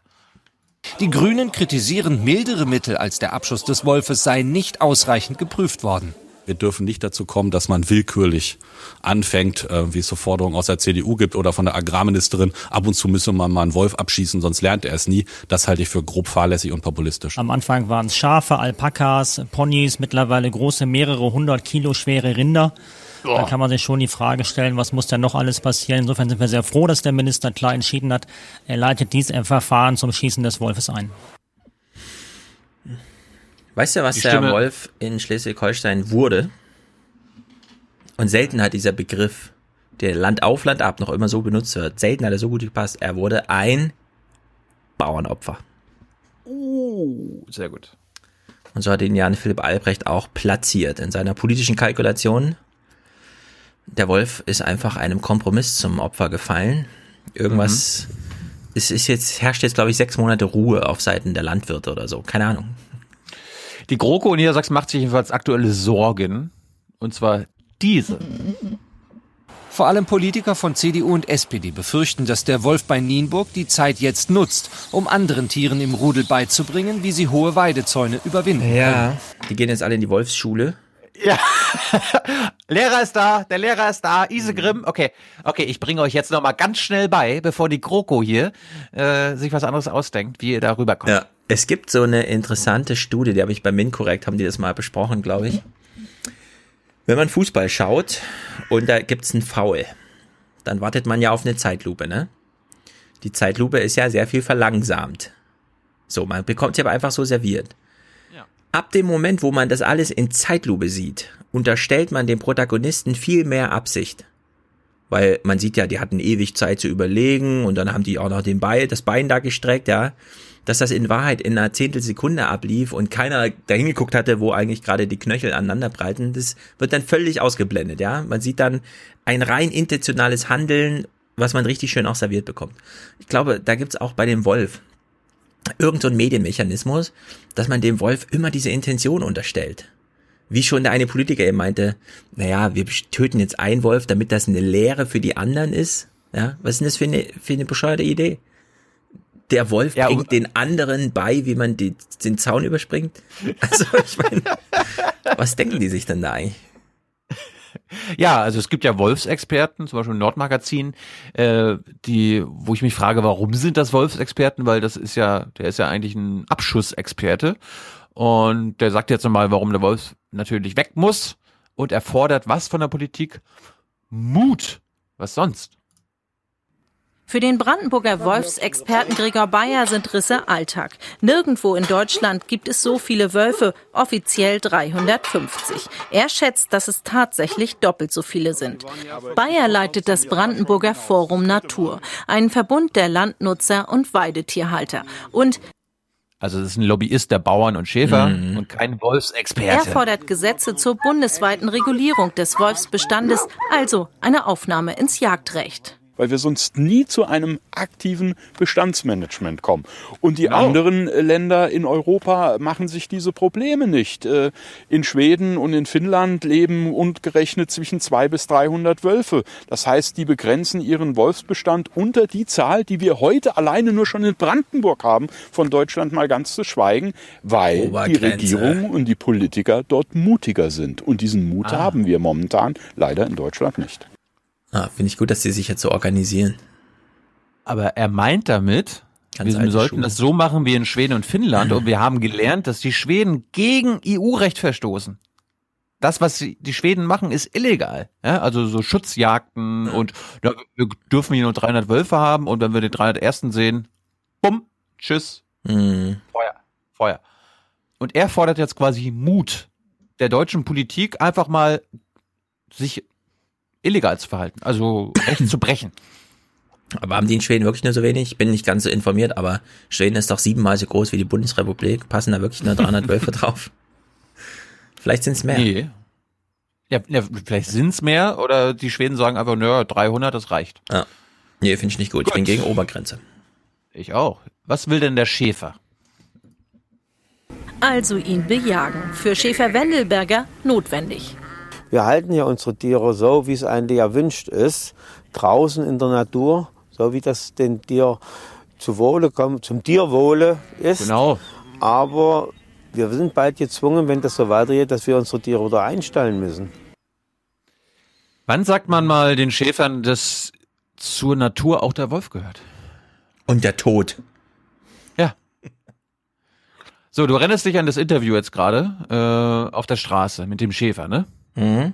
Das ist, glaube ich, der Medien, mh, der Medienstar unter den Schäfern, weil der ist, den findest du überall. Zum Beispiel jetzt wieder im Schleswig-Holstein-Magazin. Wie da so haben sie einen Wolf. Beitrag. Überall diese Wölfe. Ja, überall diese Schäfer. Und äh, da war, da waren sie zu Gast bei dem. Und äh, was ist das Thema? Geburtsstress für Schafe. Ja, also der Wolf sorgt vermutlich, angeblich, naja, was kann es auch anderes sein? Kann ja nur der Wolf sein, dafür, dass die Schafe ein bisschen weniger Geburten machen.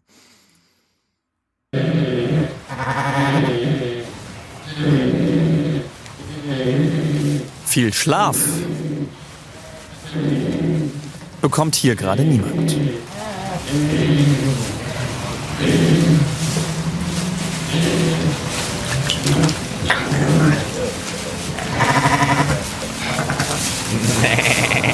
Jetzt sind wir in der Hauptlandzeit. Das heißt also eigentlich 24 Stunden müssen wir jetzt hier bei den Schafen sein. Eigentlich immer eine große Freude, weil man sich einfach auf die Lämmer freut. Und wir sind halt mit Leib und Seele eigentlich auch Schäfer. Und dies Jahr ist eben irgendwie, man hat die Lust verloren. Sechsmal hat ein Wolf in ihren Herden Schafe gerissen auf den Winterweiden. Sogenannte wolfsichere Zäune haben die Krügers nicht aufgebaut. Zu viel Arbeit wäre das gewesen, sagen sie. Zu viel Arbeit, ja, das tut mir auch leid. Ja. Wisst ihr, morgen, nächste Woche nur ein Podcast, es wäre zu viel Arbeit und ich meine, ja, wir haben doch vorhin gesehen, wie aufwendig es ist, diese Hunde zu trainieren, aber das muss man dann halt mal machen und dann muss man das halt mal einfach machen, wenn man Ja, da schafft. oder zumindest die Zäune, die vom Land bezahlt werden, aufzustellen. Ja. Ich meine, das ist- wurde ja auch gestern mal Maischberger richtig gesagt, wenn die mehr Geld brauchen, um zwei Leute einzustellen, die das machen, warum nicht? Aber der Ausweg kann ja nicht sein, wir müssen das Problem abschießen. Vielleicht Erstmal sorgt, fing es an beim vielleicht sorgt der Wolf tatsächlich auch für so eine natürliche Auslese unter den Schäfern. Mal weiter. Schafe scheren. Da sagte unser Schafscherer schon, Krögers, das wird eine ruhige Lammzeit werden, weil die merken, weil sie haben das Schaf ja, äh, das sitzt ja auf so einem Bock und da sind sie mit ihren Beinen immer an der Flanke dran. Und die können merken, ob da Lämmer drin sind oder nicht. Drei Viertel der Tiere sind in diesem Jahr trächtig. Das hat ihre Tierärztin den Krügers bestätigt. Sonst seien es mehr als 90 Prozent gewesen. Die Vermutung, Stress könnte die Aborte ausgelöst haben. Ende März kommen Lämmer und Mutterschafe wieder an die Deiche. Die sollen nach den Plänen des Umweltministeriums nicht eingezäunt werden. Hier gibst du dir Mühe, hier reißt du dir den Arsch auf für den ganzen Kram. Und wenn die an die Deiche kommen, die ja nicht wolfsicher eingezäunt werden, äh, für einen Wolf ein leichtes Spiel an den Deich zu kommen, gehen wir davon aus, dass da erhebliche Risse stattfinden. Also, der gleiche Bauer, der sagt, ich stelle keine Zäune auf, weil mir das so viel Arbeit ist, beschwert sich, dass, wenn sie auf die Weide, auf den Deich kommen, keine Zäune gibt. Hm, vor allem das Stressargument finde ich so ein bisschen perfide auch, ehrlich gesagt. Ja, also wenn Tiere in der Natur sind, dann müssen sie natürlich stressfrei Natur erleben können. Ja, wirklich. Zoo soll für alle gut sein. Für Menschen und auch für die Tiere, die man da sieht. Stressfrei Ja, für alle. Aber der Wald ist ja keine, kein Zoo. Ja, nee, da geht's Noch hart, nicht. hart zu. Hart. Ja. Das war's von mir. Gut. Na dann sind wir ja durch hier mit der Schafswolfsproduktion. Ja. Wie viele Wölfe sind in dieser Zeit über die Schafe hergefallen in Deutschland? Bestimmt das eine oder andere. Ja klar, immer. als wenn hier die Wölfe hier, wie es ich bin, überfallen. dazu kann ich nichts weiter sagen. Also ich habe mir jedenfalls nicht gesehen. Diese Unbekümmertheit, die ist doch naiv. So, haben wir Musik von Matthias? Ja, spektakulär. Also Matthias hat uns nochmal Merkels Anthropozän aufbereitet. Das passt natürlich zu allen Klimathemen, die wir jetzt hier bis hin zum Wolf durchgesprochen haben. Danach bitte schaltet eure Ohren ein, lasst eure Gehirne eingeschaltet, lasst euch von Matthias nochmal aktivieren. Ingmars Kommentar aus Österreich, obwohl er Ostdeutscher ist, da steckt in dieser biografischen Wandlung doch eine erhebliche, da kommen wir auch drauf zurück, eine erhebliche, ich sag mal so, ein wirtschaftspolitischer Skandal, in den die Bundesregierung verwickelt ist. Unglaublich. Die Autoindustrie ist schuld, kann ich schon mal verraten, den Rest hört ihr euch an. Benito kritisiert, wie gesagt, für uns den Wiesbadener Klimaschutzplan, denn ja, die Umwelthilfe fand ihn gut, aber so als Anwohner sagt Benito, "Hm, zum Glück lebe ich noch in diesem Fahrradstraßenverkehr. Stefan danach über Aktien, David Schon wieder. David über, na, Stefan hat nochmal zu Recht darauf hingewiesen, wir sollten auch nochmal die negative Seite spielen. Ja, die hat er uns ja. angeboten. Absolut. David ähm, über nicht wir, nicht hier Journalismus, da habe ich auch eben schon wieder dran gedacht, als es um dieses, das Dorf hat kein Internet. Geh doch mal in Stuttgart in die Innenstadt, da kannst du genau den gleichen Bericht machen. Ja? da klärt uns David nochmal auf. Henrik über die neue junge, junge Linke, also ich lasse mich gerne überzeugen, dass es da jetzt Bewegung gibt und so. Wenn die Ortsverbände sich treffen und da sitzen auch ein paar unter 30-Jährige, finde ich das gut. 18-jährige Bundestagskandidaten finde ich natürlich ein bisschen, naja gut, okay, kann man machen.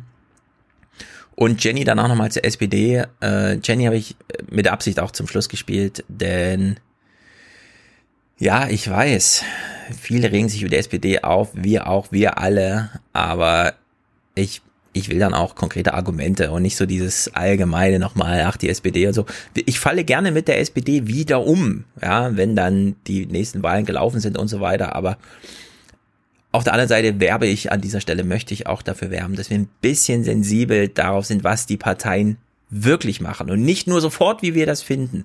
Also ein bisschen Trennung von, was ist der Fall und was können wir glauben, steckt dahinter, kann man schon beanspruchen, glaube ich.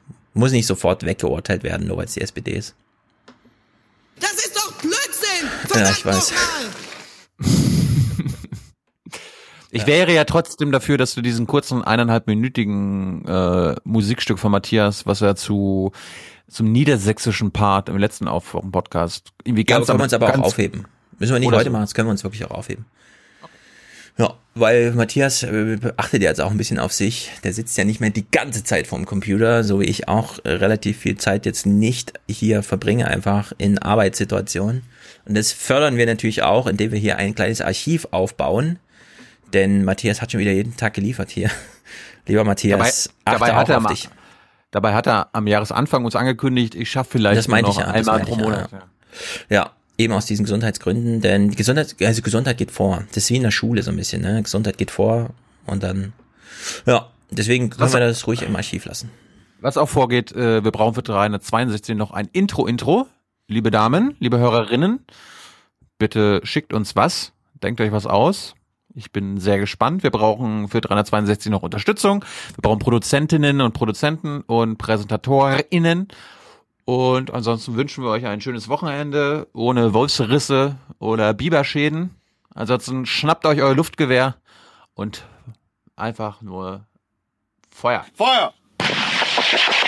Gut, schönes Wochenende. Herzlichen Dank und Ihnen und Ihren Zuschauerinnen und Zuschauern einen schönen Abend. Herzlichen Dank und äh, Deutschland alles Gute. So viel heute von uns. Ihnen noch einen schönen Abend bei uns im Ersten. Selbstverständlich werden Sie die Tagesschau und die Tagesthemen auf dem Laufenden halten. Machen Sie es gut. Gut ist, dass wenn wir einmal wo sind, bleiben wir auch. Und wir hauen da nicht einfach wieder ab. Schauen Sie, wir sind stolz auf unsere Autos. Das dürfen wir ja auch. Wer schafft die Arbeit? Schafft, wer schafft die Arbeit? Wer schafft die Arbeit? Na, sorry, wer schafft die Arbeit? Die Wirtschaft schafft die Arbeit. Bitte merkt euch das einmal. Wir haben uns geirrt. Wir versuchen, die Leute im Blick zu behalten. Diese Person haben wir auch auf dem Radarschirm. Aber wir hoffen, dass wir alle diese Personen auf dem Radarschirm haben und keiner unter dem Radarschirm an uns vorbeigeht. Aber die Frage ist, wie wir Klimaschutz und die Ziele erreichen können, ohne dass wir wirtschaftliche Grundlage, auf der unser Wohlstand, auf der viele Arbeitsplätze basieren, gefährden. Es ist schön, dass der Wolf zurück ist. Das ist mit Sicherheit schön, hier wieder so ein Wildtier zu haben. Wenn der Wolf auch wüsste, ähm, dass er wild ist. Er sollte, wenn er im Wald bleibt, ist gar kein Problem. We have come here to let you know that change is coming, whether you like it or not. The real power belongs to the people. They may have the money and the power. We have the people. Was gibt es offensichtlich nach Analyse von NASA Messdaten natürlicherweise auf dem Mars? Ich hätte jetzt WLAN genommen, denn wir haben vor gar nicht allzu langer Zeit eine Anzeige im Internet gefunden, wo man angeblich sich ein Grundstück auf dem Mars kaufen Ja, aber das kann. war ja- Ich weiß, aber da stand, dass da WLAN ist. Liebe Freunde, das ist alles dummes Zeug. Toller Nachmittag, der allen Beteiligten richtig Spaß gemacht hat. Nee, ich kann nicht, ja, ich kann nicht meckern. Bin zufrieden. Mir geht's gut. Und ich sage jetzt an dieser Stelle Tschüss. Tschüss. Tschüss zusammen. Wiedersehen. Schönen Abend. Ciao, vielen Dank.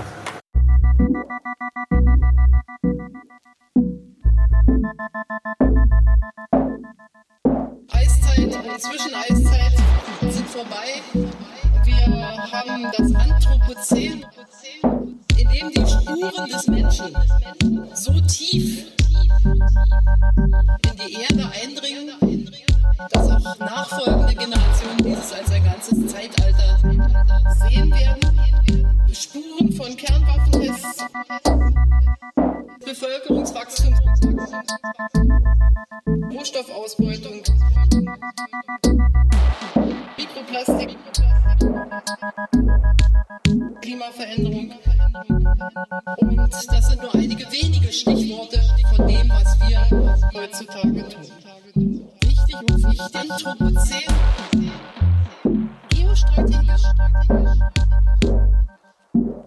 Und ich sage ganz offen, wenn es uns ernst ist mit der transatlantischen Partnerschaft, ist es zumindest nicht ganz einfach für mich als deutsche Bundeskanzlerin, jetzt zu lesen, dass offensichtlich das amerikanische Handelsministerium sagt, deutsch europäische Autos sind eine Bedrohung der nationalen Sicherheit der Vereinigten Staaten von Amerika. Schauen Sie, wir sind stolz auf unsere Autos. Das dürfen wir auch.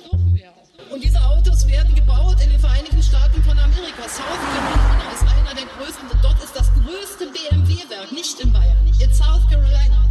Und South Carolina liefert wieder nach China. Und wenn jetzt diese Autos, die ja dadurch, dass sie in South Carolina gebaut werden, doch nicht weniger unglücklich werden, als dadurch, dass sie in Bayern gebaut werden, plötzlich eine Bedrohung der nationalen Sicherheit der Vereinigten Staaten von Amerika sind.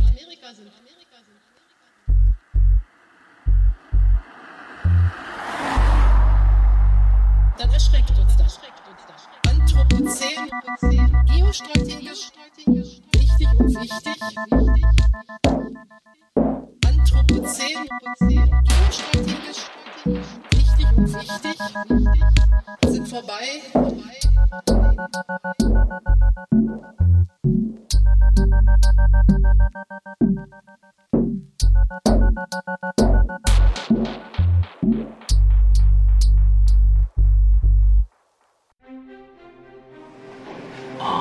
Die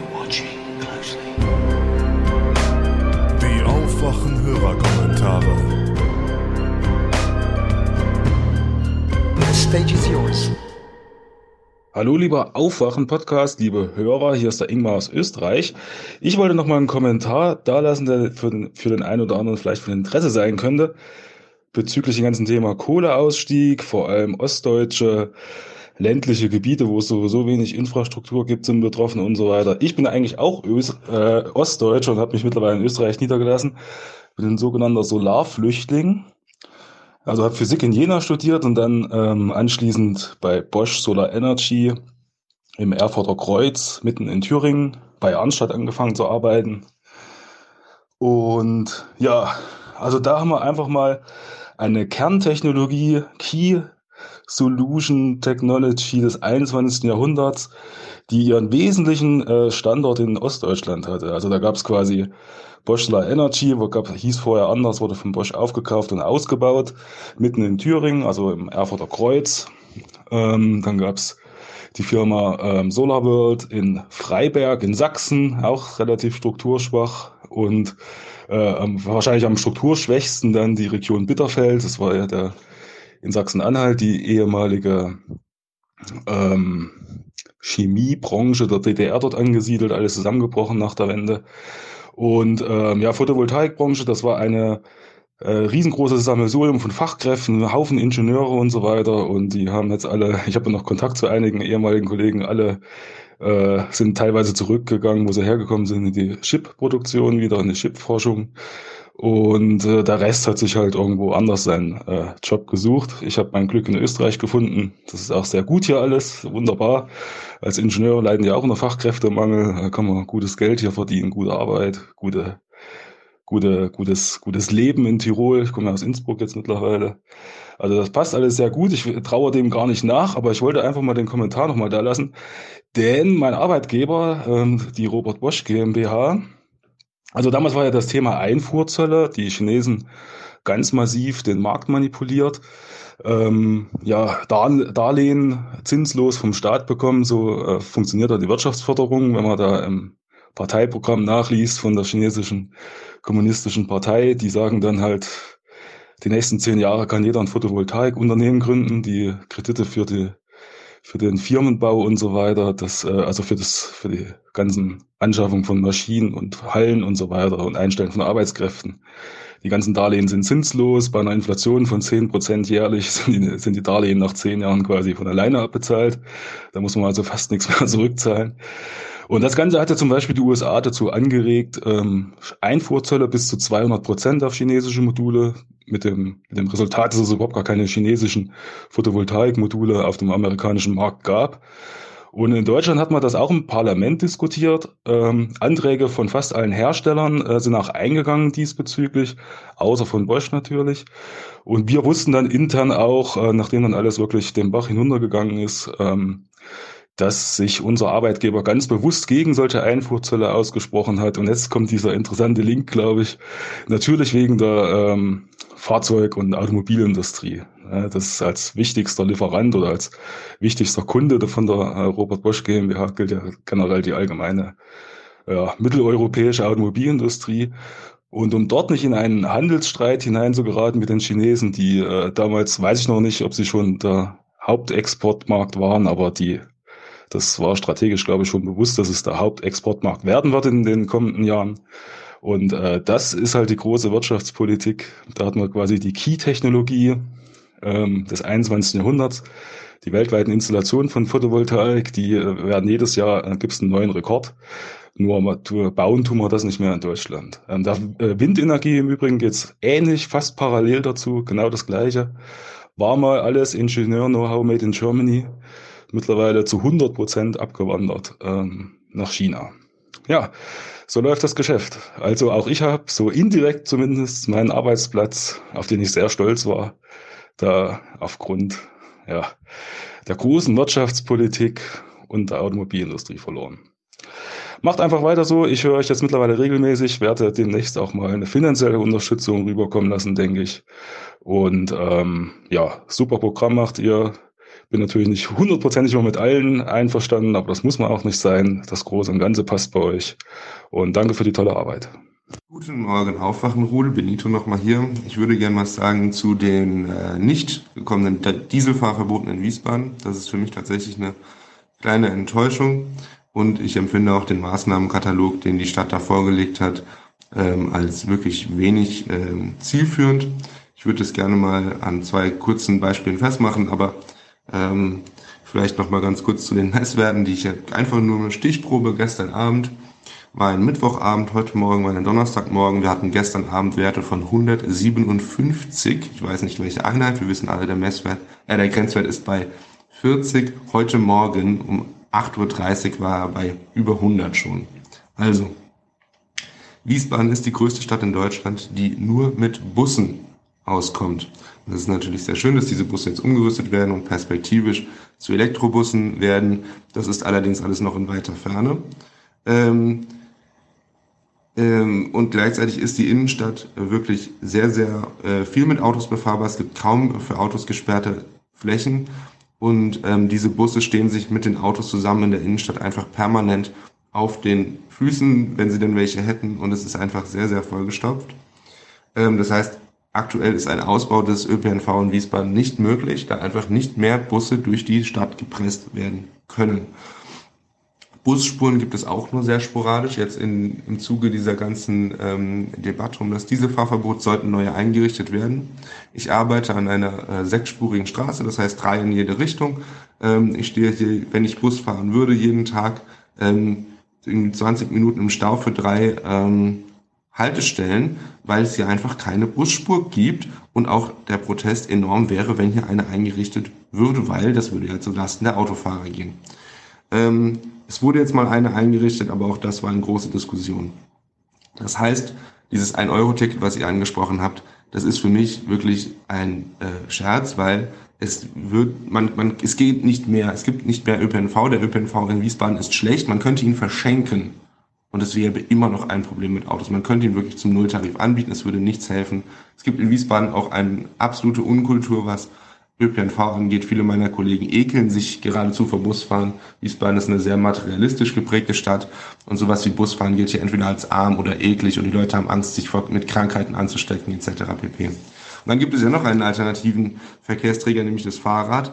Ähm, der ADFC, nicht ADAC, ADFC hat ähm, Wiesbaden zur fahrradunfreundlichsten Großstadt hier äh, klassifiziert, also wirklich auf Platz 39 von, von 39 2016, das ist, äh, finde ich, sagt schon alles. Äh, Wiesbaden ist, äh, in Wiesbaden ist Fahrradfahren meiner Meinung nach äh, nahezu Suizid. Es ist, ist saugefährlich. Fahrradwege sind wirklich super schlecht ausgebaut.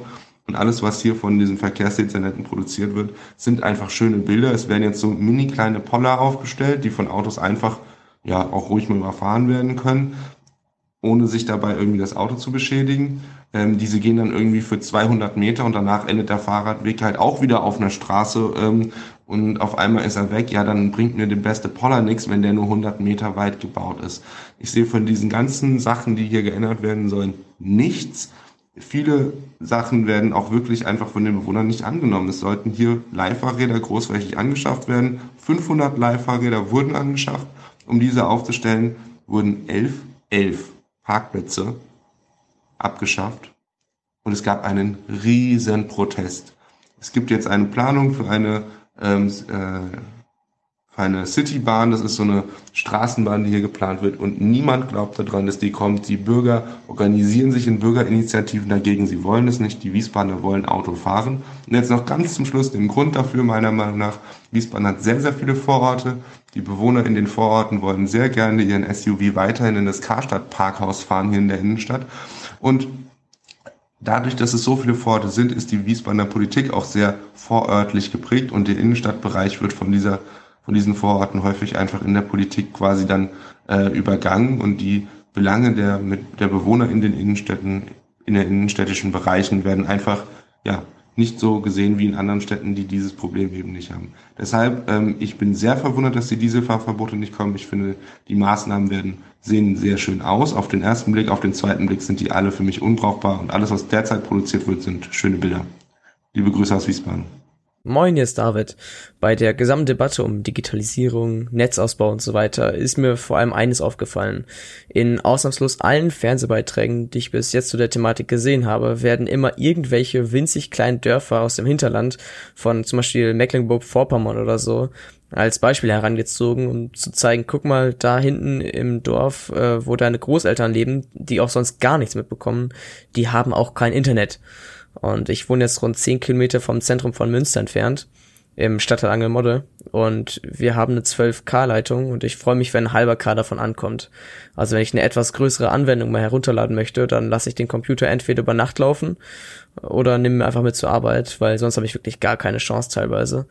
Und ich weiß noch, dass ich mir mal vor ein paar Jahren das Spiel Witcher 3 gekauft hatte und dafür sieben Tage lang Tag und Nacht laden musste, bis die Dateien endlich da waren.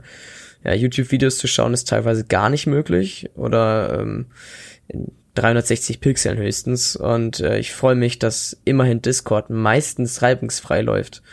Ja, wir haben mitten im Stadtteil auch ein relativ großes Funkloch in einem Wohngebiet und ich habe es jetzt noch nicht mitbekommen, dass sich die Stadt irgendwie dafür einsetzen würde, dass da mal was passiert. Und ähm, als ich mal im Urlaub bei Freunden in Island war, da waren wir wandern in der Landmannerleuer und am entlegensten Punkt dieses ja Inbegriffes von Niemandsland ähm, hatten wir tatsächlich einen besseren Internetempfang als bei mir zu Hause. Und ich meine nochmal, das ist so rund zehn Kilometer vom Stadtkern von Münster entfernt. Da wird man eigentlich davon ausgehen, dass da die notwendige Infrastruktur vorhanden sein sollte. Also, also wenn von Digitalisierung in ländlichen Räumen die Rede ist, dann kann ich eigentlich nur noch lachen, weil das ist leider Gottes nicht nur ein Problem von ländlichen Räumen. Hi, hier ist Stefan. Ich möchte kurz äh, allen davon abraten, Aktien zu kaufen. Kauft bloß keine Aktien. Wenn ich dann höre, wie in Audiokommentaren gesagt ja, kauft euch ein Buch über Volkswirtschaft oder Betriebswirtschaft und informiert euch ein bisschen und seid am Puls der Zeit, dann wisst ihr besser Bescheid als die meisten. Das ist kompletter Quatsch. Ihr legt euch da quasi in ein Bett mit Firmen und Institutionen, die da im ganz großen Stil ähm, äh, Manpower, Geld und äh, Know-how reinstecken, um da einen riesen Vorteil sich äh, zu verschaffen und dann eben das Beste aus äh, den Aktiengeschäften zu machen. Und da ähm, spreche ich auch wieder aus eigener Erfahrung, da ein Kumpel von mir einen äh, Aktienfonds geleitet hat, einen privaten, wo so der Einstieg war so ab 10, 20.000 Dollar konnte man da überhaupt erst einsteigen. Und sein Job war es, einen Algorithmus beziehungsweise eine KI zu programmieren, die äh, diverse Informationen verarbeitet hat, um aus diesen Informationen dann die Entscheidungen zu treffen, wo jetzt wie angelegt wird. Und der hatte dann eben Zugriff auf Daten von internationalen Häfen. Und zwar zum Teil äh, nicht das, was irgendwo in Europa ankommt, sondern das, was in Asien schon losgeht. Dann Wetterdaten Daten über Erträge, statistische Daten wie Bevölkerung und so weiter. Dann Steuerdaten und all solche Sachen hat er sozusagen immer über Netz, äh, äh, Networking hat er da eben sich Zugänge zu besorgt, um sich dann eben einen Vorteil zu verschaffen, dass er eben den besseren Algorithmus hat als eben die konkurrierenden ähm, Fonds. Und ganz davon abgesehen gibt es eben auch eine ganze Menge Dinge, die so ja, unnatürlich sind und irgendwie äh, artifiziell, wie zum Beispiel das Hochfrequenzhandeln, wo einfach Leute einen schnelleren Zugang äh, über eine schnellere Datenleitung zum äh, Aktienmarkt, also zu einem B äh, Marktplatz an der Börse haben, dass sie sich darüber einen Vorteil verschaffen, Sachen anderen vor der Nase wegkaufen und denen dann teuer weiterverkaufen. Der einzige Grund äh, in meinen Augen, warum man in Aktien investieren sollte, ist der, dass man wirklich ein Unternehmen irgendwie hat, vielleicht da sogar äh, dran beteiligt ist, äh, sei es ein Startup oder so, und dann wirklich da investiert, weil man sozusagen an das Unternehmen glaubt und sagt, die machen eine gute Sache, die will ich unterstützen, da will ich einen Anteil dran haben und dann im besten Fall dann halt natürlich auch noch an der ähm, ja, guten Entwicklung dieses Unternehmens dann profitieren. Und dann ist es natürlich auch so, dass die meisten indirekt eh schon in Aktien involviert sind. Denn wenn man eine Lebensversicherung oder äh, eine andere Versicherung oder äh, solche Sachen abschließt, dann ist es so, dass die ganzen Firmen, bei denen man solche Produkte kauft oder eben Verträge abschließt, die handeln natürlich mit Aktien, um da äh, das Geld, was sozusagen bei ihnen ankommt, dann ja zu vermehren, um dann eben im Versicherungsfall dann das auszahlen zu können. Alles klar. Macht weiter so, Thilo und Stefan. Tschüss. Hallo zusammen, ähm, hier ist der Hendrik und äh, ich wollte einen Kommentar sprechen zur äh, letzten Folge Dieselpfarrer und ich bin einer dieser jungen, urbanen, westdeutschen äh, Mitglieder der Linken, die zu dieser Statistik äh, beigetragen haben, die auch äh, in einem späteren Beitrag genannt wurden. Ähm, und ich wollte eigentlich was, eigentlich was zu neuen Führungsspitze äh, zur Europawahl äh, sagen. Und ähm, ja, da ist ja die Öslem dabei. Und die Öslem habe ich tatsächlich bei einer Mitgliederversammlung getroffen äh, dieses Jahr und die überzeugt mich äh, leider nicht so wirklich. Schade, dass die Linke da keinen besseren äh, Kandidaten oder Kandidatin äh, gefunden hat. Ich habe sie nämlich zum Beispiel ähm, was zur Europäischen Armee gefragt und ähm, die Linke ist ja in ihrem Programm jetzt äh, gegen eine Anschaffung der Europäischen Armee und ähm, da habe ich halt die Frage gestellt, ob äh, eine europäische Armee nicht einerseits auch gesamt gesehen ähm, später Kosten sparen könnte, weil man sich einige redundante Stellen sparen könnte und auch sich mal die Waffen einheitlicher machen könnte und sich damit auch viele Reparaturkosten äh, sparen könnten dadurch. Und auch, ähm, dass so eine effiziente, mobile europäische Armee auch im Endeffekt ähm, kleiner wäre als viele Nationalarmeen. Und äh, da hat sie leider überhaupt keine, ähm, sag ich mal, logischen äh, gute Argumente gegen gehabt. Es hat einfach nur ja das wiedergegeben, äh, was so im Parteibuch steht. Und da konnte sie nicht wirklich dagegen argumentieren. Das fand ich sehr schade. Und äh, ja, ich hoffe, dass die Linke trotzdem ähm, guter Wahlergebnis einfährt, auch, auch wenn ich es nicht erwarte. Ähm, ja, das war so mein Kommentar äh, zu den Linken dieses Jahr. Äh, liebe Grüße und danke für den Podcast. Hi Thilo, hi Stefan. Also Stefan, die Grundrente. Erstmal muss man dabei beachten, sozial ist das alles nicht. Das ist das absolute Minimum, mit dem die SPD so tut, als ob sie sozial wäre. Was das ist, sind 900 Euro für Leute, die überhaupt nur 35 Jahre ins System eingezahlt haben. Das sind so gut wie alle im Durchschnitt. Außer die, die tatsächlich länger mal arbeitslos waren. Das Problem hier ist nämlich, dass die Leute, die wirklich jahrzehntelang einzahlen, einfach zu wenig einzahlen, weil sie working poor sind. So, das heißt, dass Leute, die wirklich ihr Leben lang gearbeitet haben und mehr verdienen als 900 Euro am Ende ihres Lebens, ihrer Arbeitszeit, die kriegen halt ein bisschen Grundrente. Und das, das wird dann als sozial gebrandmarkt. Was man hier überhaupt noch gar nicht beachtet, ist das Thema Versteuerung. Wir haben nämlich so eine kleine, feine Sache, die irgendwie noch keiner auf dem Zettel hat. Und das ist, dass wir Renten versteuern. Und zwar ab 2005 wird ein Anteil, also seit, seit 2005 wird ein Anteil der Rente versteuert. Mit zunehmender Zeit immer mehr. Momentan sind wir da, oh, ich glaube, bei 40, nee, bei, bei 80 Prozent. So, das heißt, du hast 900 Euro im Jahr, das sind 10.800 und man fängt ja an, das zu versteuern, das zu versteuernde Einkommen zu nehmen. Und aufgrund der Tatsache, dass das 10.800 Euro sind und dass das also der Grundfreibetrag aber nicht 10.800 Euro sind, greift die Versteuerung. Und dann versteuerst du noch nicht, nicht den Anteil, der über dem Grundfreibetrag ist, sondern alles, was zu versteuerndes Einkommen ist. Rentner haben einen ziemlich geringen Pauschbetrag, das heißt, du ziehst irgendwie noch 102 Euro ab.